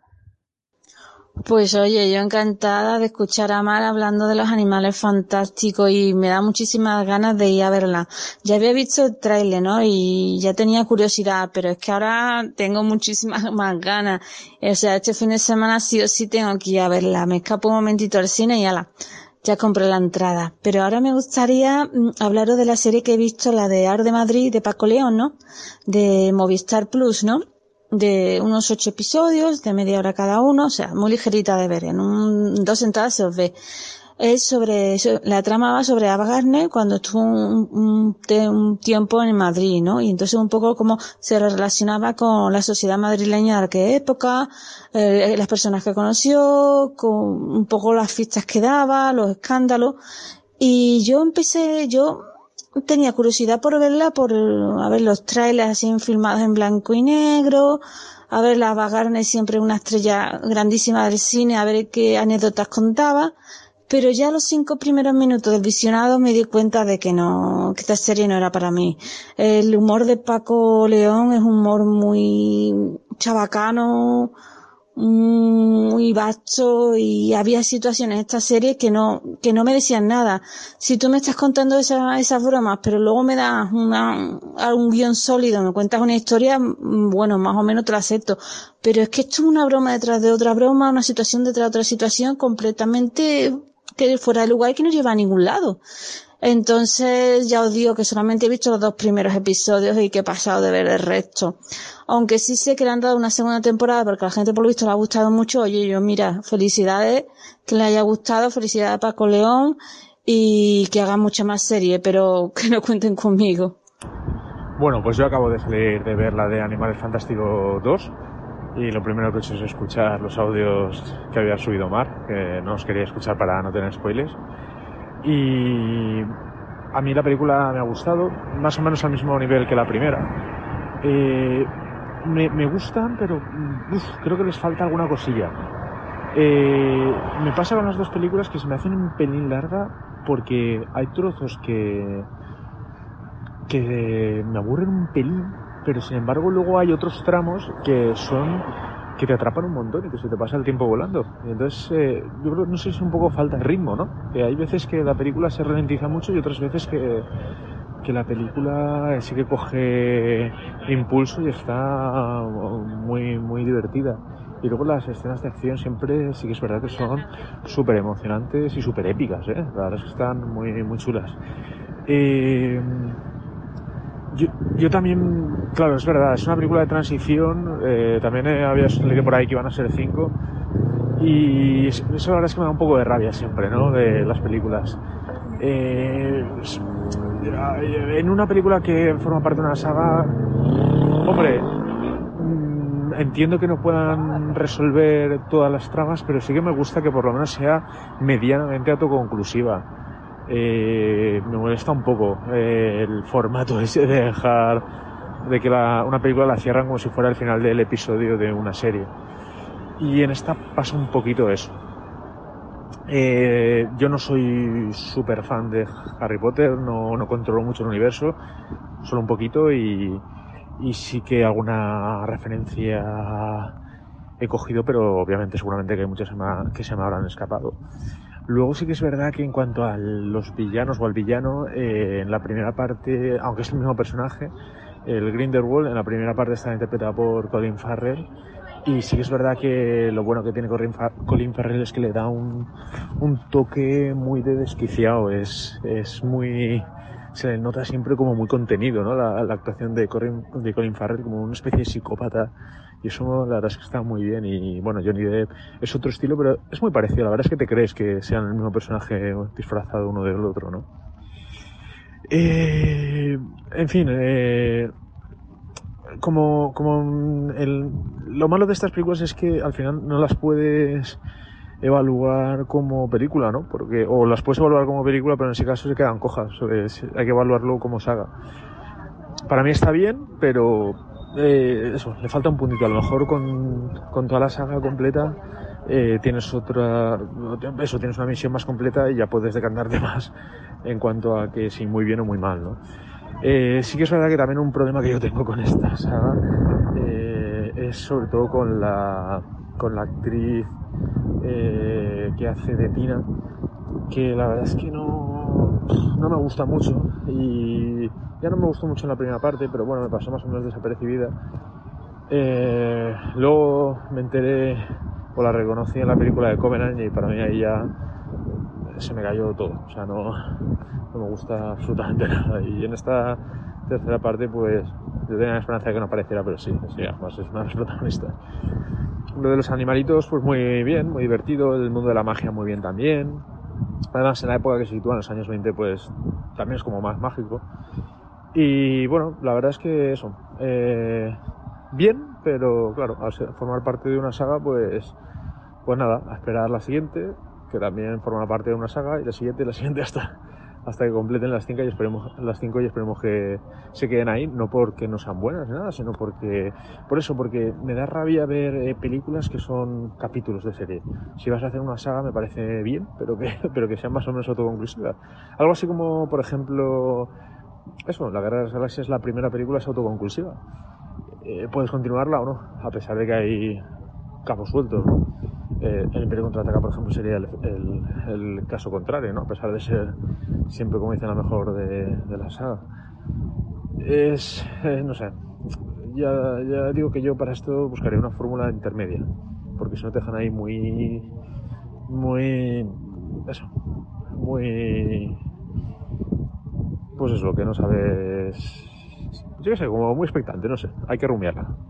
Pero bueno, eh, desde luego seguiré viendo las siguientes porque me mola mucho este mundo. De, no sé si de Harry Potter, pero bueno, sí de, tampoco de Hogwarts, porque tampoco se sitúa en Hogwarts, sino de, bueno, el mundo de JK Rowling. Luego también, eh, se me había olvidado comentar respecto a las referencias. eh, claro, las referencias siempre molan, ¿no? Porque al que le gusta el- este mundo, cuando ves una precuela o una secuela muy tardía, te gusta, o una secuela inmediata, te gusta, eh, pues eso, las referencias a aquello que te, ha, que te ha gustado, que es lo que te ha atrapado en su inicio, ¿no? Lo que pasa es que sí que es verdad que te quedas un poco con la sensación, igual que vuelvo a la de las Galaxias, que la galaxia es muy pequeña, pues aquí como que el mundo es muy pequeño, ¿no? Y al final todos tienen una relación o, o todo está muy relacionado, ¿no? De una saga y la otra, no por, porque sea una relación directa, sino por eso, porque aparecen personajes o familiares de personajes en común y tal, ¿no? Eso sí. Y luego otra cosa que no sé si me podréis aclarar algunos de los que controléis el tema. Eh, esta, eh, la, la, eh, la autora, eh, Rowling, eh, declaró que, que Dumbledore era homosexual. Y en la película hay un momento en el que Dumbledore dice que él y, y, y Winterwall eran eh, más que amigos, ¿no? Y hacen, pues bueno, esa especie de pacto de sangre y tal. Eh, en la saga de Harry Potter, el eh, Dumbledore hay un momento que hace referencia a un amor perdido. Mm, No sé si se refiere a él, a este. O sea, no sé si es que Dumbledore y, Win- y Winterwall eran, eran amantes. Eh, no sé, a lo mejor estoy diciendo algo que es súper obvio o a lo mejor estoy diciendo algo que es una burrada. No sé, pero a mí, no sé, me ha quedado esa sensación al, al ver la película. Bueno, pues a ver, haciendo frente al tormentón que ha caído, eh, nos hemos decidido a ir al cine hoy domingo y la película que queríamos ver era la de Malos Tiempos en el Royal, que la verdad es que nos daba bastante curiosidad. Eh, más que nada por eso, por las buenas impresiones que habíamos escuchado, por, no sé, el típico, el tipo de película que parecía que, que era, eh, los actores y bueno, a ver, después de verla tengo que decir que me he quedado un poco decepcionada porque eh, me parece que la película tiene cosas buenísimas, pero hay otras que, que bueno, que te hacen que sea un poco aburrida en momentos. La peli pues básicamente va de eh, el Hotel Royal, evidentemente, un hotel que vivió tiempos mejores y que está, bueno, está justo, justo en el límite entre California y Nebraska. Eh, y bueno, ahí se reúnen eh, cuatro, eran cuatro personas, sí, cuatro personas, eh, pues y empieza como muchas películas que son muy parecidas. Tú ves cuatro desconocidos, sabes que tienen algo oculto, cada uno sus secretos, eh, llegan y ves cómo empiezan a moverse cada uno por su lado, empieza, empiezas con la intriga de ver qué es lo que cada uno oculta y el principio de la película es bestial. La verdad que el principio me atrapó al momento y toda esa parte me encantó. Aparte de los actores, tengo que decir que lo hace genial. Eh, todo el apartado artístico de la película es maravilloso, eso sí, nada más que por eso ya merecería la pena, ¿eh? Te guste más o te guste menos. Pero luego, conforme va pasando la película, el desarrollo, lo primero es que es demasiado larga para lo que te va contando. Lo segundo, que una vez ya desvelado los secretos que ocultan cada uno, eh, también ahí lo que hacen es como alargar esas tramas, rizar el rizo, eh, hacer algunas cosas que son incoherentes, eh, se vuelven cansinos en algunas cosas, entonces conforme más iba avanzando la película, con el, con lo emocionada que estaba yo al principio, pues me iba decepcionando más. Y bueno, ya al final de la película en realidad lo que quería ya era que fuera acabando porque es que encima es larga. Así que nada, eh, me da un poco de pena porque ya digo, es una peli con un comienzo tan buenísimo, incluso dentro, incluso conforme va avanzando también tiene como ideas buenas así aisladas y escenas así también muy chulas, pero claro, ya es que como que va perdiendo, se va desinflando todo, va, va perdiendo interés. Aparte ya sabes lo que le pasa a cada uno de los personajes y ya es solamente verlos como eh, parlotear un poco sin sentido, dándole vueltas a sus tramas. Eh, de vez en cuando te, te meten alguna especie de sorpresa que le pasa a alguno de ellos, pero son, es verdad que las primeras sorpresas, sí, las primeras sorpresas te quedas con la boca abierta, pero luego ya esos mm, giros así, ya de mitad hacia adelante, ya como las primeras sorpresas han sido tan vastas, digamos, pues a partir de ahí ya, ya te esperas ese tipo de cosas. Eh, no sé, poco más que decir, no quiero desvelar mucho de la peli, solo eso, que, que todo el apartado artístico está genial, que los actores están muy, muy, muy bien, que tiene un comienzo bestial y que luego no está mal la peli, lo que pasa es que luego se, se desinfla muchísimo. Pues yo he tenido también un fin de semanita bueno de estrenos, tanto en cine como en televisión. Bueno, digo bueno porque he tenido estrenos, no es que porque me hayan parecido muy buenos del todo. Así que nada, voy a empezar con Animales Fantásticos, la segunda parte. Y bueno, la verdad que es una película que no está mal, pero a mí, como yo no entiendo mucho del tema este, ni me va mucho el tema de, de Harry Potter, a mí ha habido un momento en que la peliculilla pues se me ha hecho un poquito pesar. Es verdad que, que está muy bien el que te quieran enlazar una saga con otra, eh, y está muy bien las escenas de acción, eh, las escenas donde hay eh, combates contra los magos y, y al principio hay una escena donde el malo, eh, Johnny Depp, se escapa y oye, está, está bastante bien, está muy, muy, muy chula, ¿no? Muy, muy buena acción y, y muy entretenida. Pero es que la película, en definitiva, a mí, a ver, está bien, eh, se nota mucho eso, que es una película de transición. Y bueno, el que más me ha gustado así un poquito es el Dumbledore, eh, interpretado aquí por Jude Law, que no lo hace mal, que lo hace bastante bien, me, gusta el papel, ¿no? En el que se va a convertir dentro de, un tiempo. Y bueno, la verdad que pff, entretenidilla, pero ya digo, como no empatizo mucho con el mundo este de Harry Potter y eso, no, no es que me haya parecido una maravilla. Luego he visto también la de Malos Tiempos en el Royal y a mí me ha, me ha parecido una película muy, muy aburrida.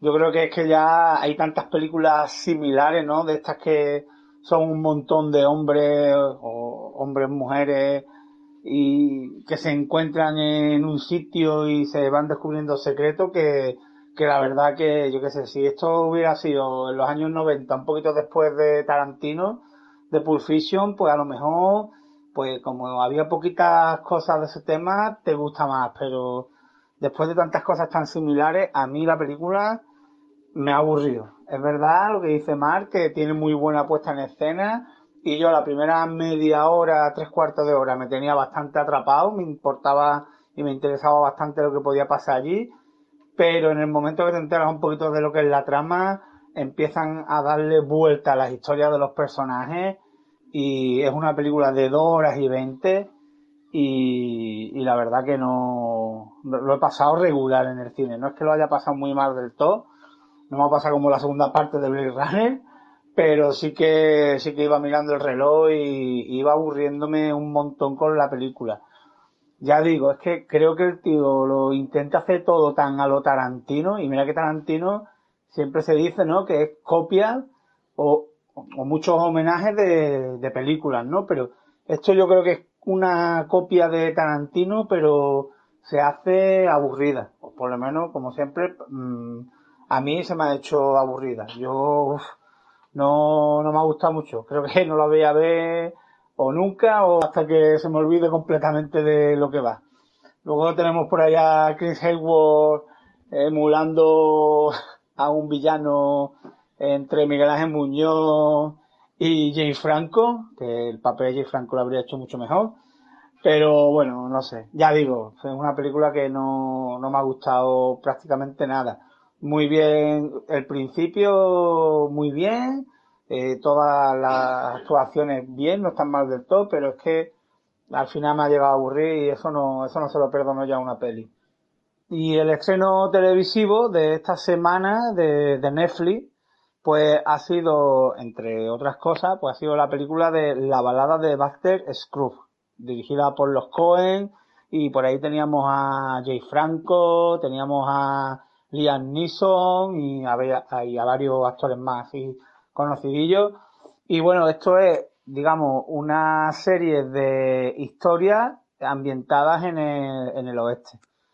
Eh, es muy a lo Cohen, sobre todo el primero y el segundo episodio, porque son más cómicos, ¿no? Los, y los otros son un poquito más, no sé, como más sobrios, como más serios, incluso algunos aburridos y otros que, que no llego a, entender qué, ha pasado en el episodio. Entonces empieza con uno, que es el que le da nombre al título, que es la balada de Buster Scrooge, que ese episodio es genial. Esa historia es súper cómica, es prácticamente casi un musical y oye, me ha, entretenido bastante. Luego tenía otra historia, es que tampoco quiero a contar las historias una a una, ¿no? Pero hay historias de todo tipo, sobre todo, ya digo, las dos primeras son un poquito más eh, animadas y luego hay algunas que son dramas y son duras. Pero bueno, yo creo que incluso está bien porque puedes ver, un día puedes ver una historia, la historia dura unos 15-20 minutos, otro día puedes ver otra historia, no te hace falta verla, no están conectadas unas con otras, y bueno, ya digo que, que está bien, está curioso, pero vamos, como la primera historia y la segunda, que son las que más me han gustado, porque también son las más cómicas, no hay nada. Incluso hay otras historias que se hacen un poco, para lo que están contando, un poco largas. Hay un- varias historias que se hacen, bueno, varias, un par de ellas que se hacen un poco largas para lo que están contando. Ya digo, la balada de, de esto, no del oeste de, de los Cohen de Netflix, pues no sé. Ya digo, para verla muy de cuando en cuando y eh, ya digo que la primera historia sí que la veré más de una vez y de dos y la segunda, pero las otras muy muy de vez en cuando. Pues este fin de, aparte de ver la segunda parte de Animales Fantásticos, eh, he acabado de ver la segunda temporada de la serie The Deuce. Esta serie pro- protagonizada además por partida doble por James Franco. Y la verdad es que la serie, eh, esta serie está muy bien. A mí me, ya me gustó la primera temporada. Es una serie ambientada en los años 70, eh, con el tema de la prostitución en la industria del porno. De hecho, explican que The Deuce es la zona donde pues se mueve toda esta gente.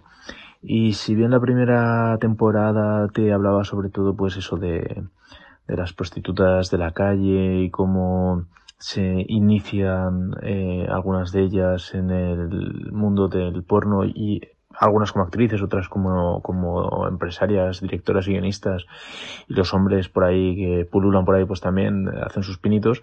En esta segunda se desarrolla mucho más el tema de, del cine porno, más que el tema callejero de la primera. Eh, son dos temporadas que la verdad es que están súper bien ambientadas. Es un ambiente muy, muy taxi driver. Eh, la verdad es que hueles el tabaco, hueles el alcohol, hueles el sudor que, que, que transmiten eh, el ambiente y, lo- y los personajes están muy bien. Y lo, lo que es curioso es que son temporadas, eh, tanto la primera como esta segunda, eh, cuya trama no es que vaya a ningún sitio en concreto, ¿no? Simplemente pues te va contando cómo se van desarrollando los acontecimientos. No hay grandes empresas que lograr o, o grandes hypes o grandes cliffhangers al final de cada capítulo o al final de la temporada. Simplemente pues te van contando la historia, ¿no?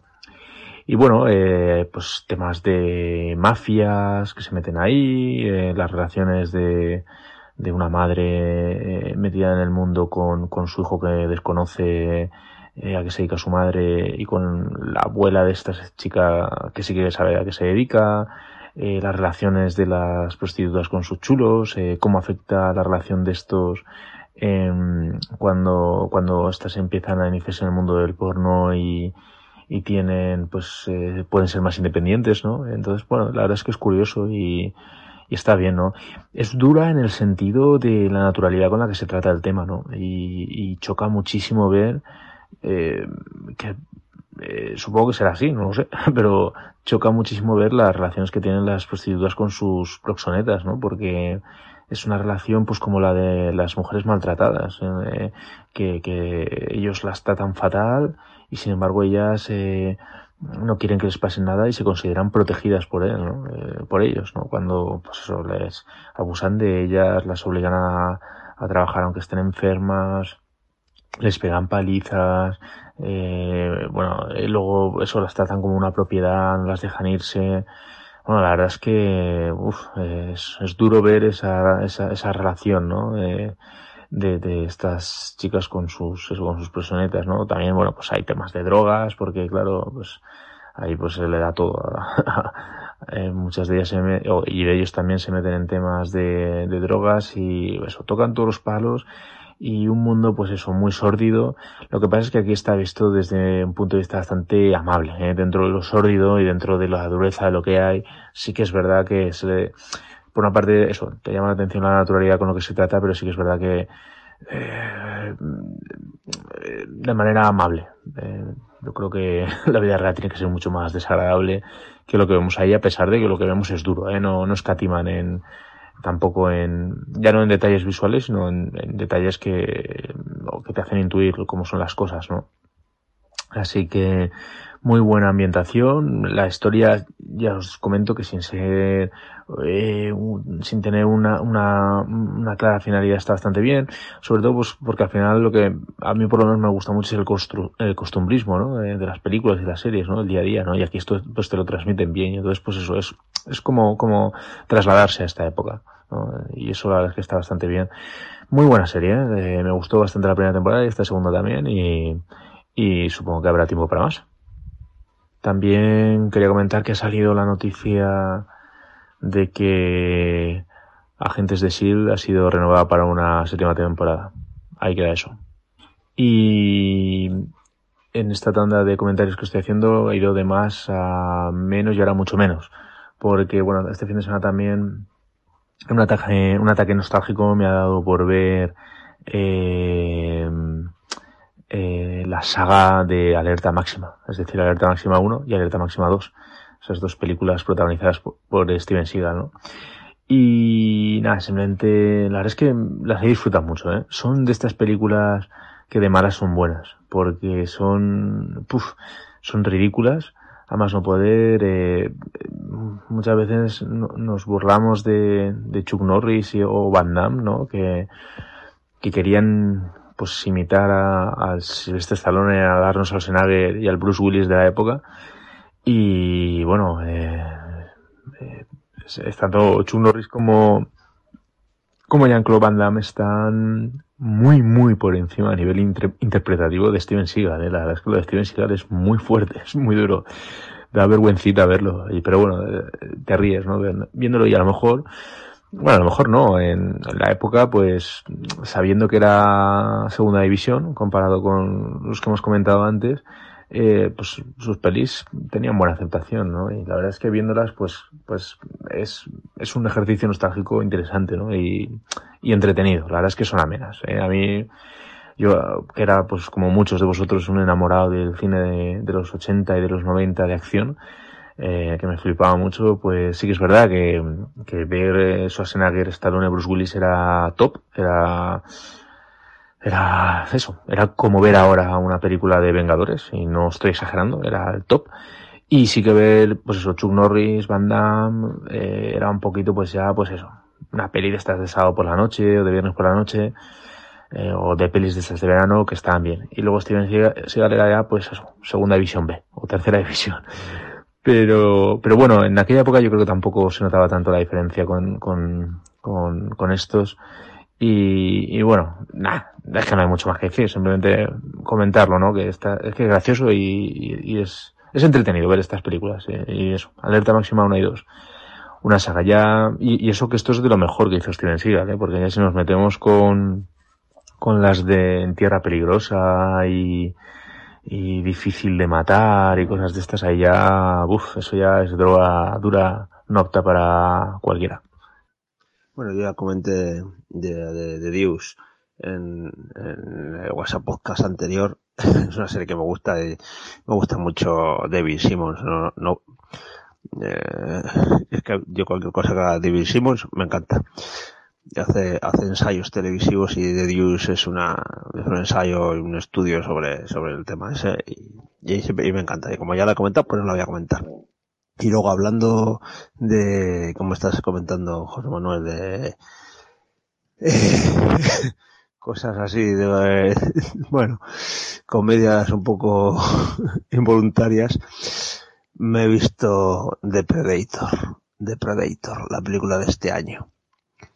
Eh, a ver, me lo he pasado más o menos bien, me he entretenido, me, pero me he reído mucho de las cosas absurdas que, tiene.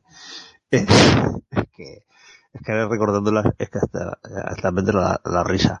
O sea, eh, vale, eh, todo, todo es muy absurdo, todo es muy absurdo, eh, vale, es que, joder, te veías la de Schwarzenegger en la jungla del depredador, y tal, y, y, y, era todo, o sea, dentro de, de los personajes estrambóticos y llevados al extremo y todas esas cosas, estos musculosos soldados en la jungla y tal, pero todo tenía un halo de credibilidad dentro de lo que es la película en sí, el rollo, ¿no? O sea, pero es que aquí, aquí es totalmente ridículo todo, ya desde el gobierno investigando a los predators, de, de, y, me partía el culo cada que el Predator tenía actitudes humanas chulescas de, de portero discoteca, de, de, macho, aquí estoy yo y soy depredador, ¿sabes, tío? Los voy a machacar y se ponía ahí unos poses chulescas y le, casi le escogía con la mano a los otros y les decía, ven, ven, ven para aquí, le hacía así con los dedos en plan karate de, ven, ven. O sea, había, actitudes del depredador así que totalmente humanas que, que dices, pero ¿de dónde qué cojones sale, esto? ¿Sabes? Es- que es que es totalmente ridículo. Eh, bueno, eso, es de, de tal ridícula que es, eh, hasta me gracia y todo, de lo tan, de lo tan absurda que es. Eh, ¿qué vamos a hacer? Muy mala, pero, pero divertida, dentro de, dentro de lo que cabe. Yo no sé si comedia involuntaria o ya prete- pretendidamente eh, hecha así. No, sé, no, no sé hasta qué punto es involuntaria eh, la, absurdez que tiene esta nueva de Depredador. Pero bueno, eso sí, innecesaria totalmente. Bueno, bueno, Depredator. Esa es una peli. Es una peli que a mí me ha ido cabreando con el tiempo, ¿eh? Porque. eh, la, la primera es una maravilla, la segunda está muy bien también. Y luego la de Predators ya empezó a torcerse, pero para mí esta es un desastre absoluto. Sí que es verdad que. No sé si comedia involuntaria o voluntaria, pero comedia. Y sí que se carga un poco, pues eso, toda la esencia y todo. Y, y la, y historia es que no tiene ni pies ni cabeza. Es una absurdez. Yo lo he comentado alguna vez aquí que las continuaciones de las sagas, eh, sobre todo este tipo fantásticas, eh, me da mucha rabia el, el que los directores no quieran acogerse a, digamos, el canon establecidos porque quieren tener libertad creativa, ¿no?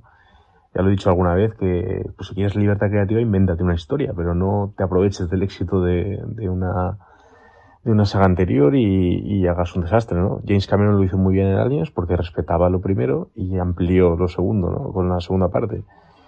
Pero eso, luego vemos en la misma saga de Aliens como quieren hacerlo más espectacular todo y se van inventando cosas como, pues como por ejemplo en la de Alien vs Predator, la manera de fecundar del Predalien, etcétera, ¿no? Y aquí en Predator hay una historia muy básica que establece, se establecen en, en la primera y en la segunda, que, funciona perfectamente, y es que cuando en épocas de mucho calor el Predator viene aquí para cazar y se lleva sus trofeos y se va para casa. Excepto en las películas que lo que hacemos es que el héroe se los carga a todos. Y en esta de Predator ya es un sin Dios, es una historia, es que no tiene ningún sentido, ni el, el- ese Predator tecnológico que sacan para ser el nuevo villano, porque esa es otra. Cuando una saga de monstruos se alarga lo suficiente, es para que el monstruo inicial que tanto nos apasiona se convierta en aliado. Y hay que inventarse a otro peor para que el, el inicial sea el aliado. Bueno, un desastre. A mí la verdad es que reconozco que me entretuvo en el cine, pero como parte de la saga sí que es verdad que, que se carga todo lo que se puede cargar. Para mí hizo incluso buena la de Predators, que también tiene mucho de, de lo que he estado comentando, ¿no? Pero no tan exagerado. Bueno, he visto otra serie, una serie muy cortita, seis capítulos de, de 20 minutos, media horita, me parece que era, una cosita así, que se llama eh, Mr. In Between, eh, señor In Between, In Between, Mr. In Between. Bueno, eso, esto es una... Yo, claro, yo lo estaba viendo y estaba diciendo, pero esto es como todo muy americano, pero eh, el volante del coche está al otro lado. y es que ahora mirando un poquito, es que es australiana la serie, claro. Eh, Entonces, eh, es todo como, como muy americano, pero sin embargo, conduce por el otro lado. Porque Australia.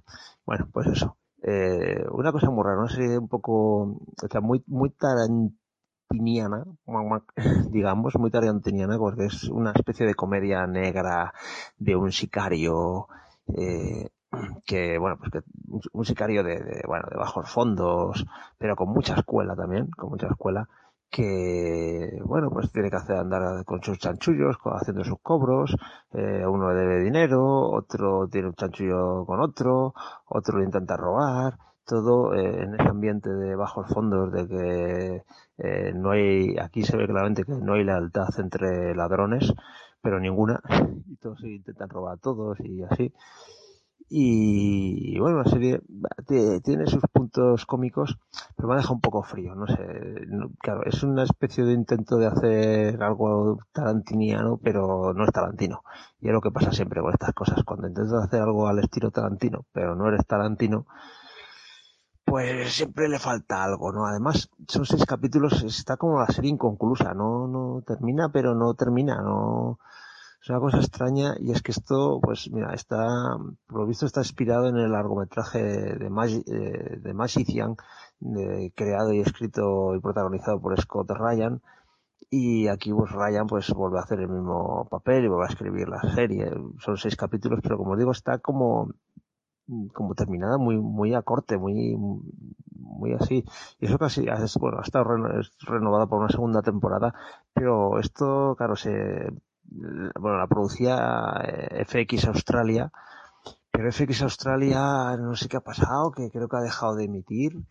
Eh, en febrero del 2018 de este año dejó de emitir eh, es un canal filial de Fox el de FX y tenía dos canales en Australia y toda la programación pasó a Foxtel que es otro canal que tienen eh, allí en Australia y y claro, no sé, una cosa, una cosa rara con estos cambios de canales, cambios de programación. Yo no sé si tendría más, más capítulos, si los han reducido o algo. Y es un poco rara. Yo no sé si la seguiré porque es muy al estilo, ay, no me acuerdo, eh, ¿cómo se llama? Under o algo así, ¿no? La, la serie esta, eh, creo que no sé si era húngara o, yo creo que era húngara, de, también de un mafioso que iba haciendo por ahí sus chanchullos y tal, que yo creo que está bastante mejor que esta. Eh, quizás por eso, por, el intento de, ser así muy tarantiniana y, no ser tarantino. Pero bueno, tiene sus puntos cómicos y tal, y sobre todo porque son seis capítulos que se ven echando minutos, porque duran 20 minutos y se ven muy rápido, muy rápido. Eh, se medio deja ver. Eh, señor In. Bueno, luego me he visto una serie documental, una serie documental del canal de Max, una serie española que complementa muy bien eh, la serie de Fariña. Hablamos de Fariña, como nos gustó a todos, yo creo, eh, la serie sobre sobre los narcos gallegos y la entrada de droga por por Galicia en los años 80, bueno, por ahí, ¿no? Finales de 70, 80, principios de los 90, toda la entrada de, de drogas, sobre todo hachís, sobre todo, bueno, empezaron con el tabaco, eh, luego el hachís y mm, cocaína, ¿no? Aunque en la serie se desmiente mucho de, de eso. Eh, la verdad que me ha sorprendido, me ha sorprendido porque yo creo que salen cosas en la serie que si de verdad eh, son así, hay mucha más leyenda de lo que de lo que luego ha pasado. Y, y les ha perdido mucho la boca y mucho el carácter gallego. Este de los gallegos son muy suyos y son muy de alardear son muy de alardear y de sacar pecho y Laureano Ubiña que es el, principal eh, protagonista de la serie Yo fui un narco el título de la serie es Yo fui un narco. Esta serie documental de dos capítulos. Es un personaje muy particular que ya se le ve hablando muy de pueblo eh, bueno con poca cultura pero con mucha cultura popular digamos así. Con mucha escuela no con, con poca cultura pero con mucha escuela y le vemos ahí, pues eso, los pronto, la manera de hablar, el, lo fardón que es, lo de, pon mis cojones que yo hago tal y yo hago tal, ¿no? Y muy, muy así, el, el Laureano Urbiña. Y esto es un personaje, eh, está muy, o sea, la serie, en el primer capítulo más que nada te cuenta pues lo que vemos en la serie, lo que vemos en la serie de Fariña, al pie de la letra, con, con escenas pasadas tal cual de la realidad a la serie, aunque siempre hay versiones. Y luego ya en, el segundo capítulo ya la cosa cambia un poquito porque eh, la, la operación Nécora era, estaba toda basada en los testimonios de un confidente, como vemos en, como vemos en la serie, que eh, consiguen, en, bueno, no quiero desvelarlo mucho porque la verdad que es un giro dentro de lo que es el documental, pero consiguen que, que hable ante las cámaras y que, bueno, que cambie su, su versión del juicio. Y, y vemos un enfrentamiento entre los dos, entre el, ¿cómo se llamaba ahora? No me acuerdo cómo se llamaba el, el este, el, eh, vamos, el narco arrepentido que se le decía, ¿no? Y Laureano Ubiña, frente a frente. Eso, bueno, es un momento casi histórico dentro de la lucha de droga Y bueno, está, está muy bien. Vemos mucha más parte de lo que es la, la lucha de las madres, de las madres contra la, droga y todo, bueno, el Pazo de Bayón, todo lo que ocurrió allí en la, en la puerta del Pazo de Bayón con las madres, que, que aparece en la serie, pero creo que en la serie eh, aparece más diluido porque no es tan dramático, ¿no? Y se ensalza un poquito el, eh, bueno, el, los aspectos así del narcotráfico y la figura del narcotraficante. Aquí en la serie, en, este documental, vemos que no, que no era así, que, que no, no, no, hay que enaltecer a esa gente, ¿no? Eh, eh, Ricardo Portavales, eso es, Ricardo Portavales, hemos salido el nombre ahora, de, del narcotraficante que delató a los demás, que parece que no todo fue como se dijo en el juicio y el testimonio que dio en el juicio y que, bueno, cambia bastantes cosas. Y bueno, pues eso, hay una, yo fui un narco, hay una confrontación entre los dos donde sale mucho a relucir y donde sí de verdad, eh, de verdad sale, ocurrió como se cuenta en la serie, pues no hubo tanto como se dice y bueno, a mí me parece que está, está bastante bien llevada. Es una serie de, de Max y, mola que se hagan series así con, con este tipo de investigaciones. Y, y, es un complemento perfecto para, para ver Fariña y para verse este documental sobre, sobre Ubiña. Que por cierto, ya, yo creo que ya lo comenté que andaba por ahí por padrones. Ha escrito un libro, ha salido, bueno, salió, según la serie, salió hace poco de, de la cárcel, vamos, yo creo que está en condicional. Además, él dice que nunca más pisará el, paz, el pazo de Bayón y tal. Y yo tenía entendido que ahora mismo está haciendo servicios comunitarios de jardinero en el pazo de Bayón, precisamente. Eh, pero bueno, eso. Y, bueno, pues nada, que está, está bien para conocer la figura de este, de este narcotraficante gallego, porque al final es narcotraficante, aunque, mm, como dicen en la serie, solo traficará con hachís. Pero bueno, y luego también es, es, es muy gracioso el ver eh, las autojustificaciones que se da él, ¿no? Para, para cometer esos delitos, ¿no? De, es que me han obligado, es que me han obligado a, como dice, me han obligado a, contra, a hacer contrato de hachís, porque si decían que yo hacía contrato de hachís y no lo hacía, pues al final me han obligado a hacerlo. Bueno, tiene unos razonamientos totalmente absurdos que para él se justifica él en, su, en sus actos delictivos. Y bueno, es curioso verlo. Como os digo, un buen complemento para Fariña. Yo fui un narco, dos capítulos de una hora de duración. Pero la serie de esta semana, la gran serie de esta semana, ha sido eh, El guardaespaldas, la de Bodyguard. Eh, una serie de Netflix de seis capítulos, de una horita de duración. Bueno, algunos ya sabéis esto de Netflix, la serie, los, los capítulos pues, duran una horita y diez, otros duran 50 minutos. Vale.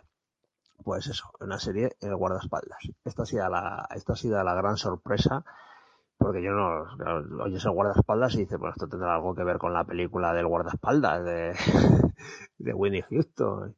No, no tiene nada que ver. Esta es una pedazo de serie impresionante que te tiene sujeto al sofá, pero a, que, le clavas las uñas, ¿eh? O sea, momentos de tensión impresionantes. Eh, también es verdad que empieza muy fuerte, y eso eh, por una parte hace que te enganches pero por otra parte es complicado mantener eh, la tensión de ese primer momento, ¿no? Baja, o sea, tiene un bajón, tiene un bajón, o sea, tienes el momento inicial, es un subidón de la hostia, baja, te, te permite muy bien conocer al personaje, pega bajón y te va enseñando la trama hasta el último capítulo donde es un increchento hasta te digo, el último capítulo que estás en tensión, encajando todas las piezas, e intentando saber quién es el infiltrado, e intentando saber cómo se va a poder salvar el tío, y sufriendo por él, y, y además es una serie que eso, que juega con, además yo estaba hablando con, mientras la veíamos, pues, como la he visto con mi mujer, y le estaba diciendo, mira, esto es como lo hubiera hecho Hitchcock, ¿no? Nos está dando más información porque ahora sabemos esto y sabemos esto, y sin embargo, los personajes no lo saben, y estamos diciéndole, no vayas por ahí, no vayas por para allá, no hagas esto, no cojas eso, no, no hables con ese personaje que, que igual es el tal, y, que, y sabes más cosas que él, y estás en completa tensión toda la serie, ¿eh? toda la serie. Y además sufres por el, por el policía este, eh, por el David Bath. Bueno, ¿cómo empieza esto? ¿Cómo empieza? Primera secuencia, un tren. Este hombre va con sus hijos en el tren y hay lo que parece un, terror, un terrorista. Un terrorista que eh, bueno, pues este hombre lo ve, ve, ve, llamar por teléfono, romper el teléfono y tirarlo antes de entrar al tren y parece ser que hay un terrorista con una bomba a bordo. Bueno, pues este hombre tiene que, que, es un, es un policía del servicio secreto, es una escolta, es una escolta, eh, es policía, una escolta de, de políticos y tal, y que es un excombatiente, un ex veterano de guerra del ejército británico que estuvo en, en Afganistán, creo recordar que era en Afganistán, y, y bueno, pues con su saber y su sabiduría tiene que conseguir neutralizar al terrorista, que no voy a decir quién es ni qué es ni nada, para que nos eh, descubriros el giro y esa es la primera secuencia que te deja ya sobrecogido y ya, te deja enganchado. O sea, con esa secuencia ya te enganchas a la serie. Luego pega un pequeño bajón, porque claro, luego ya la, le, le, asignan proteger a, a la secretaria de Interior, que claro, esa secretaria de Interior en ese momento y por y debido al en parte o usando de excusa ese intento de atentado en el tren, pues intenta eh, coartar libertades, ya se sabe, pues estas cosas, eh, que, y promover una ley que permita pues las escuchas de todas las conversaciones, eh, todo ese tipo de cosas, ¿no? Lo que eh, parece que haya otros políticos y otra gente que no les gusta nada ese, esa ley, ¿no? Bueno, pues este hombre tiene que estar al cargo de, de la de la seguridad de esta de esta política, de esta de la Secretaría de Interior y la cosa, pues como os podéis imaginar, se va complicando, se va complicando, se va complicando, eh, de tal forma que al final pues él eh, va a estar metido en todo el meollo y todo está muy bien hilado y todos los personajes están entrelazados de una manera o de otra y pistas que ocurren al principio, detalles que ocurren al principio que en los que apenas recabas luego acaban formando parte muy importante del desarrollo de la investigación de la trama y, tal. Y nada, me ha gustado muchísimo, te mantiene muchísimo en tensión, juega muy bien con, todos los elementos, con la dosificación de información, con, con el ritmo, tiene un ritmo muy bueno, con vamos, que va increciendo, está muy bien, te consigue enganchar y a mí me ha gustado muchísimo, ha sido una gran sorpresa este, el guardaespaldas, eh, Bobby Ward, y me ha gustado mucho. La tenéis en Netflix, es una serie de británica de, de ITV y me ha gustado mucho. El guardaespaldas, yo creo que esta ha sido la, la gran serie de esta semana que he visto. Bueno, otra serie que me he visto esta semana ha sido eh, un escándalo muy inglés, eh, Very English Scandal.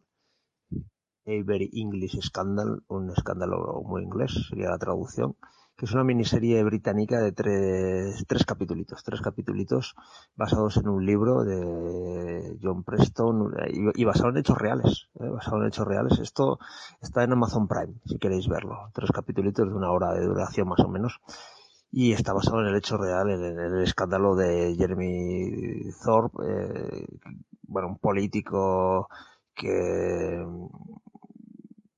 que bueno, pues que tuvo un, un flirteo, un, una relación con un joven, eh, pues en sus primeros años de, de carrera política y con un jovencito eh, pues, pues de que se enamoró de una relación homosexual y claro, eran esos años, claro, eran esos años donde uno, y eso que en Inglaterra parecía que eran un poquito más permisivos con el tema homosexual, pero en aquella época, incluso cuando tuvo la relación, aún era ilegal la sodomía, eh, después se legalizó la sodomía, pero al final acabaron mal, acaba, eh, el amante eh, Norman Joseph, eh, se sintió despechado y, abandonado por, por el político Jeremy Thorpe, que siguió su carrera política hasta llegar eh, a lo más alto, ¿eh? hasta llegar,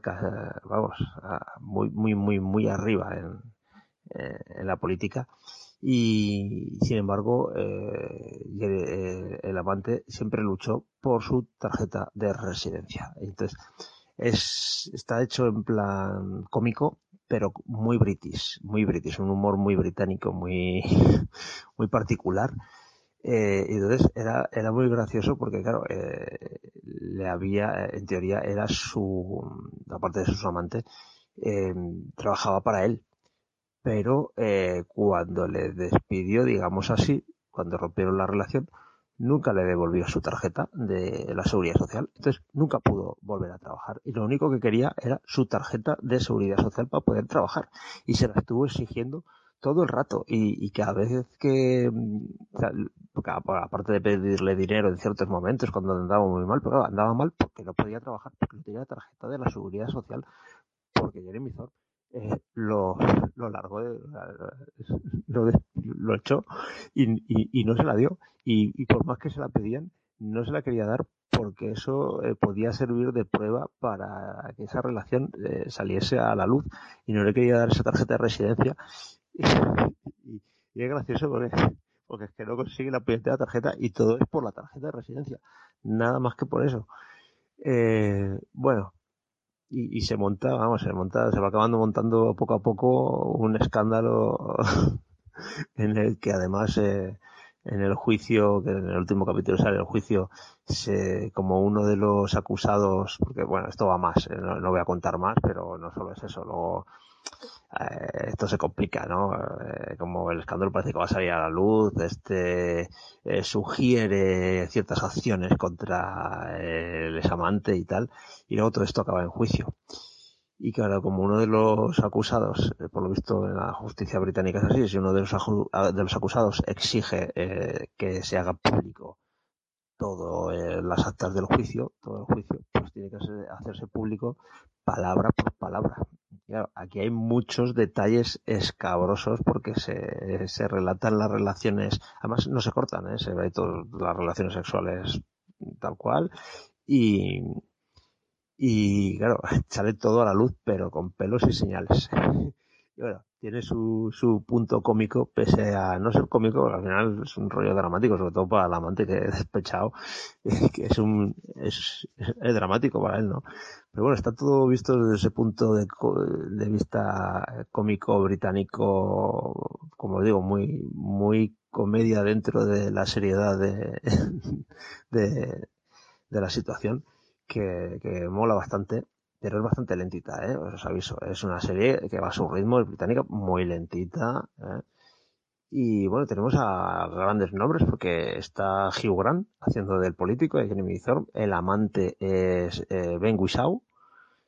Eh, o sea que hay, hay nombres, ¿no? De grandes actores. Eh, la serie ha sido escrita por Russell T. Davis, y dirigida además por otro gran nombre. O sea, eh, bueno, aquí, como les digo, grandes nombres. Eh, Russell T. Davis, gran, gran, guionista y dirigida por Stephen Frears, otro gran director. En este caso se pasa también a la televisión, a la BBC. Y nada, a mí, a mí la verdad que me empezó el primer capítulo eh, dejándome un poquito frío, pero a medida que el rollo se iba complicando y que se iba la trama, eh, pues eso, complicando con cosas cada vez más estrambóticas y, y encima porque que, que basado en un hecho real y, te, y estás pensando, pero joder, has sido capaces de llegar a estos extremos y, y esto ha ocurrido de verdad. Pues sí, ha ocurrido de verdad. Pues al final, al final me ha terminado gustando bastante. Eso sí, tiene su ritmo, ¿eh? aviso, tiene su ritmo. La serie es un escándalo muy inglés, eh, con mi inglés de, Cuenca. Eh, every English Scandal.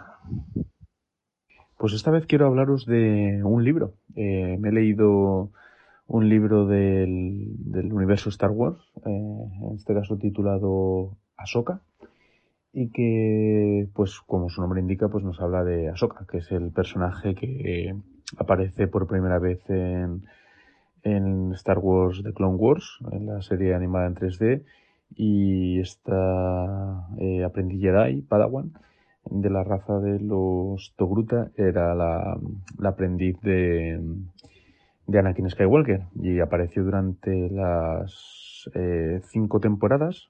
En la sexta ya no aparece. Eh, era un personaje al que, bueno, para el que no lo conozca, eh, pues todo el aficionado de Star Wars le coge mucho cariño, pero claro, había que darle una salida, eh, porque no la vemos en las películas. Y bueno, se le dio una salida, eh, bueno, una salida que no es la muerte, ¿vale? Spoilers, ¿no? ella no muere. y luego esta personaje la, res- la rescata Dave Filoni para la serie Star Wars Rebels, en la que también tiene pues un papel, con el nombre en clave de Fulcrum. Y esta novela nos cuenta pues lo que es de Ahsoka eh, prácticamente un año después de la Orden 66. Ella está alejada de la Orden Jedi, como ya pudimos ver que pasaba en, esos, capítulos de la temporada 5 de, de Clone Wars. Eh, por lo tanto, pues no le llega a pillar la, la Orden 66 eh, de lleno. Sí que se menciona algo, pero muy de pasada, de, de cómo ella y Rex, el Capitán Rex, que también aparece en Rebels, eh, pues eh, escapan de esa orden. Y cómo, pues, bueno, va de errante de planeta en planeta, pues buscando un poco su sitio, ¿no? Y bueno, es una historia bastante pequeñita, no tiene mayor trascendencia, no es una gran historia, pero sí que, bueno, te cuenta cosas interesantes como, pues, eh, aparece por ahí Bail Organa, eh, que está, pues, ya organizando desde el minuto uno prácticamente esta rebelión que duraría tantos años, unos 18, 19 años. También eh, llevaba unos dos sables de color verde en Star Wars de Clone Wars, sin embargo en Star Wars Rebels se lleva dos sables de color blanco, que eso no se había visto nunca. Eh, por lo menos en, en, medio audiovisual sí que se había, habían aparecido sables luz de color blanco en, en la saga de, de Star Wars Legacy, eh, una serie de cómics que se sitúan unos cientos de años después de los eventos del retorno al Jedi. Y bueno, aquí te explico algo que me parece bastante interesante y es que, bueno, los, los eh, sable luz rojos son como consecuencia de que se corrompe el cristal eh, y, y, eso se le llama sangrar el cristal y de ahí que adquiera el color rojo o de ahí que le pongan ese nombre de sangrar el cristal porque tiene ese color rojo. Entonces lo que hace Ahsoka es eh, con un cristal de estos corrompidos le reconstruye digamos su naturaleza y ya quieren ese color, ¿no? Bueno, como detalle está bien. Y bueno, también una cosa que me ha parecido curiosa es que ese nombre de Fulcrum que utiliza en Star Wars Rebels, aquí te cuentan que, Fulcrum en inglés significa punto de apoyo. Y que, bueno, pues ese, ella cuando ve el planeta Alderaan, pues le viene ese nombre a la cabeza. No, la verdad es que no es una gran novela. Eh, de hecho, es bastante flojita, diría yo. Eh, no aporta demasiado. Eh, pero bueno, tampoco es de lo peor. De, desde luego del nuevo canon no es de, de lo peor, ni mucho menos y del de, hecho es bastante mejor que la trilogía esta de consecuencias por ejemplo y si la comparamos con el antiguo canon pues tampoco es de lo peor ¿eh? porque en el antiguo canon hay que ser justos había cada novela que era un tostón o si no una absurdez continua esta esta novela es muy poco arriesgada muy muy pequeñita eh, y bueno pues eso te cuenta un poquito de, de esta de este personaje que si si eres aficionado a Star Wars y eres eh, aficionado o, simpatizas con el personaje de Ahsoka, pues bueno, te va a entretener, ¿eh? pero tampoco te va a contar mucho de esta de este personaje, ¿no? O tampoco va a, a eh, profundizar.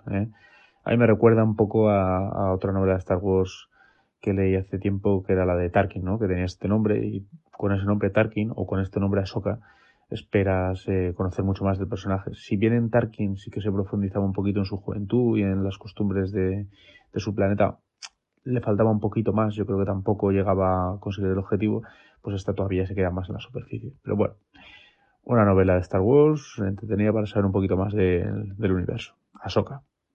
Bueno, pues voy a hablaros de una serie que me he visto de Netflix que se llama El Método Kominsky es una serie de, de ocho episodios de, de, media hora más o menos cada uno.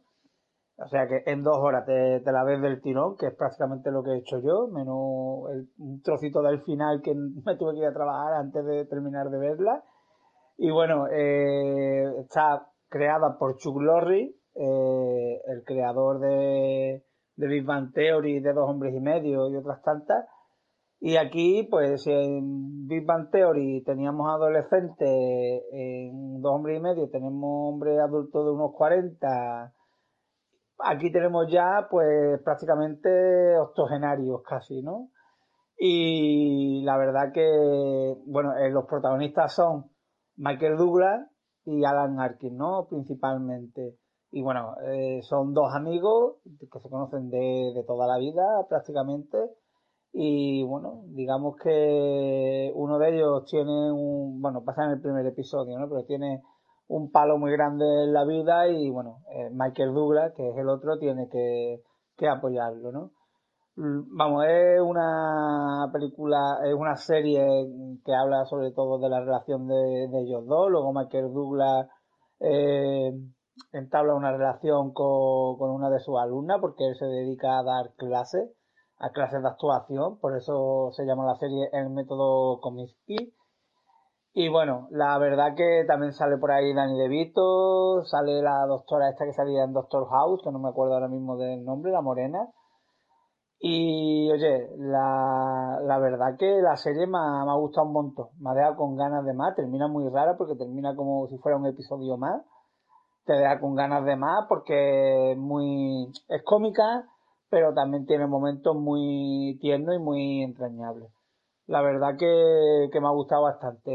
El, el digamos, el, el la persona que está sentimentalmente con Michael Douglas es Nancy Travis, que también es una actriz que, que me gusta un montón y oye, la verdad que está bastante, bastante bien la serie y me ha, me ha gustado un montón. Así que espero que la renueven. Para más Henry, Michael Douglas tiene la voz de Salvador Vidal, o sea que eso es también un, un acierto y poquito más. Eh, la verdad que me ha gustado bastante. Eh, el método Kominsky. Bueno, pues yo me he leído un libro eh, de Neil Gaiman que se llama El libro del cementerio.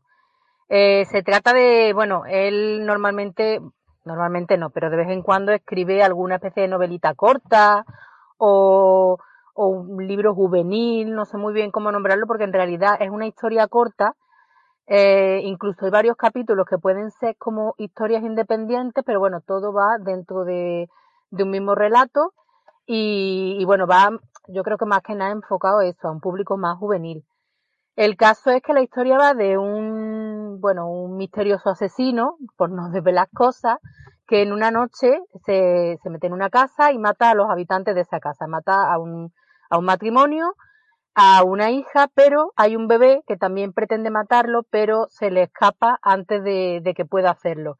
El caso es que el bebé viene a dar a un cementerio donde lo, los fallecidos de, del cementerio, los fantasmas, pues lo, lo acogen y lo protegen.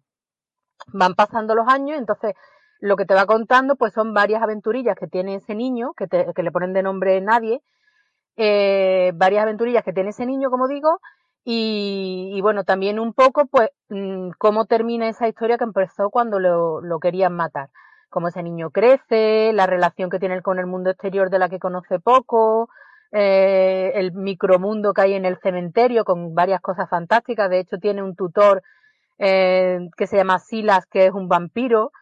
O sea que bueno, en fin, varias cosillas de ese tipo. El caso es que Neil Gaiman me gusta mucho cómo escribe ese tipo de historias son muy amenas, mm, tienen mucha imaginación, sobre todo eso, derrochan imaginación y la verdad que está muy bien. Además, mira, como es relativamente cortito, pues te sirve como me ha servido a mí para ratillos así muertos y perder mucho el hilo. Así que nada, el libro del cementerio de Neil Gaiman. Bueno, y ahora una cosa que he visto, eh, se trata de una serie o miniserie, porque en ese momento eran miniseries antigua, que creo que a mitad de los 90 o así, una época que empezaron, sobre todo en Telecinco, a echar miniseries basadas en obras literarias. Pues, no sé, por ejemplo, Los Miserables, eh, Guerra y Paz, eh, bueno, y esta de la que voy a hablar que es La Odisea. El prota era Armand Asante. Y la serie dura unas ocho horas, estaba cortada en dos capítulos. Y, a ver, es que Ah, eh, yo la vi en su día y oye, yo estaba muy enganchadilla a esta miniserie y me gustaba mucho. Lo que pasa es que hace mucho tiempo que no la he vuelto a ver y ahora al verla, pues la recordaba mejor. Tengo que decir que la recordaba mejor. Mm, en su momento las vendían y yo creo que, que sí, que es que lo eran, que eran como de lo mejor en productos así de televisivos, con, con dinerito y con esas cosas. Y claro, lo que pasa es que el mundo de la serie ha avanzado tantísimo que lo que en ese momento pues sería lo más de lo más de una serie cuidada, ahora se ve súper cutre, la pobrecita. Pero bueno, tiene su gracia, eh, la historia te la cuentan de forma bastante amena y aparte que es una historia que siempre gusta ver de una forma o de otra. Entonces, pues bueno, pues repasa eso, el viaje de vuelta de Ulises hacia su casa y lo que pasa luego allí cuando llega, pues en cuatro horitas, en cuatro horitas el primer capítulo y cuatro el segundo. Y a ver, aparte de Arman Asante, eh, aparece también alguna que otra estrellita, aparece por ejemplo Christopher Lee, hace una aparición, Vanessa Williams, eh, no sé si alguien más, pero vamos, poco más. Eh, ah, bueno, sí, también, Isabela Rossellini, sí, alguna que otra cara conocida hay por ahí por medio. Y bueno, los efectos, aunque están hechos por la factoría de Jim Henson, eh, digamos que lo que son a lo mejor eh, maquillaje y, y cosas así animatrónicas están mejor y lo que era en su momento por ordenador, que la verdad es que hay muy poquito, pero algo hay, pues está horrible. Está horrible de, de viejo y de casposillo. Aún así, ya digo, que la recuerde con cariño, yo creo que, oye, que de vez en cuando eh, verla otra vez porque, bueno, la historia está bien y, nada, es que lo que le ha pasado solo el paso del tiempo, nos pasa todo. Pues esta serie, la de la Odisea, precisamente hace un año más o menos, eh, yo la volví a ver también porque tenía efectivamente un buen recuerdo de esta serie y la busqué por internet y me costó un poquito, pero al final me, me, hice con ella y, y, la vi, ¿no? Sí, que es verdad que en eso, que en los 90 pues estaba también la... No, no, no es lo mismo, pero estaba pues eh, la, eh, la película de It, ¿no? Que, también era eh, ese, ese formato, ¿no? De, digamos, dos películas largas, ¿no? Esa especie de miniserie, efectivamente Gerard Depardieu hizo bastantes porque hizo Los Miserables, hizo también eh, la del Conde de Montecristo. Luego también estaba otra que también busqué en su día, también el año pasado y también me pude hacer con ella, que tenía mucha ilusión por el recuerdo que tenía, que era la de Merlín, protagonizada por Sam Neill. Y ya en su época eran, eran series que, que los efectos especiales eran curiosos. Era, era un ordenador muy, muy, muy cantoso, por decirlo de alguna manera, ¿no? Lo que pasa es que ahí ya va por gustos. A mí, a mí esas cosas no me suelen sacar mucho de, la, de, la, de las películas porque yo sé a lo que voy, ¿no? Eh, aunque yo vea un, un dragón, eh, pues eso, de, de, ordenador clarísimo, eh, yo sigo yo, yo estoy yo estoy metido en la película de Vio Dragón, entonces eso tampoco me afecta. Eh, son, eran, eran unos efectos especiales muy tipo los de la serie aquella de Hércules o la de Xena la princesa guerrera. Eran, eran, eran efectos especiales de ese tipo, ¿no? Eh, entonces, yo más o menos sí que lo, ya entonces lo tenía esa sensación y cuando la volví a ver, pues en ese aspecto no me sorprendió. Pero a mí la serie me, me ha gustado, a mí esta serie sí que me, me, esta miniserie me gustó mucho. Eh, de hecho, eh, a nivel mitología griega, es lo mejor que hay, ¿eh? eh a lo mejor eh, me estoy pasando un poco. No, no, es que es, es, que es lo, que, es, que lo que mejor hay. O sea, porque si te pones a dar, un, a, a, dar un repasito, sí que es verdad que las películas estas antiguas de Furia de Titanis están muy, están muy chulas, o, o las de Sinbad, ¿no? Eh, con, con, con Jim Henson con sus, con sus marionetas están, son muy divertidas. Eh, pero así más o menos actual, con más medios, eh, pudiéndote empapar un poquito de esto, es lo mejor, porque a mí aquella saga moderna de, eh, de, de Furia de Titanes, ¿no? Furia de Titanes e Ira de Titanes, me pareció. Uf, ya la primera película me sacó de, de, la película totalmente el, peinado que llevaba el hombre, ¿no? Así rapado, en plan. Es que no le pegaba nada, ¿no? Y, y entonces, eso, si, si te gusta ver algo en plan. Eso, en plan mitología griega eh, es de lo mejorcito que hay mm, a día de hoy incluso. La verdad es que es un, género que, que, que, fíjate se le podrían sacar partido y ahora con las técnicas que hay y todo, pero, pero no acaban de coger el punto. Hace un, unos años, cuando sacaron la de Dioses de Egipto, eh, que obviamente no tiene que ver con el tema griego, pero sí pues con estas, con las mitologías de los dioses entre los humanos, entre los hombres y tal. Eh, pues eso, eh, parecía que ahí podía haber eh, un filón, pero aquello fue un auténtico desastre, ¿no? No sé, no, no le acaban de pillar el punto, ¿no? Cuando no, no, la historia prácticamente está hecha, simplemente es adaptarla. Pero bueno, yo, yo de la Odisea sí que tengo un buen recuerdo, ¿eh? Y me gustó bastante y, y todas estas series de la época las recuerdo con cariño, pero sí es verdad que los efectos especiales es lo que tienen, ¿eh? Para mí la, la mejor en su día, la que más disfruté fue la de Merlin, de Sam Neill, eh, pero lo mismo, ¿eh? efectos especiales y épica justita. Pero bueno, a mí la historia me gustaba. Y hablando de series añejas, precisamente ayer terminé la última, la quinta y última temporada de, una serie que ya he comentado alguna vez por aquí, que es la de Luz de Luna, aquella, aquella serie de los 80 protagonizada por Bruce Willis cuando todavía no era del todo conocido y por y por Sybil Sefer, eh, una actriz ya mucho más conocida, actriz y modelo, que por ejemplo la, la vemos en la película de Taxi Driver, es la, la chica de la que está enamorado eh, Robert De Niro. Y bueno, la verdad es que esta última temporada, pues en la línea de todas las demás.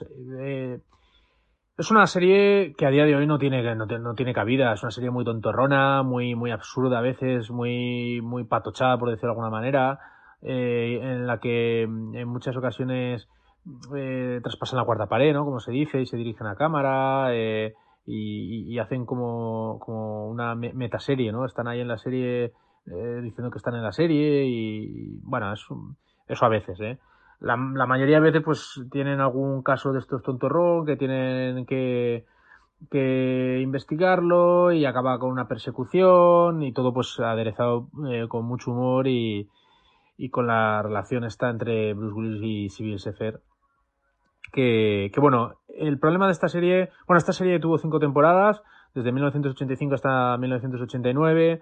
Eh, la última temporada pues ya se, se, se eh, canceló por, ba, por baja audiencia. Eh, también se dice, ¿no? Eh, he leído por ahí que la relación de Bruce Willis y Civil Sefer no era del todo buena, sobre todo pues desde que Bruce Willis pegó el pelotazo en 1988 con Jungla, con Jungla de Cristal. Y esta serie lo que pasa es que sí que es verdad que las primeras tres temporadas eh, están mejor o, tienen más interés porque sobre todo al final la serie se sustenta en el carisma de estos dos personajes y en la tensión sexual que hay entre los dos. La tensión sexual no resuelta. Entonces sí que es verdad que a partir de la tercera temporada o al final de la tercera temporada esto se resuelve y claro, ya se pierde el sentido de la serie. Entonces pues eh, luego hacen un, un marcha atrás, ¿no? Los vuelven a separar y a veces los juntan y y un tira y afloja, pero al final ya más separados uno, uno, de, uno del otro y bueno, al final luego muchos capítulos eh, ni siquiera eran ellos los protagonistas, eh, ya eran los, los secundarios, eh, los que hacían, los que llevaban el peso en, en, algunos capítulos, no en todos. Entonces, bueno, al final la serie, pues eso, se murió porque, porque destrozaron o rompieron o explotaron la gallina de oro demasiado pronto. Es un poco eh, lo que le pasa eh, a, Twin Peaks, a la, no a la moderna, que eso no hay por dónde cogerlo, eh, Abraham, sino a, a, la, clásica, ¿no? Por decirlo de alguna manera.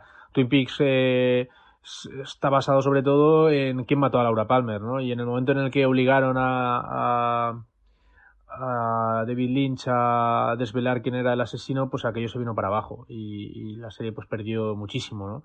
Pues aquí pasa un poco lo mismo, ¿no? En cuanto esa tensión sexual se resuelve, pues ya la serie no tiene razón de ser en su día. Hoy en día, pues la verdad es que si no eres muy fan de Bruce Willis y de estas comedias romanticonas tonto, tontas, muy tontacas, eh, pues no te va a gustar. A mí me ha gustado, ¿eh? Es una serie por el tema también eh, eh, nostálgico, pues eso, ver el, esos ángeles de 1985, 86, de, bueno, de los años 80 pues bueno, pues es, es, bonito, ¿no? Y ver, el, pues cómo se, ver a través de la serie, pues eso, lo que se vivía entonces, ¿no? Y no había móviles, eh, era otro, otro estilo, ¿no?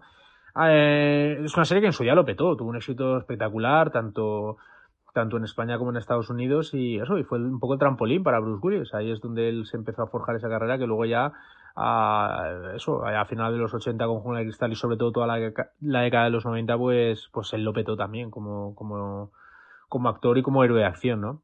Así que, pues bueno, eso, serie, la serie de Luz de Luna, otra serie que me ha costado mucho, pero la he conseguido, toda original, y, y eso que he tenido que rebuscar muchísimo. De hecho, algunas temporadas las encontré de segunda mano por casualidad, y esta última pues la encontré así aislada también por internet.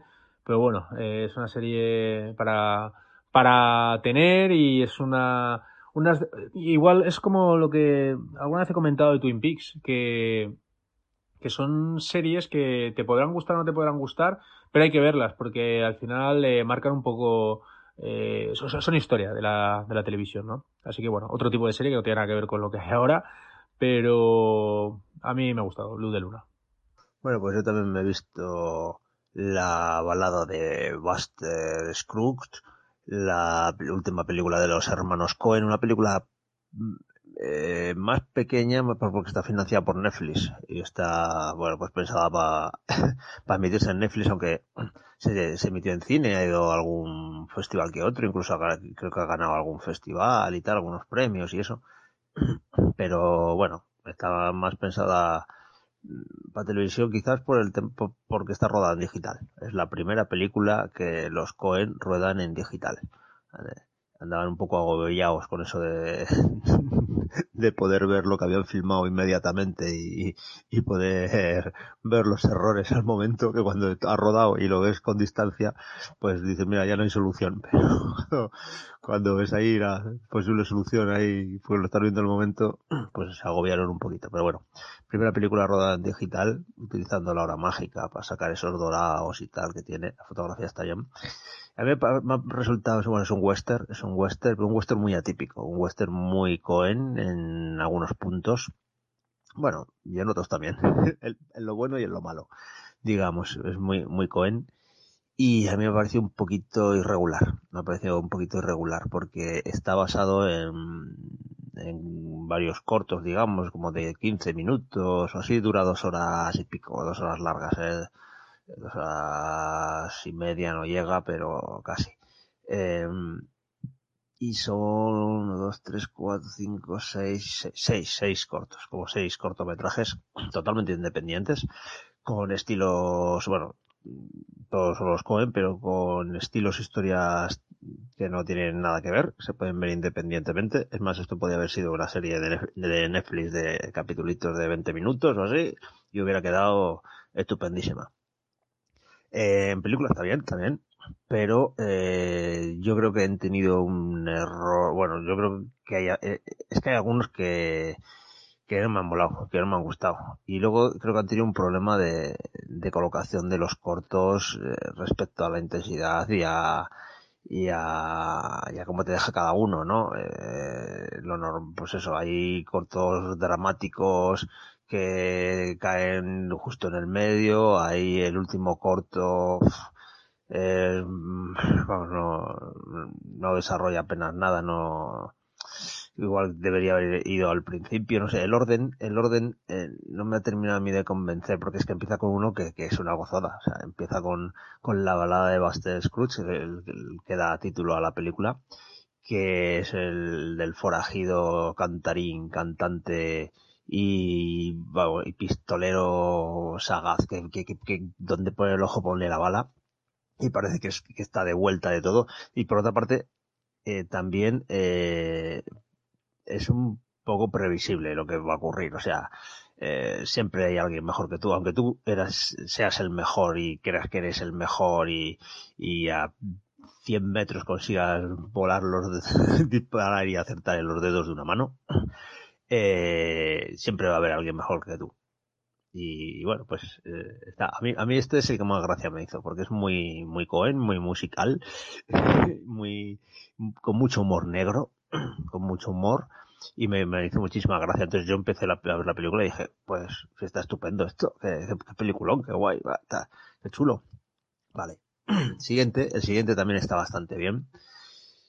Eh, es un joven vaquero que entra en un banco que está en medio de la nada y con todo el humor también de los Cohen, pues eh, pretende robar el banco con un cajero que también está de vuelta de todo y que pese a que lo han intentado robar un par de veces, nunca lo han conseguido porque el tío, el cajero es, es la leche. Y bueno, mucho humor negro y mucho, pues eso, de, de que consigue salvarse por los pelos, cosas así, tal, no te podía desvelar mucho, pero bueno, este me hizo mucha gracia. Ahora el siguiente me hundió en la miseria y me es que ya, es que ya me salí de la película. O sea, cuando yo estaba guay con, con el primer corto y el segundo, que estaba bastante bien, me metieron justo en el medio. Eh, el de el del torso, el del hombre, bueno, eh, es un, pues eso, una barraca de circo con el, con un hombre que no tiene ni brazos ni piernas, recitando ahí versos y tal, que me parece, versos de Shakespeare y así, que me parece un tostón, aburridísimo, y no me, nada, que no me, no, me gustó nada, me aburrió y me sacó de la película, de tal forma que el siguiente corto no está mal, no está mal, también es gracioso, es el de un viejo montañero eh, busca, en busca de un filón también son todos como gente muy de vuelta de todo, ¿no? Como gente ya muy experimentada y, muy de vuelta a todo y eso. Y este también pues va acabando, va encontrando pepitas y va diciendo, bueno, pues en este agujero he encontrado tantas, cinco, en este seis, eh, y va buscando un filón y va buscando pepitas y haciendo agujeros y acercándose al filón, ¿no? Buscando ese filón de oro. Y, y bueno, este también está bastante bien, también está bastante bien por toda la resolución final y tal. Pero claro, viene después, o sea, ha, venido después de el tostón de, de, del hombre del torso este, que ya, que, que ya, eso ya, yo creo que ya era imposible, imposible levantarlo. O sea, eso ya era imposible levantarlo y pese a que este, este está bastante bien, incluso el siguiente también está bastante bien porque sí, pero quizás es, el, otro, es un dramón de mucho cuidado. Es una mujer con el marido que quieren ir al oeste, el marido, bueno, pues eso siempre ha estado en negocietes que siempre le han salido mal y se meten en una caravana y, venga tragedia y se muere el marido y, bah, y tragedia, tragedia, tragedia. No voy a contar mucho más, pero venga tragedia. Es, este, sería, este sería el, el capítulo representante a las caravanas del oeste. Cada uno representa un poco como una un estilo, ¿no? Un, o un tema de que se ha tratado en, las películas, en los westerns, ¿no? Pues eso, sí. El primero sería la comedia western, la de sillas de montar calientes, digamos. El segundo, un western así, más contemplativo, más, más moderno, más, el tercero, bueno, no el, el, segundo era el de los ladrones de bancos, claro, el, tercero era el aburrido, el cuarto el de los buscadores de oro, el quinto el de las caravanas, y el sexto, bueno, el sexto tiene que ver también, bueno, con un western igual más de los 70 también. El sexto, el, el sexto, ya el que cierra la película, eh, es una caravana, es una caravana, o sea, una diligencia, una diligencia. Este representaría las diligencias y las conversaciones dentro de las diligencias, ¿no? Y las diligencias, pues, eh, ahí, me acuerdo, eran cinco personas creo dentro de la diligencia cada uno con sus peculiaridades totalmente diferentes. Pues una señora puritana, un francés descocado, dos cazarrecompensas y un trampero, ¿no? Y bueno, van contando sus aventurillas y sus historias y ya está, y termina. Y este también, pues, bueno, es que, a ver, las historias que cuentan y tales también, pero tampoco va a ningún sitio, ni se desarrolla, ni va a ningún lado este último capítulo. Entonces, que me parece que empieza demasiado fuerte sobre todo con el primero, que, que, que es el mejor y quizás debería haber ido al final porque esto tiene que ir siempre increciendo, ¿no? El ritmo. Y, joder, ya, ya se sabe que tienes, que tienes, que acabar con un musical y una canción. Ya, es, eh, la, eh, los multi Python eh, con el sentido de la vida ya nos lo enseñaron. Hay que terminar con una canción, un musical. Entonces empezar con el más potente eh, y tener ese bajón a la mitad que te, que te hunde en la miseria y que es imposible de remontar, yo creo que le ha pasado factura. Eh, yo quizás hubiera empleado otro orden, incluso teniendo el metraje que tiene, me hubiera cargado directamente el del torso, que es un tostón, y con el resto, cambiándolos de orden, yo creo que hubiera quedado una película mmm, bastante mágica no está mal, no está mal. Tiene sus cosas, eh, como os digo, unos cortos mejores que otros, no está mal, pero hay alguno que la marinera, que aburre a las ostras.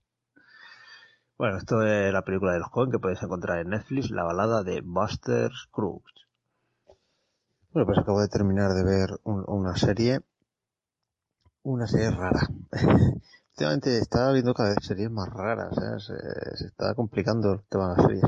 Rara en cuanto a temática, en cuanto a, a lo que te muestra, cómo, cómo te lo muestra también, con un cambio en el aspecto de radio de la imagen, en el formato de la imagen, cuando se está hablando del pasado y cuando se está hablando del presente, cuando se está hablando del pasado sale la imagen completa, un 16 novenos, pero cuando se habla de- del presente es como si grabaras con el móvil en vertical.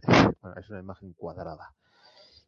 Cuando se hace, es más, en el último capítulo te expresan por qué, el por qué, de una manera visual, el del por qué se cambió, en qué momento se cambia de una visión completa a una visión parcial de, de la realidad y por qué es eso.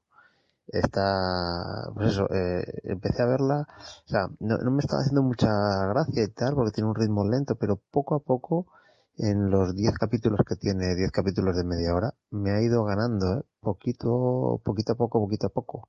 Me ha ido ganando y al final eh, me ha gustado, me ha gustado bastante. Eh, la serie es del creador de Mr. Robot, bueno, y tiene un estilo pues un poquito parecido. O sea que al que le guste Mr. Robot le va a gustar eh, y al que no le guste Mr. Robot pues no le va a gustar porque es eh, el ritmo sobre todo es, es lentito, ¿eh? es en plan Mr. Robot y todo es como muy raro, muy, muy críptico, muy extraño. La serie se llama Homecoming, Homecoming y es de, de Amazon Prime y, trata sobre, bueno, sobre un, a ver, es que es, es complicado, ¿eh? es complicado. Eh, bueno, es, es una, es una mujer, Heidi Berman, Heidi Berman, que por cierto está este- interpretada por Julia Roberts, es el primer papel en televisión que hace, en una serie de televisión que hace Julia Roberts, tengo entendido. Y bueno, eh, y pues Heidi Berman es eh, una especie de, de gerente directiva y a, la vez eh, terapeuta de una especie de, de rollo social que se llama Homecoming, de unas instalaciones de un grupo, que es el grupo Hayes, que está vinculado, eh, es una subcontrata de, del Departamento de Defensa de Estados Unidos, en el cual es una especie de paso intermedio en, para los soldados que tienen eh, síndrome postraumático para eh, intentar pues eh, solventar esos síntomas de- del síndrome postraumático y prepararlos para reintegrarse en la vida civil, ¿no? Pues, eh, pues eso, pues han sufrido grandes traumas en, en, la, en la guerra, en Afganistán normalmente, en Irak y tal. Entonces, eh, les preparan, entre comillas, o eso es lo que hacen ver externamente en Homecoming, eh, pues para poder volver con sus familias y tal, y que se les pasen esas pesadillas, y ese, trauma, esas cosas, y esos, esos síndromes, esos síndromes de ansiedad, y esas cosas que, que trae el estrés postraumático, ¿no? Vale. Esto es lo que ocurre en el pasado, porque en el presente, en ese formato cuadrado, lo que tenemos es a un investigador de un, a un auditor del Departamento de Defensa que está investigando por qué esta Heidi Berman, esta, esta psicóloga, desapareció o, fue despedida, se despidió en el mismo momento en que un soldado era eh, dado de baja del programa Homecoming por conducta violenta según los eh, según los bueno, los informes y intenta saber qué es lo que ha pasado ahí porque parece que hay algo raro parece que hay algo raro.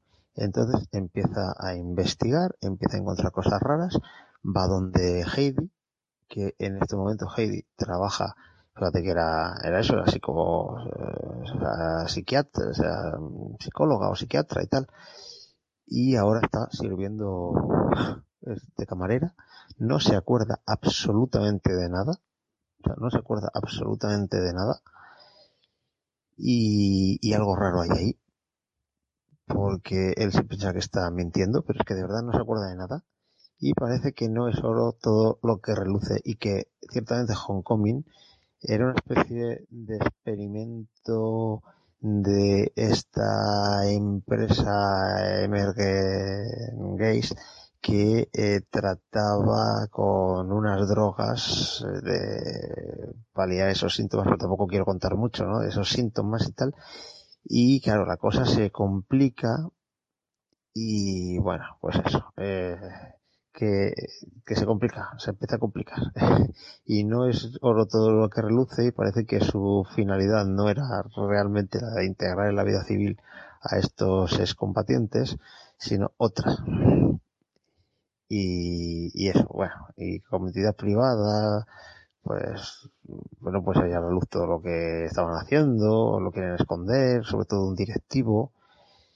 Y bueno, la, la cosa se complica. No voy, a, no voy a decir mucho más, pero cosas, cosas se complica. El ambiente de la serie es muy cargado, es así muy Mr. Robot, todo con mucha tensión y, y ese misterio, esos misterios constantes, con ese ambiente de constante tensión, eh, que los mismos de la oficina del Departamento de Defensa quieren que este hombre deje de investigar el caso, lo quieren dar carpetazo y lo han conseguido tapar bastante bien durante un montón de años hasta que este hombre pues parece que está destapando toda la mierda que, había ahí y, está muy bien, está muy bien. Este, estéticamente es una pasada, ¿eh? o sea, la carta de colores todo en tonos ocres, en tonos marrones, eh, juega mucho con la pantalla. El último capítulo, el último capítulo es un alarde de, de técnica, de, con, utilizando el multi-screen, la multipantalla, los movimientos de, en, en, la pantalla partida en tres trozos, entrando, saliendo, tal.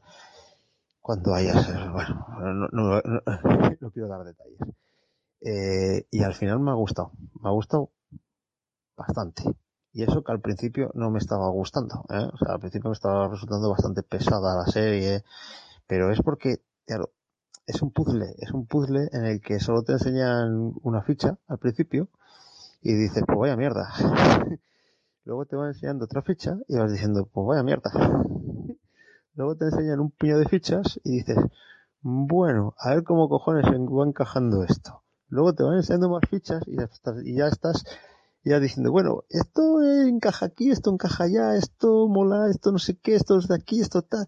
Y cuando ya tienes la visión completa del puzzle, dices, hostia su puta madre.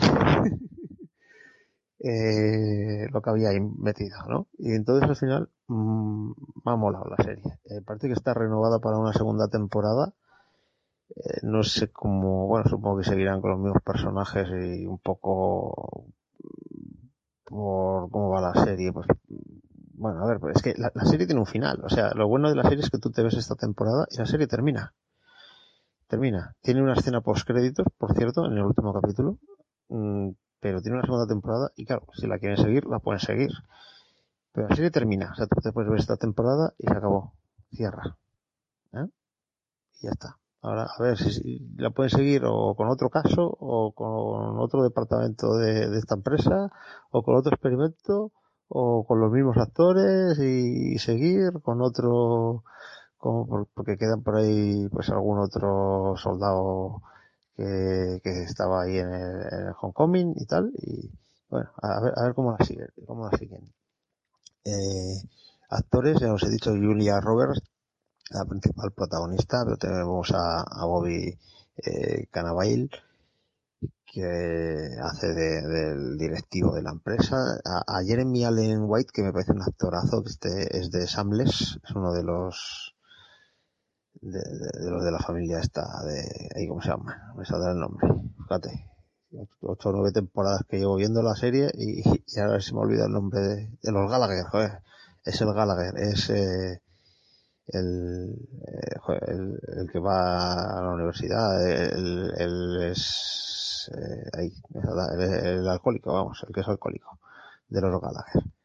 Pues es, eh, el actor y bueno, es uno de ellos, de los soldados que está ahí metido. Otro es el Stephen James, que es el, actor con el que con el que sucede el problema, digamos.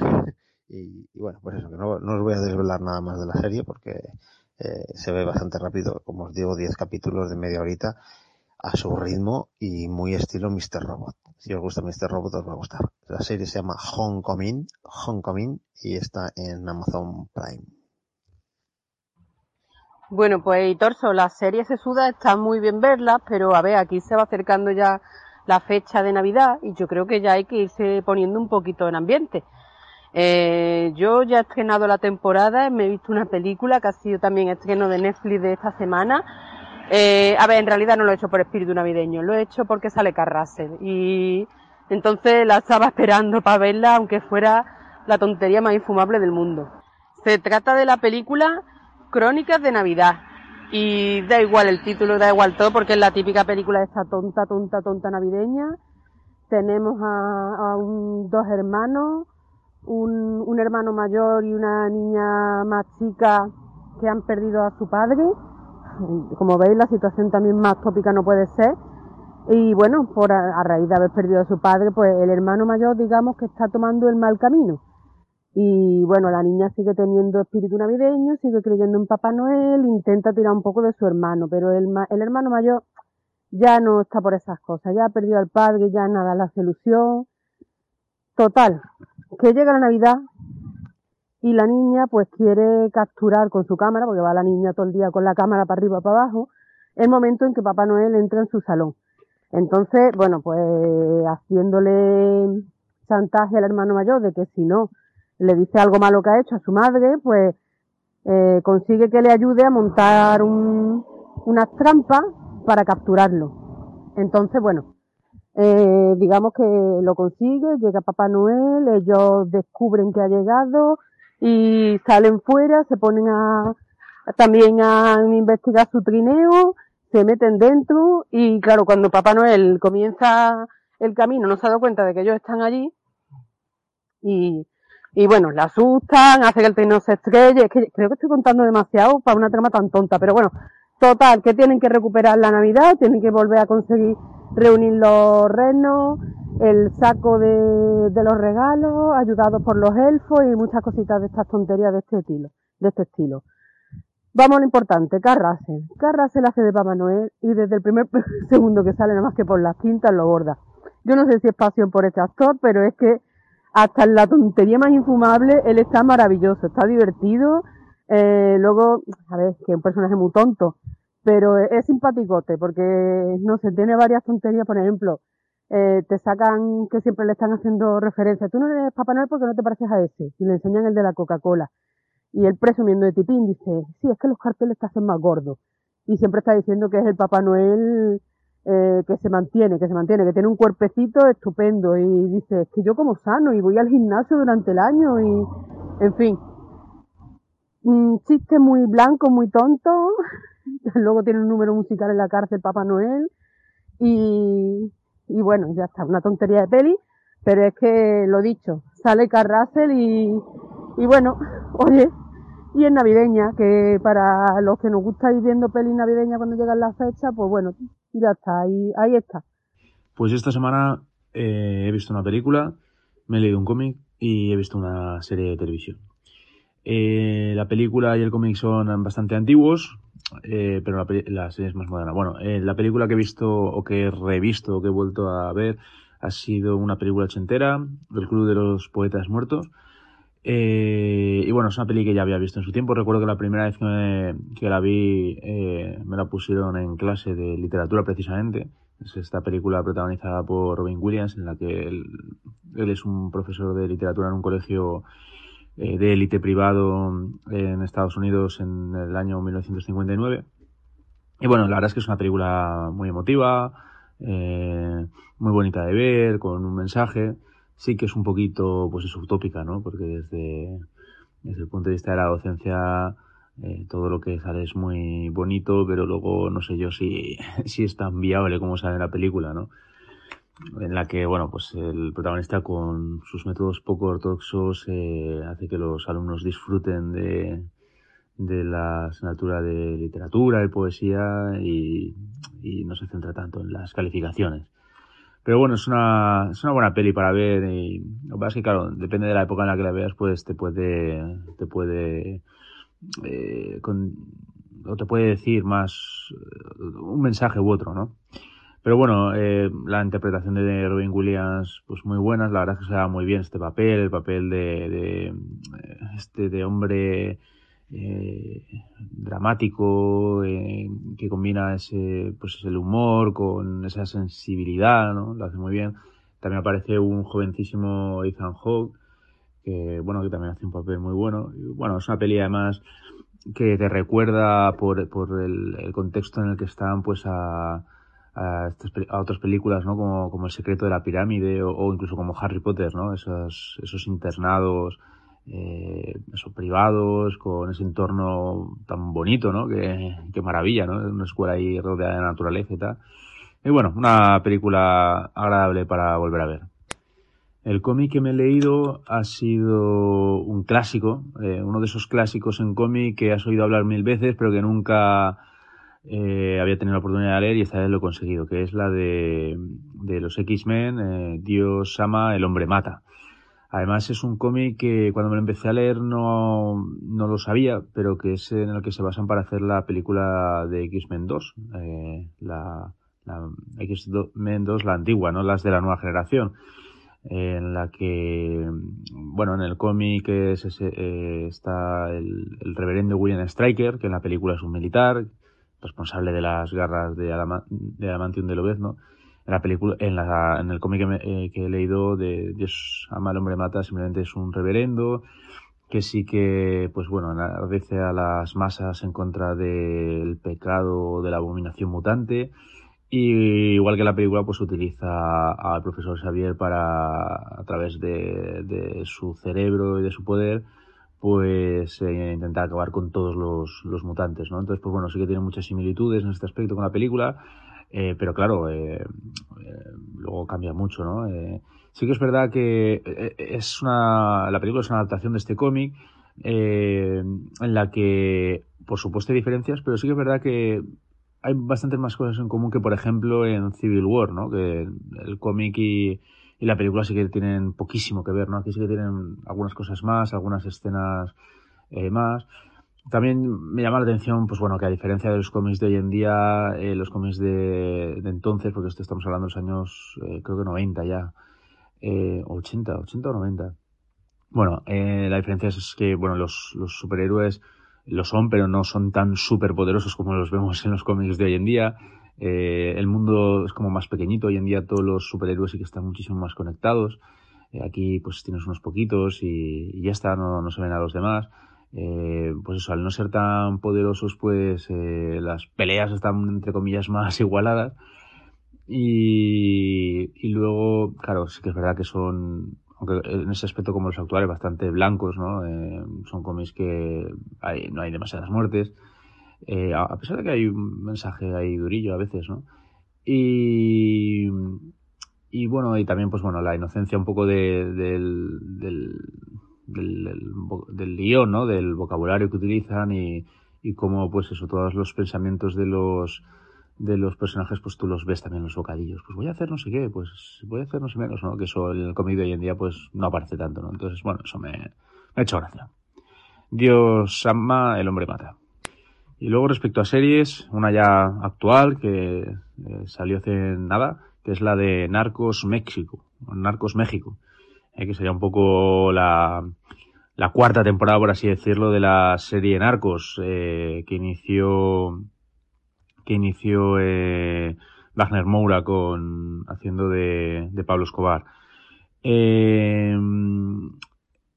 Bueno, esta, esta Narcos México se aleja un poquito de las tres primeras temporadas porque eh, en las tres primeras temporadas o, las tres temporadas que la preceden, porque no sé si meterlo en la misma saga, pues si bien en Narcos 1, Narcos 2 el, el antagonista principal era Pablo Escobar y en Narcos 3 no, pero siguen con el tema del de narcotráfico colombiano, en este caso pues nos trasladamos a, a México, ¿no? Es la misma época, eh, los años 80.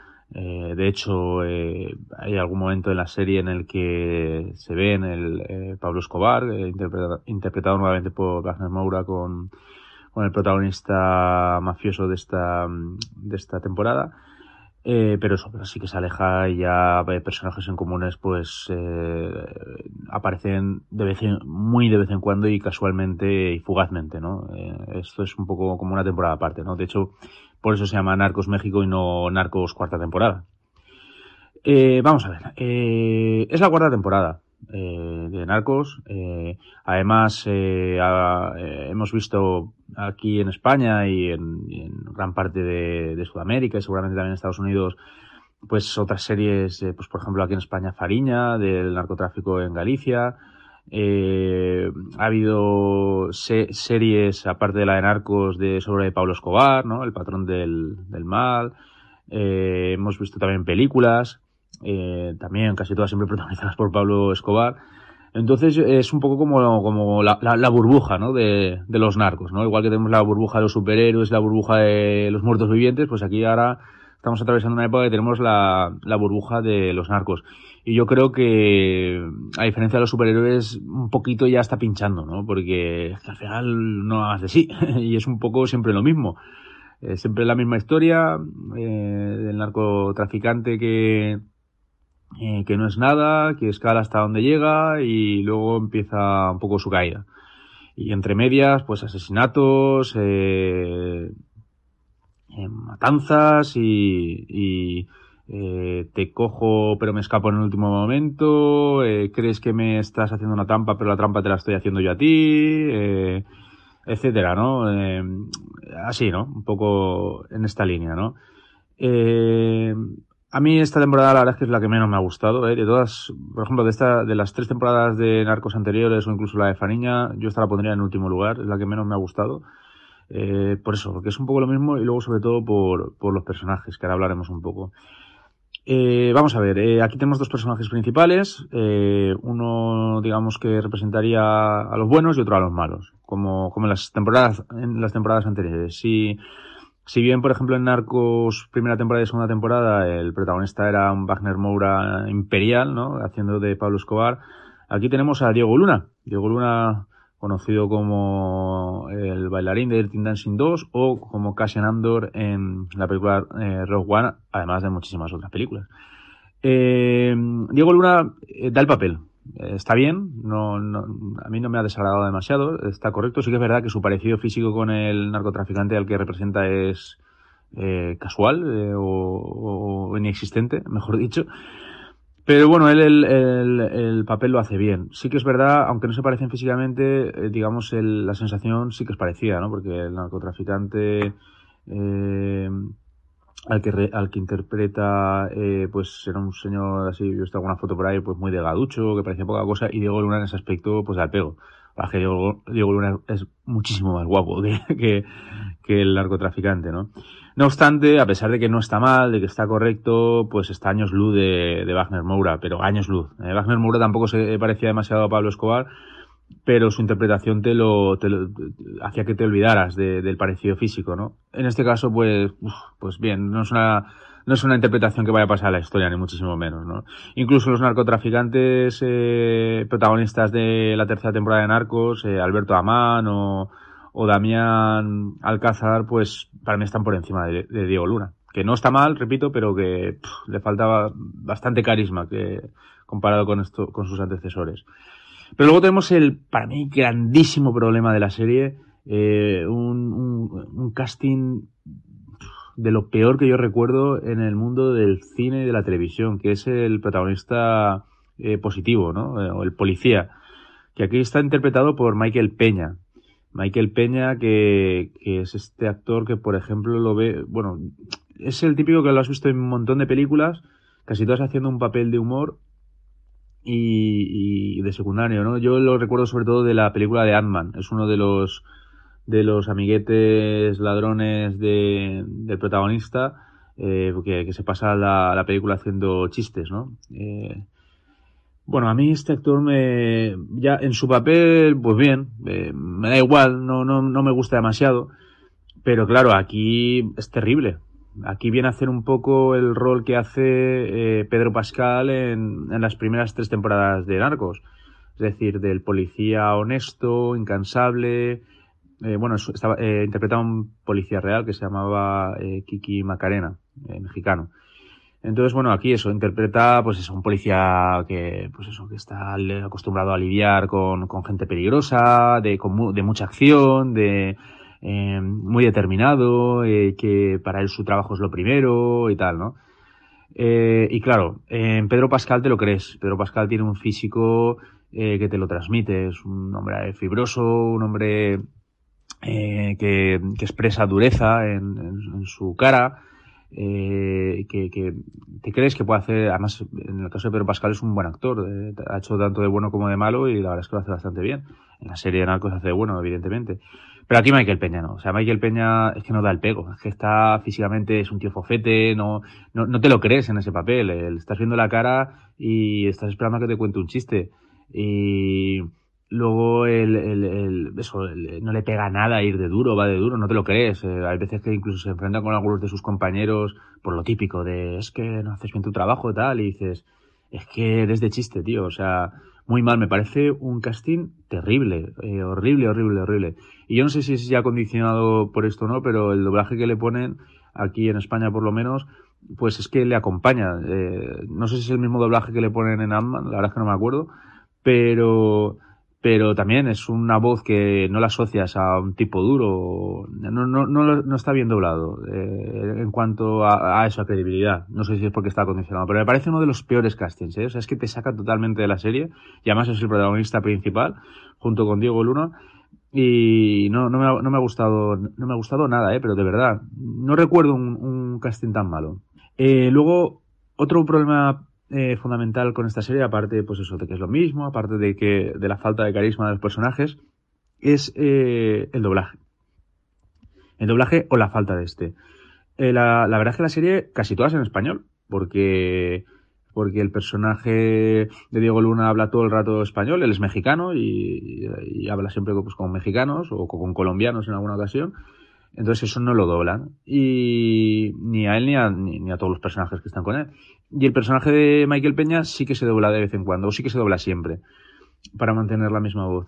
¿Qué pasa? Que cuando no se dobla, eh, es que cuesta un montón entenderlos. O sea, a mí nunca me había pasado esto. Siempre se critica aquí en España el doblaje, el doblaje no, se critica a las películas originales españolas porque no se les entiende bien.